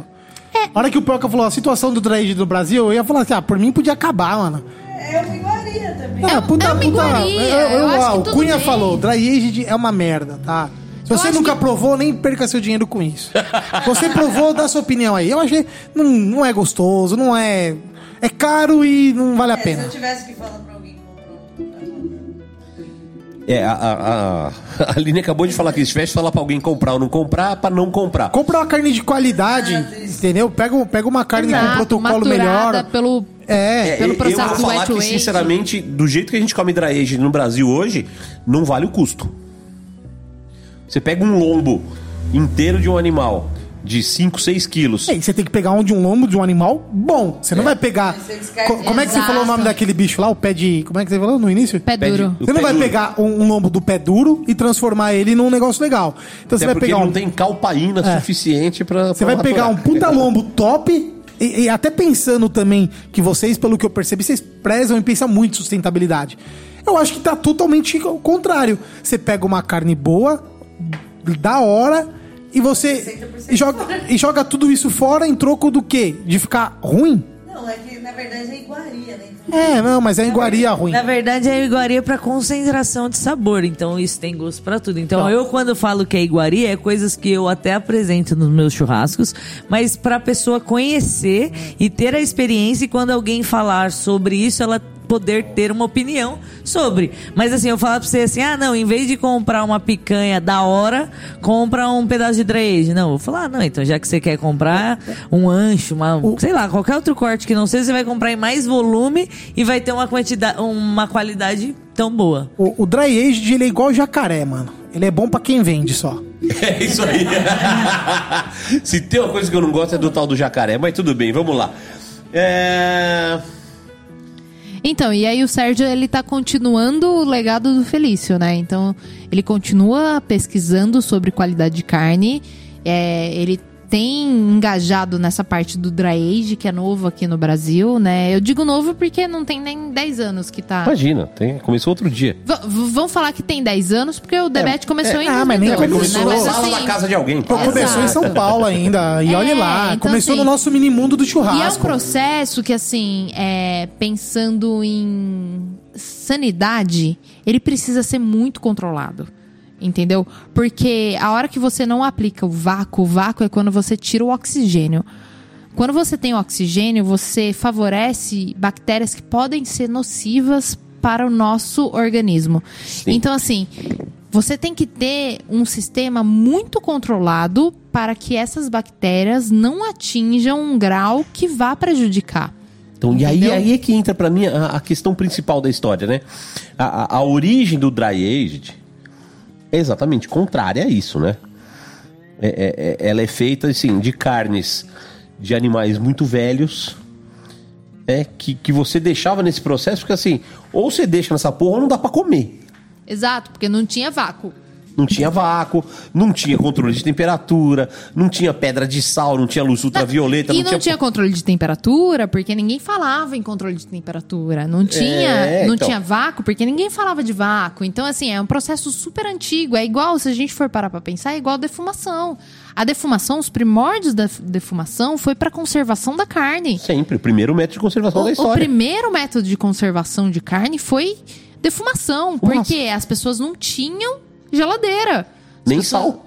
Nem sal. Então, assim, elas defumavam para conseguir comer um animal inteiro. Então, você tinha ali uma família de 10, 15 pessoas, você abatia um animal inteiro, você defumava o animal para você conseguir comer ele e Oh. alimentar a sua família durante um maior tempo. E e foi algo que aconteceu instintivamente e, E- naturalmente, exato. né? O dry age- É, ninguém estudou essa. Só É. Façam assim que vocês vão poder comer. Não, É, é. o- o dry ninguém pensou, age- ninguém sabia que o oxigênio, não sabia nem o que era oxigênio. Não, Quem ninguém... dirá que o oxigênio tinha não, ação? ninguém tinha diploma de químico. Enfim, mas assim, o, o dry age também surgiu nas cavernas justamente por um método de conservação para amaciar a carne, para ficar mais palatável, para as pessoas conseguirem consumir, mas não com o intuito de virar uma iguaria, mas foi um, um- um É, um jeito método assim. de Ou faz assim ou fudeu. Ou faz assim ou você perde a carne. Então, ah, eu não posso fazer. nada, né? É exatamente isso. Antes de ficar com 40%. Não, e, e até porque, nada. vamos lá, gente, eles iam guardar a carne aonde? É, no. Entendeu? Na, da Brastemp, na, no Não Consul? tinha. Entendeu? É isso mesmo, mas, mas é bem isso. É isso aí. Coloca, o co- matou, come o quanto aguenta. em- Vai comendo enquanto aguenta. E deixa ali num lugar isolado pra não ter animais, não ter predador. Exato. E o que salvar, salvou. Exato. Muito bem, muito bem. Então, tirado o chapéu demais para o professor Sérgio Flanzer. Vamos Me para. aceita. me, ace- me aceita, professor. Você tira o chapéu para o Douglas? Douglas? Que Douglas? Ah, não, Douglas é como eu chamo. Você tira o chapéu para Marcelo Chimbo? Marcelo Chin. Ah, o Douglas. ah, lembrei do seu rolê Se com o você não sabe por que o Marcelo Chimbo é Douglas, pergunta para ele. Ah, eu tiro o chapéu. Porra, foi um cara que, assim, ele é uma inspiração pra mim, porque, querendo ou não, é, foi um cara que também implementou comercialmente, né? A gente falou de, de Felício, de Flanzer, que estão dentro da academia, e aí o Chimbo trouxe a parte comercial em qualidade de carne. Então, ele fez um protocolo, ele foi o criador da Swift Black. Então, assim, ele fez um protocolo para uma carne de qualidade dentro de uma empresa enorme. Que é super difícil, porque é fácil você trabalhar com commodity. Você põe lá o boi no pasto, três anos você tira, mata e vende pra quem conseguir. Acabou. O protocolo da Swift não é esse, é outro protocolo. Exatamente o Ele- contrário. né? Exatamente o contrário. Então, assim, ele conseguiu implantar um protocolo dentro de uma empresa que pensava só em commodity. Tá consegui consegue até hoje agregar um valor para isso. E, e assim que ele saiu da Swift, ele criou a própria marca dele. E assim, eu trabalhei com ele e assim, ele investe justamente nos protocolos. Então tem que seguir protocolo. Segue o protocolo? Tá dentro. Não segue protocolo? Simplesmente tá fora. Então ele vai em busca, ele faz as coisas. Então, assim, eu tiro muito chapéu pro Chimbo pela história e o posicionamento que ele colocou a marca dele. Porque e- ele, ele fez a outra marca, ele, fe, ele fez a Swift Black. A Swift Black se posicionou, ele saiu e fez a marca dele e colocou uma posição como até superior da Swift Black, porque ele soube trabalhar todo esse marketing, ele soube comunicar isso para o cliente. As pessoas hoje, é, vamos falar assim, no nosso nicho, conseguem perceber a diferença de uma 481 para uma Swift Black ou para uma carne commodity normal. Então, assim, é um cara que eu admiro mesmo. Porque ele teve um posicionamento, ele é até meu veterano da faculdade, mas assim, ele se posicionou e falou: Meu, é assim que eu quero que siga. E tá fora do protocolo, meu, ele tira. É simples. Não, não tá dentro, não vamos fazer. Isso é fantástico, isso é fantástico. Ver assim, né? Eu, eu, eu conheço o Chimbo há muito tempo, tempo que ele fazia projeto do Bonsmar ainda. Exato, ele fez também um bom. É, e assim, puta, é, um, é um cara apaixonado pelo que faz. Quando você conheceu o Douglas, né? É, quando ele era o Douglas ainda. Não vou contar essa história do Douglas agora, depois eu conto. Enche o meu saco aí que eu vou contar. É... Você tira o seu chapéu para Roberto Barcelos? Roberto Barcelos, vamos lá. Eu tiro o chapéu pro Roberto Barcelos, mas por quê? Assim, é, ele também tem desenvolvido várias marcas de carne, apesar de que eu acho que às vezes os protocolos que as marcas, depois que ele sai, não sigam o padrão que ele estipulou, mas ele produziu, ele fez, ele implementou. Outra coisa que ele faz bem é ele comunica bem as pessoas sobre o fato de produção de carne.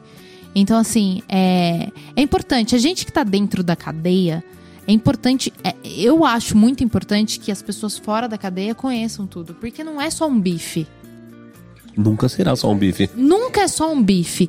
Poxa, meu, tem todo um trabalho por trás até virar um bife pra você colocar na sua churrasqueira, na sua panela, enfim, para você terminar aquele animal. Então tem todo um respeito pela cadeia inteira. Então o Barcelos, ele é um cara que também entrou dentro do jogo e falou assim: "Meu, beleza, vamos fazer, mas vamos comunicar isso. Ó, tô criando animais com qualidade, seja eles de raça X, Y, Z, mas a gente tá pensando em protocolo de produção, a gente tá pensando em nutrição, a gente tá pensando em manejo, a gente tá pensando em desossa. Porque não adianta nada você pensar em só um ponto da cadeia. Você precisa pensar na cadeia inteira. Então ele também fez um, um, um, um trabalho para a cadeia da carne. Assim, diferente, vamos falar do Chimbo. O Chimbo se especializou em, em criar a marca dele. E, e fazer a marca dele como um propósito. O Barcelos tem a marca da consultoria dele.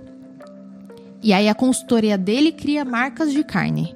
Legal. E aí tem o protocolo que ele sugere. Legal você Entendeu? enxergar isso de um jeito muito, muito bacana. É, é. São dois papéis. São papéis muito semelhantes, mas são papéis que, que são importantes. Porque, assim, os dois fazem a mesma coisa. O Chimbo faz para a produção dele e o Barcelo, Barcelos faz para outros, mas impõe protocolos. Ele fala: Meu, se você não criar assim, assim, assado, não vai dar a qualidade que você Não tá dá o boi que eu quero. Não dá o boi que eu quero, é exato. Então, assim, é um cara que sim, a gente tem que tirar o chapéu, porque tá movimentando o mercado da carne e a gente precisa desse movimento. Muito bom. Pra gente fechar, né? Como chumbo trocado não dói. Se a gente perguntou no episódio passado, você tira o seu chapéu para a Aline Marinho. Será que eu tiro o chapéu pro Marília Ai, gente, eu queria uma namorada que me olhasse assim. Fala assim, olha. Ai, que gato. Ai, que gata. O Panhoca conseguiu estragar o clima, né, mano? Ai, que... Meu, eu, eu não, não tenho como não tirar o chapéu pra essa mulher. Eu conheci ela já, mulher. É, ela tinha seus defeitos pessoais. Ela tinha 15 anos quando você conheceu ela. É, 13. 13. Ela até agora. Acabou de completar. Mas assim, assim, em âmbitos profissionais, ela sabe muito bem o que ela quer. Em termos de churras delas, o que o posicionamento que hoje o churras delas tem é devido muito pela dona Aline, porque ela fala: "Meu, a gente não vai fazer merda, a gente não vai fazer isso". Até quando eu posto, meu, eu tomo uma chamada que tanto é que eu parei de cuidar do Instagram porque eu falei: "Meu, eu posto foto ruim, nossa, eu tomo uma carcada que. Tá certa ela. Não, não tá errada, mas é que assim, às vezes no calor do momento, ai, tem que postar duas vezes por E dia. ela acha lindo, não, não é, às vezes até duvido da minha lindeza, porque ela acha umas coisas lindas que eu falo sério. Meio duvidoso, né? Mas é isso, é, é uma puta profissional e eu não tenho como falar pessoalmente dela, porque é uma puta mãe. É, o Miguel tá sempre em primeiro lugar, então é uma das coisas que assim, a gente às vezes perde evento pra ficar no aniversário do Miguel, na festinha junina do Miguel. Mas tá tudo bem, porque eu acho que isso é admirável, porque a gente tem que curtir os filhos enquanto eles são estão ali. Estão ali embaixo das nossas asas, porque depois, aí vira com 18 anos, meu, quer correr o mundo? É, vai fazer faculdade de zootecnia em Pirassununga, vira essas desgraças. então, é. vai correr o mundo, meu. Vai correr o mundo. É, antes disso, a gente consegue controlar. Depois disso, não tem como. A gente pode até tentar seguir eles, mas não tem como. Então, é, assim. corre rápido. E corre muito rápido, meu. Anteontem o Miguel tinha 10 meses, hoje ele já tá com 6 anos, vai fazer 7. Hoje ele já assim, fala em coerência. eu falo em coerência. Então é uma pessoa que, assim, me, me também me tirou de um padrão que eu vou te falar que, que foi difícil pra mim, porque a gente é criado pra ser CLT. A gente é criado, pelo menos eu fui criada, pra seguir o padrão. brasileiro é criado pra CLT. É pra você chegar na empresa, bater seu ponto, Nine to five. bater seu ponto, entregar seu serviço, bater seu ponto pra sair, aí se quiser tomar uma breja, toma, mas se não quiser vai pra casa, vai dormir. E você vai fazendo as coisas e você faz o quê? Você batalha pelo sonho dos outros. E aí, quando a Aline chegou na minha vida, ela falou assim: Mas, mano, a gente tem tanto propósito, a gente tem tanta coisa pra fazer. Por que, que a gente vai ficar dando ibope pro sonho dos outros? Porra, eu admiro várias pessoas, admiro várias pessoas, mas por que, que eu não posso me admirar? Por que, que eu não posso eu fazer alguma coisa em prol do mundo? A Aline conseguiu implementar isso, que assim, é difícil pra quem tá acostumado com a sociedade. A sociedade é o quê? Você vai lá, bate seu ponto, entrega seu serviço, bate seu ponto, vai embora, vai Pega o pra 13 casa, terceiro em dezembro, tira férias em janeiro. Ah, Fica olha- feliz olha da vida delícia. porque vende o ticket de refeição pra complementar. Exato, às vezes tem um, o- um cacarequinho a mais. Exato, você tem, tem várias vantagens, né? Sexta-feira, né? E aí você fica sonhando pra chegar sexta-feira, pra você poder fazer um churrasco de boa, tranquilo. Chega domingo, você fala, ah, meu Tocou a musiquinha do Deus, Fantástico, depressão. Depressão. Então, assim, ela conseguiu me implementar uma coisa que, assim, socialmente falando, eu nunca tinha tido despertado esse bichinho do empreendedorismo. Porque Bichinho da rebeldia. da rebeldia, porque é confortável, meu. A hora que você é CLT ou que você trabalha pra alguma coisa, meu, você tem lá seu salário. É simples. Você sabe quando, quanto você vai receber no final do mês. Então você sabe quanto você pode gastar. Tem gente que não segue a regra, gasta um pouco mais, mas tudo bem. Aliás, só para eu fazer um adendo aqui, o nosso convidado do próximo episódio tem, tem uma, uma virada de carreira muito forte exatamente nisso, de assim, né? Enfio o olerite no cu. Que eu vou ser Exato. feliz na minha vida. É, Ma- mas e a aí- gente tem que tomar um pouco de cuidado também, galera. Porque é, eu não gosto muito desse discurso, porque não é, é enfia o lerite no cu e sai fora, porque a maioria das pessoas não estão preparadas. Mas tem gente que é feliz com o lerite, Então, é isso. Por, por isso, então, por isso que eu acho que é ruim a, a gente Mas as- pregar desse jeito. É, eu acho que você sair fora e pelo seu sonho é legal, mas tem um monte de gente que constrói os seus sonhos trabalhando em empresas, ganhando Mas, ó, empresas. eu vou te falar Então, que as pessoas- Os dois são legais. Né? São, são legais. Então- eu tô falando que ela me implementou isso, essa veia, que eu já tinha. Em algum ponto eu tinha. Ela E só aí ligou. Ela só ligou Ela a só chavinha. ligou o disjuntor. Mas é uma coisa que, assim, não é fácil ser empreendedor. Porque você Nunca não será. sabe quanto você vai receber no final do mês. Você não sabe...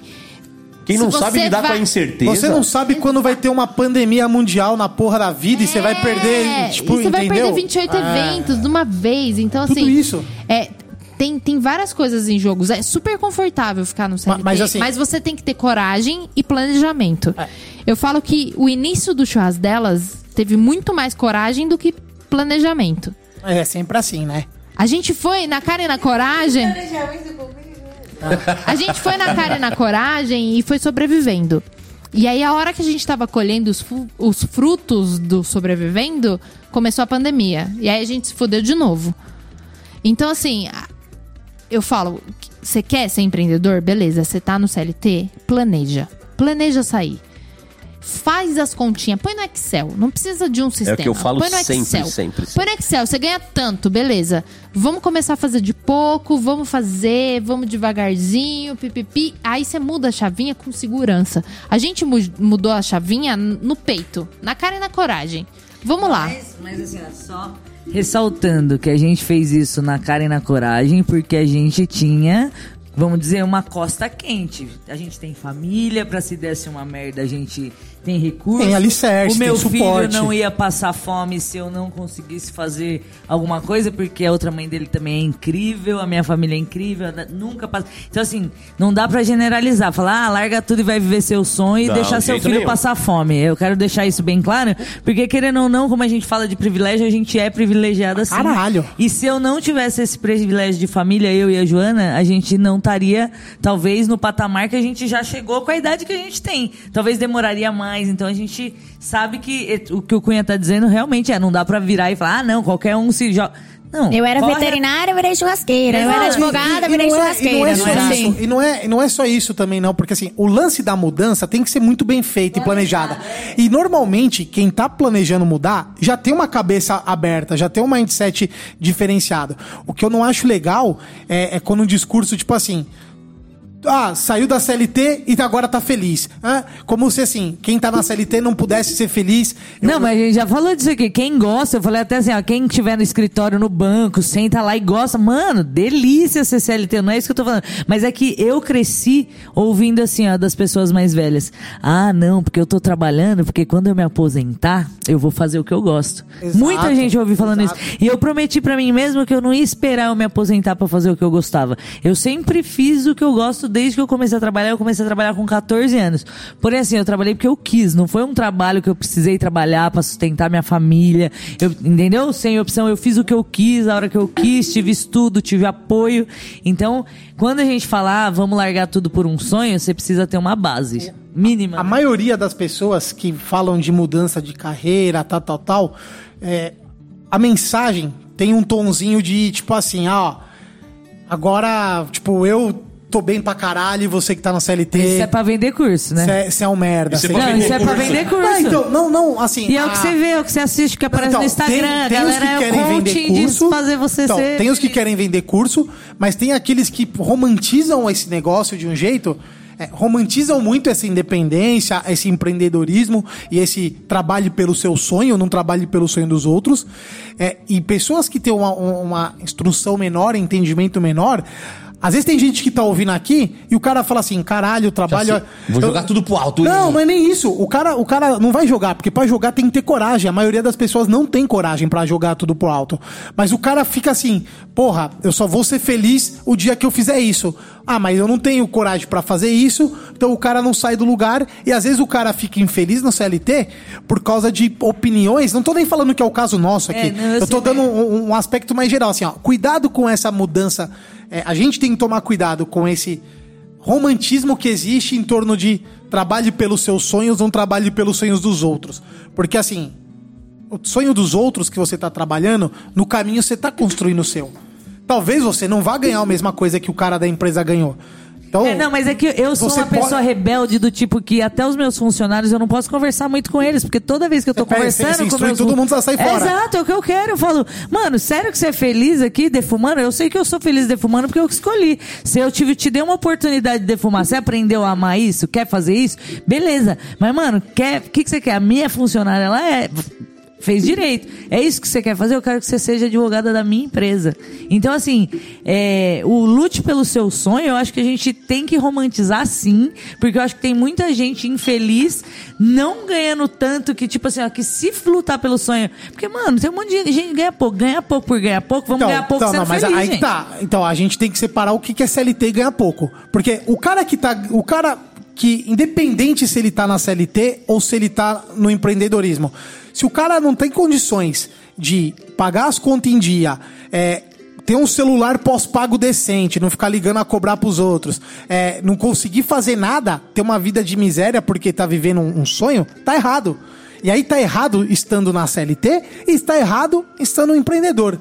O cara tem que se virar pra. Ele tem que ver o que, ele tem que melhorar ser ganhar fudido mais, por seja onde fudido, for. melhor você ser fudido fazendo o que você gosta. Ok? É, mas se. É.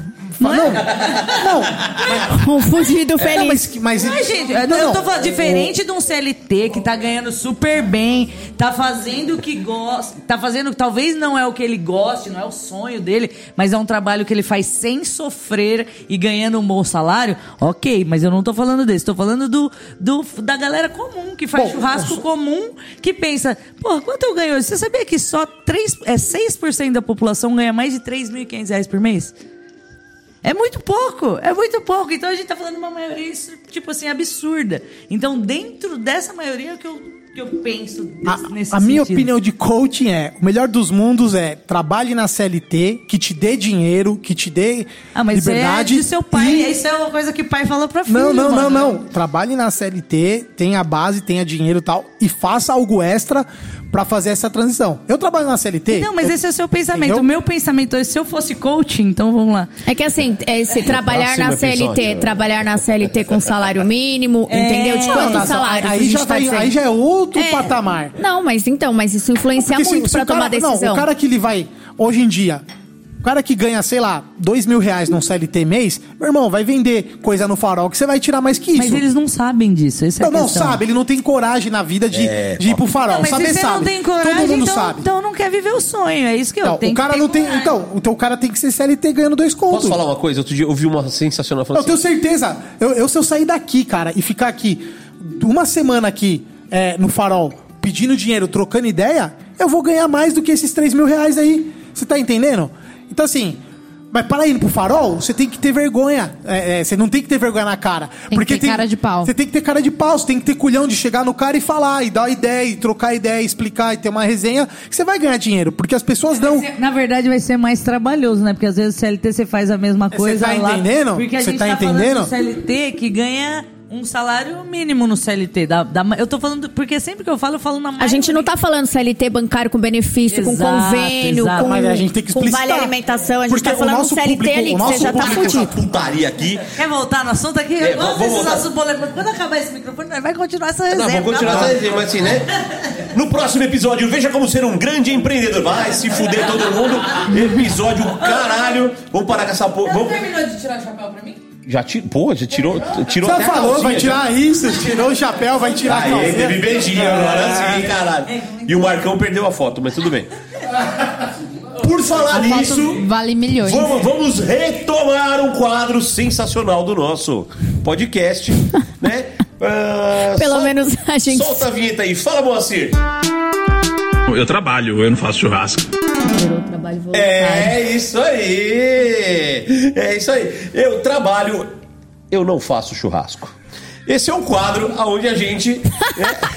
Ele voltou pro assunto. Pelo menos a gente superou É, o trabalho não, foi- voluntário, foi- né? Pulou pra CLT, já tá ótimo. Eu trabalho não faz churrasco. Vai pegar um cara que provavelmente tá na CLT e trabalhando com churrasco pra, pra viver o sonho dele. A plateia da risada, sensacional. Então, assim, vamos agora no quadro. Fo- Foi, foi muito boa essa introdução dessa treta empreendedorística versus CLT aqui. Pra falar do Eu Trabalho no Faço Churrasco, onde a gente abre espaço para os nossos ouvintes que adoram churrasco, fazem churrasco, fazem BBQ, mas vivem de outra coisa. Mas trabalham. É, mas trabalham. Mas trabalham. né? É, tem carteira assinada. Então hoje o nosso o nosso eu trabalho no Faço Churrasco vai para o nosso amigo Léo Firigato. O Léo é um, um jovem. Ele é gato mesmo? É gato, é gato. Procura aí, eu vou, vou mostrar essa Caraca, mas qual, qual arroba- critério você usou pra definir ele gato? Não, o nome dele é Firigato. Não, ele é gato, é um homem bonito. Léo Firigato. Arroba underline. Quando tiver uma filha, ela vai chamar underline. Filho? Né, o povo. Firi, F-I-R-I-G-A-T-O-O-O-O-O. Firigato. Caralho, é japonês, arigato. Não, é que deve ter os. Ele deve ter perdido os Instagram também e tal. Então, underline. Firigato. Narigudo, já gostei. Narigudo é bom que Eu não posso ver nariz, é, porque quando o chuchu... É, quando faz, é, quando faz, quando faz aquele número invertido, cutuca o. Quando faz o 69 e entra no, no É, cu. cutuca o bola, é legal. Você sabe que outro dia o amigo meu. Sim. Assustado. um amigo meu foi no dentista e ele tinha acabado de sair do motel com a Cara, namorada. já tal. gostei, que ele é médico veterinário. Eu tô precisando de um recebido pra castrar minha cachorra. Será que rola? Não, ele é feed estudante- cego. Mentira. Ele é estudante. Sendo recebido. Então, ele é estudante de veterinária, pescador, São Paulino e defumador. Coitado. Eu tava contando, um amigo meu foi no dentista, né? Aí ele, ele saiu do motel e foi direto pro dentista. Falou, nossa, vou escovar o dente pra cacete, né? Tal, não sei o quê. Aí chegou na dentista, a dentista lá fazendo o negócio dele falou assim: Você tava transando, né? Ele falou, como é que a senhora sabe? Não, você tava transando. Não, mas eu escovei o dente pra cacete. Você tava transando e fazendo 69. Como que a senhora sabe? Ou tá com puta cheiro de cu na testa. Meu Deus. Ah, eu já conhecia do. Essa piada é boa, não vem não? Então, ó, sigam aí, arroba Firigato, né? Underline Firigato, Léo Firigato. Grande brother mandou mensagem pra gente aqui. E se você quiser participar do Eu Trabalho no Faço Churrasco, manda mensagem no arroba BBcast, contando a sua história feliz de como você se diverte fazendo BBQ pra sua família. E o Léo mandou aqui pra gente. Então, Léo, beijo. A- Atenda bem todas as pessoas que começarem a seguir você. E se eu fosse você, eu abria seu perfil. É, porra. Abre o perfil, é mó chato isso. Você vai seguir, tá fechado, mano. É, tem que. E ó, se você quiser fazer aí um, um recebido aí pra castrar a bisteca, se você já tiver apto pra fazer isso, podemos conversar, né? Mas eu tenho bisteca. várias facas de desastre. Deve ser até proibido isso, né? Ter um recebido de um. De um o Conselho de Medicina Veterinária deve proibir, né, mano? Não, nem Só Um tem que- recebido de. Não, na verdade você pode. Você pode ir lá falar da clínica da pessoa. Se você for trocar. Como chama? Permuta? Você vai Permuta. lá, fala bem da clínica dele, pode. O que não pode é tipo, a gente até não pode brincar com essas coisas, mas tipo, é, castração de bovino a pasto existe. Teoricamente não poderia existir. Falando com. É que assim, ó, tem uma veterinária e uma zootecnista no mesmo. Ah, não, o meu é cachorro, é um então essa francês. conversa não vai ser boa. Vocês poderiam castrar a bisteca? Aline sim. A Aline eu, pelo pode. conselho, não. Mas eu castro Eu, por, por coerência, não. Por não confiar. Mas a, a castração de boi é muito mais simples do que de... É porque o- a- já tá fora ali, é só da grampear Não, praticamente, mas né? o do, do canino também tá por fora. A fêmea? Ah, não, a fêmea não. Leva, não, não custa tão caro assim. Leva lá, paga, É, leva faz lá, direitinho. leva pra castrar. Se o, se o Firigato não, não Eu fizer. aqui falando que tô ganhando pra caralho e querendo economizar na cachorra. É, tá vendo? É, você é é, você é incoerente. Pô, ganha 300 mil por mês. É. Custa uma castração. Fez meio milhão de 300 mil churrasco por no ano mês. passado. Se eu tivesse ganhado 300 mil por mês, eu tinha trabalhado só três meses só e parado. E vivia de aposta em cachorro. Ah, meu irmão, menos isso. Muito bem, já estamos batendo mais um recorde de, de período aqui, sensacional. Oh, juro. Mais um. Vocês foram Gente. incríveis. Desculpa, gente. Não, desculpa o caralho. Eu agradeço demais vocês. Coloca na velocidade 5. Não, creu, Creu, creu, creu, creu, creu, creu, creu, creu, creu, creu, creu, creu, creu, creu, creu, creu, creu, creu. É isso aí, gente. É, não, já já estamos quase de noite aqui. Quase Vocês falem, fia. Ô, Gordinho Feroz. sua- Esse, esse é meu sentimento. Vocês não falaram nada. Porra. Daqui três semanas a gente volta, então? Então, não, não, não é isso. Eu tenho, caralho, não, eu tenho uma crítica a fazer agora que eu conheci vocês. História linda, conhecem pra caralho. E, mas sim, ao meu ver, vocês estão escondidos ainda. Vocês precisam mostrar, você precisa falar. Eu nunca ouvi sua voz. A, a dela eu já tinha ouvido falar, um monte de besteira, piada. Você não. Eu acho que o mercado precisa de vocês. Né? Então vocês já fazem várias ações sociais aí, né, para as mulheres, para a inclusão aí das pessoas em risco, mas o mercado da carne acho que precisa de vocês falando, dando essas aulas, fazendo curso, Calma, gente, live. spoiler que a gente É, vai então, começar porque, a mudar. porque assim, ó, eu, eu de verdade, é, eu já fiz vários cursos com o Barcelos, com o Panhoca, com um monte de gente. Eu já fui em vários cursos várias vezes. E hoje aqui, essa, essa conversa, ela foi um curso, cara. A, a quantidade. Curso particular, se você conversar com um aluno nosso, que a gente só dá curso individual. Você conversar com um aluno nosso, aí você vai ver o que a É um cabeça pensante, um aluno de vocês? Seria isso? Com a prática da, da, com os Mas Paranauê. sem- A cabeça pensante com os Paranauê. Ah, entendi. Então pegaram o Drauzio Varela e colocaram outro que. Ah. Então, ó, fico muito feliz de, de ter conhecido, né? Eu já tinha ouvido vários feedbacks positivos, né? Tinha um pouco de raiva de um evento que a gente trabalhou junto. Vocês fizeram a porra de um frango de, no fogo de chão lá no. Churrasqueada, lembra? Em Rafard.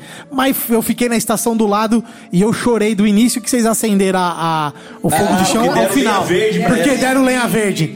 Eu, eu toda hora eu pensava assim, mano, por que, que não colocaram essas filhas da puta lá na casa do caralho? ou não deram a lenha decente? Porque Porra, desculpa foi, foram por arder seus olhos. 10 horas de choro ali. Era trabalhando e chorando.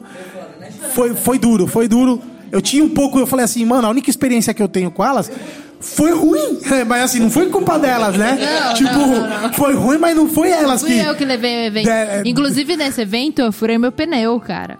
Deram a porra de uma lenha encharcada que, cara, foi O cara desesper- cortou os eucalipto na semana do evento. É, foi desesperador. Certeza, não tinha nem estrutura pro búfalo lá que o. Nossa, nem me fala disso. Mas tudo bem, o cara tem que se Enfim. fuder. O cara do UF tinha que se fuder mesmo, filho da puta. E, pô, e hoje ouvindo a história de. Pô, já estamos falando seis horas, né, gente? Eu provi bastante coisa, um- praticamente um curso. E fico muito feliz de saber que vocês são tudo isso mesmo.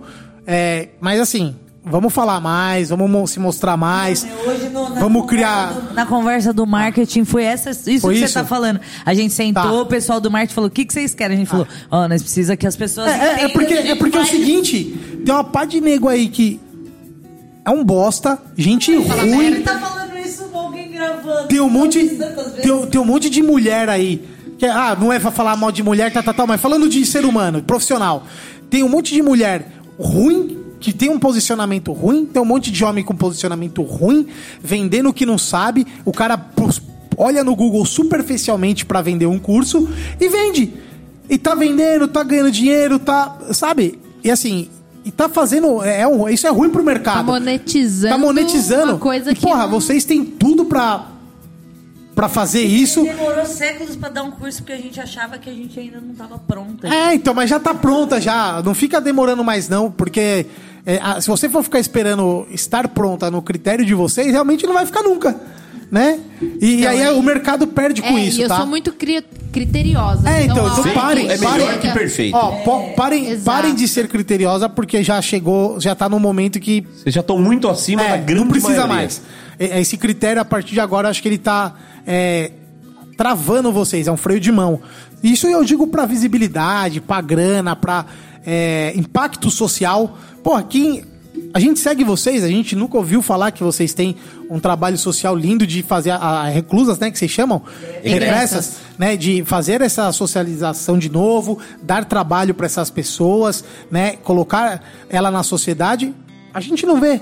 Né? Eu, eu não sabia. é isso não era pra ser uma surpresa. Tudo bem que não é pra você pegar isso como uma medalha de ouro e Então, falar, é- somos foda porque fazemos isso. Mas eu Esse acho é o que. nosso medo. Então, mas eu. As pessoas acharem que a gente Cara, mas eu- isso e ah, Então, é mas, mas eu acho que vocês que disso. já estão fazendo tem que puxar a corda, que é pra outras pessoas se sentirem envergonhadas de não fazer. Entendeu? Porque eu, eu de verdade, eu me sinto envergonhado. Eu falo, porra, por que, que eu nunca pensei em fazer isso? Por que, que eu também não faço isso? Né? Apesar de o meu, meu, meu rolê, meu trampo ser outro, né? Eu tenho um número de pessoas ali que estão à minha volta, que é o número que me atende hoje. Mas se eu quiser crescer, por que não usar uma mão de obra dessa e, a- e ajudá-las, né? É, não é, não é ação social, né? É o que você falou, não é ação social. Ela, eles, vão, eles vão fazer o trabalho, eu vou pagar pelo trabalho, é dar oportunidade. E eu acho que vocês têm que mostrar isso, cara. A- as empresas têm que ter isso, né? Não só o churrasqueiro, um monte de empresa aí poderia ter. Poderia falar assim, ó, somos uma, tem um selo, tá ligado? Somos uma empresa que tem essa inserção. Né? E aí eu falo de várias, porra, tem, a Arte Mil pode pensar nisso, a Decabron pode pensar nisso, né? A Cantagalo pode Tá pensar nisso, a Ferro e Fogo, a, a Ferro e Fogo, a Kings, todos os, os players do mercado que vocês têm acesso a impactar, podem pensar isso. Ah, vai ser bagunçado? Não, cada um vai ser dia para amanhã, não, mas se cada um começar a olhar essa ação e ver esse movimento, Porra, se cada um pegar uma egressa já é. Então, eu acho que a Boa coisa anda. Então, parabéns pelo trabalho, parabéns por tudo. E eu só não vou dar para- parabéns pela divulgação, que tá ruim, tá? Então, é, esse parabéns eu vou dar quando eu ver a melhor, então. Pode ficar tranquilo que se a gente vai ver a melhor, ainda vai matar a cobra, mostrar o pau e mostrar quem é. que Não, tá mostra a cobra morta, vai. O pau deixa Botar a falar. chota na mesa. Não, é, porque vai ser um negócio da hora, gente. É isso. E parabéns e. Tem um fã aqui, tá? Muito Tinha- bom, Antes muito eu bom. conhecia, sabia que era vocês, hoje eu sou fã de vocês. Muito bem, Gordinho Feroz. Doutora Nazão, ficou meio caladinha no- hoje no. Não, é que hoje nesse episódio eu tava terminando um um processo, gente. Desculpa, mas vamos às considerações finais. Amigas, foi um prazer estar aqui com vocês hoje. Primeiro foi entregar, já entreguei certificado do curso de comida de boteco para elas. Elas foram me prestigiar e hoje vieram me prestigiar aqui de novo no BBcast. Fi- Fizeram um charminho, zoeira, fizeram um charminho. Ai, não vou gravar separado. não gravaram Não, é separado. zoeira. Tá tudo junto aqui, né, bebê? Gravou, gravou, gravou. Gravou. E foi uma honra, gente. Eu sou suspeita, né? Porque eu já adoro vocês de coração. A gente já é mais que friends, best friends. Então voltem sempre. Volta pra fazer churrasco pra gente, né? Então, a gente tem uma pauta que a gente não falou, que é da Happiness Food. E aí eu preciso vender meu peixe também. Então vai. Vamos recomeçar Agora- tudo então. Então, é seu seguinte, ó. peixe. Ó, a- aí o Encerrou aí. Nazão? Encerrei. Então. Ela faz a publi é dela. Divirta-se, fale o que você quiser, quanto você quiser. Não, gente, eu vou dar um briefing pra gente falar num próximo podcast. E aí vocês veem o tempo de vocês. Semana que vem. Opa! E aí é, é o seguinte, né? A gente tá falando muito de projeto social, né? A gente tem essa empresa que a gente entrou de parceria, é uma empresa churras delas, que a gente hoje produz churrasco prático, que é um churrasco que você aquece numa panela de água quente. Você não precisa. Não, não tô atingindo você, churrasqueiro que gosta de fazer. Ok, você, churrasqueiro que gosta de fazer, beleza, você pode continuar fazendo, mas sei lá. É, te- tem muita gente que não pode fazer, que não consegue fazer. E a gente entrega isso, a gente entrega um churrasco prático para as pessoas conseguirem é, fazer um churrasco sem muita lambança, vamos falar que o churrasco demanda carvão, demanda sujeira, demanda Fumaça, fumaça, tempo. enfim.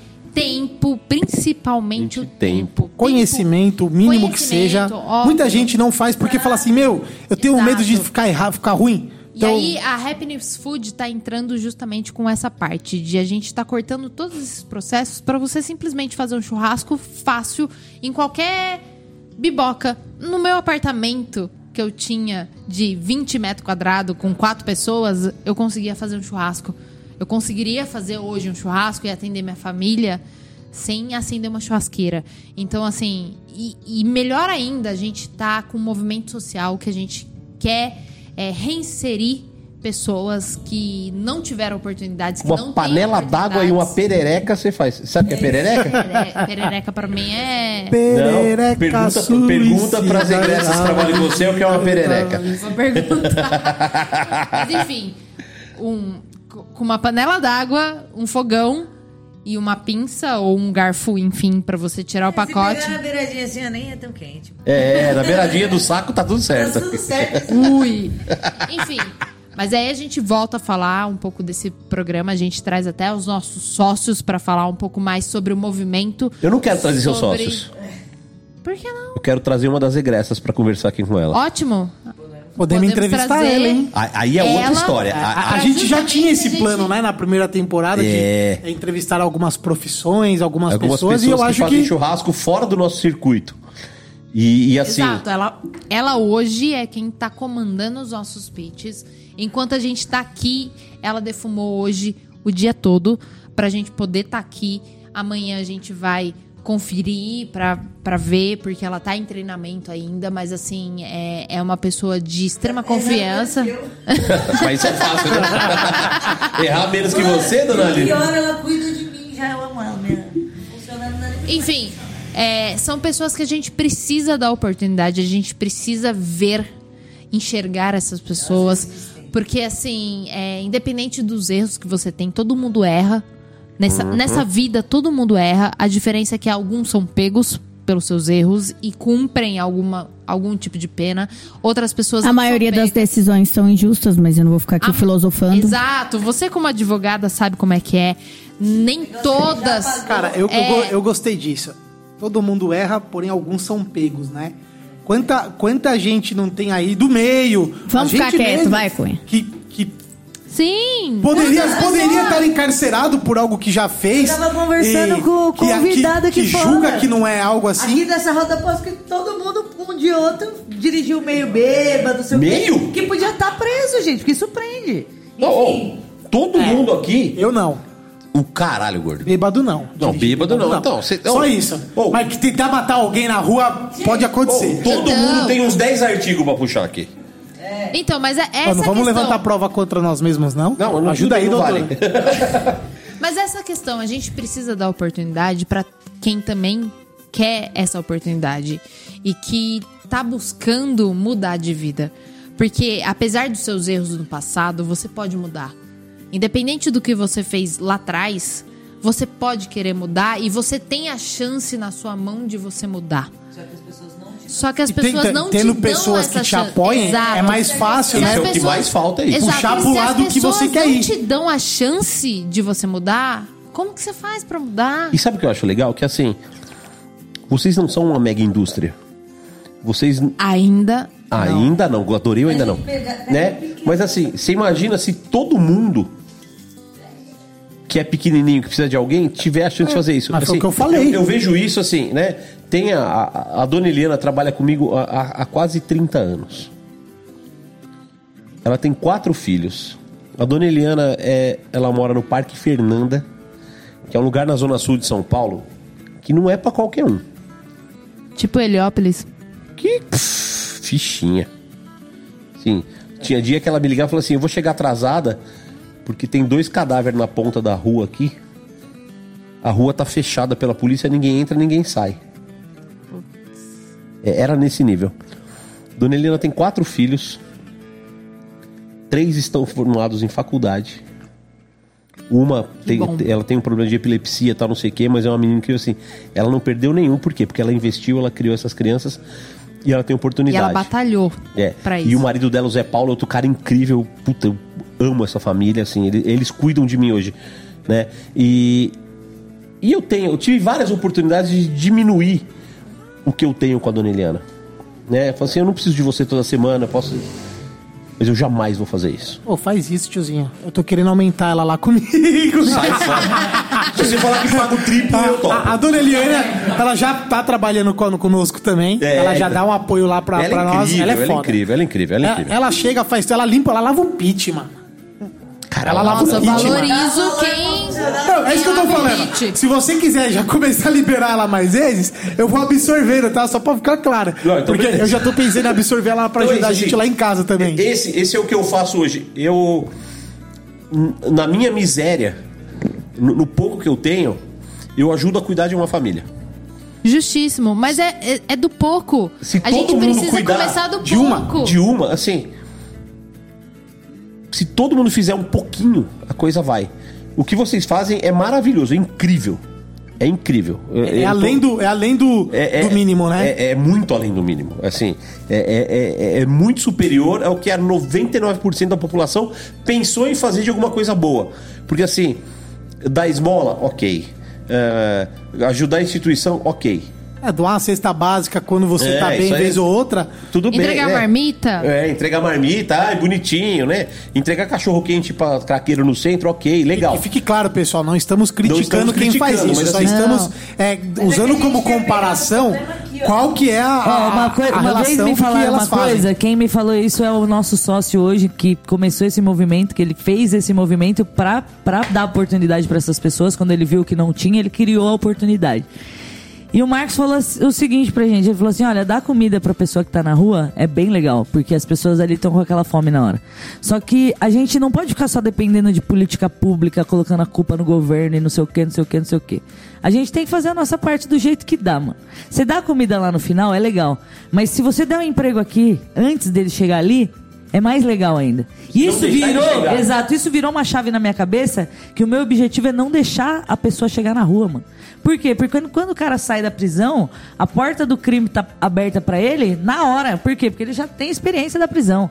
Só que a porta do mercado de trabalho tá fechada pra homem por quatro, por quatro anos e pra mulher pra oito. Gente, em oito anos você vai ficar sem sustentar seus filhos. Se você tiver que roubar pra sustentar seu filho, você vai roubar. Tem que matar, pô. Exato. Então, você assim, vai matar. o que, que a gente tá fazendo? A gente tá dando a oportunidade dessa pessoa não precisar fazer nada de errado de novo. É só isso que eu quero fazer. E eu, quando eu falo que eu quero vender muito, não é porque eu quero ficar milionária, não. Se isso for uma consequência, boa, vou ajudar mais gente. Mas o que eu penso é que quanto mais, Mais posições gente eu você abre. comprar, mais funcionário eu preciso e eu vou ter vaga, porque eu tenho meninas pra trabalhar, eu preciso de volume. Então é isso, gente. Churrasco. Quando eu falo assim, ah, se você pensa que um churrasco, ah, vou comprar um churrasco, vai mudar a vida de alguém, vai.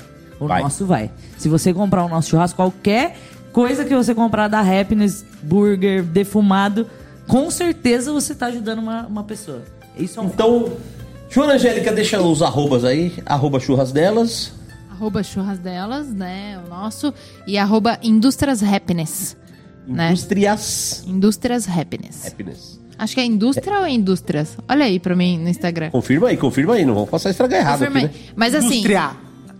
Indústria. É. Ah, mas também se o cara não achar com indústria ou indústria, ele procura, né, porra? É, É, não, é- não, Pô, mas se ouvintes você quiser. É. comprar. Vai tá no BBcast vai- aí, ó, coloca no BBcast.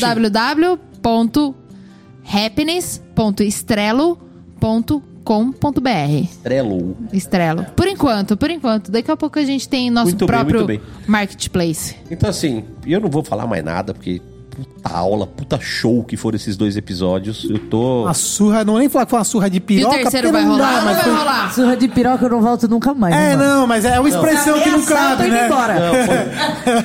Oh, foi, foi, foi uma aula. Fo- Foram Uma. duas aulas. Uma não, foram várias aulas. Várias aulas Pra, pra nós aqui foram várias e pro ouvinte teve tem aula que nós não pegamos que o ouvinte pegou. A Esse que é o única legal. coisa que eu não posso falar é que eu fiquei surpreso, porque assim, já conheço essas duas. Aliás, eu, podia, eu tenho uma foto da Joana no sofá da minha casa. Dormindo. Dormindo, não. Vixe, o problema é esse, acordada não. acordada não. Desmaiada.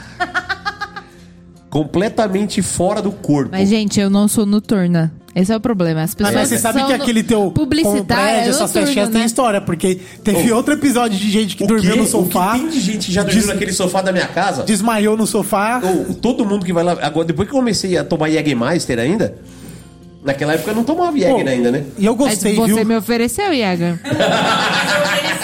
eu lembro! Eu lembro que eu tomei uma dosinha. É verdade, já tomou. Tomei, tomei, tomei todas. É, a Jäger é demais. Então é isso, senhoras e senhores. Muito obrigado por vocês terem chegado até aqui. Sigam o Churras delas, sigam a Indústria Happiness, sigam a Joana, sigam a Aline. Eu, eu tava envergonhado aqui que eu não seguia nenhuma delas duas, tá ligado? Você é nojento. Não, não, então, Ai, mas eu que segui, não, mas eu segui o churras delas. Aí, na hora que você pediu o Instagram, nem ela passou. Então, ela no, no, no pessoal delas, elas não, nem passaram. pessoal, gente. Ó, eu não posto no meu pessoal porque eu, eu, eu peguei um, um pouquinho de bode do Instagram. Então, assim, eu, eu vejo publicações aleatórias e ponto. Quem cuida do Instagram hoje é a Aline, futuramente a nossa agência. Ai, e tá tudo chique. bem. Uh! Ô, gente, no mais legal que a agência é tipo falar assim, a equipe da agência de marketing que cuida da gente. É, tem... Ó, só, só não deixa essa equipe postar nada de É, Wellington, não deixa, tá? não deixa a agência postar bife Não, Wellington é demais. Beef Wellington, a Aline tá me devendo. Você não sabe fazer bife Wellington? E eu tô querendo, tô Pô, tem um vídeo muito bom na internet. É que o final não é do cara, mas é muito bom. Mas enfim, é, eu não uso meu- o meu Instagram pessoal pra coisas de barbecue. Então, se vocês quiserem ver coisas de barbecue, Na é verdade, churras vai ver só delas. ela só posta em data comemorativa porque eu fico puta que ela não posta.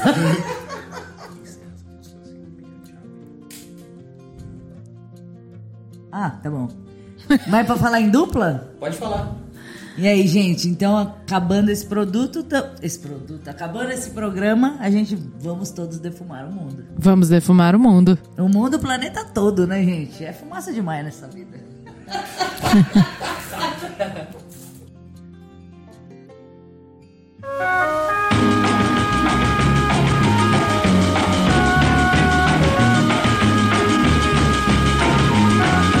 Como é que é o negócio?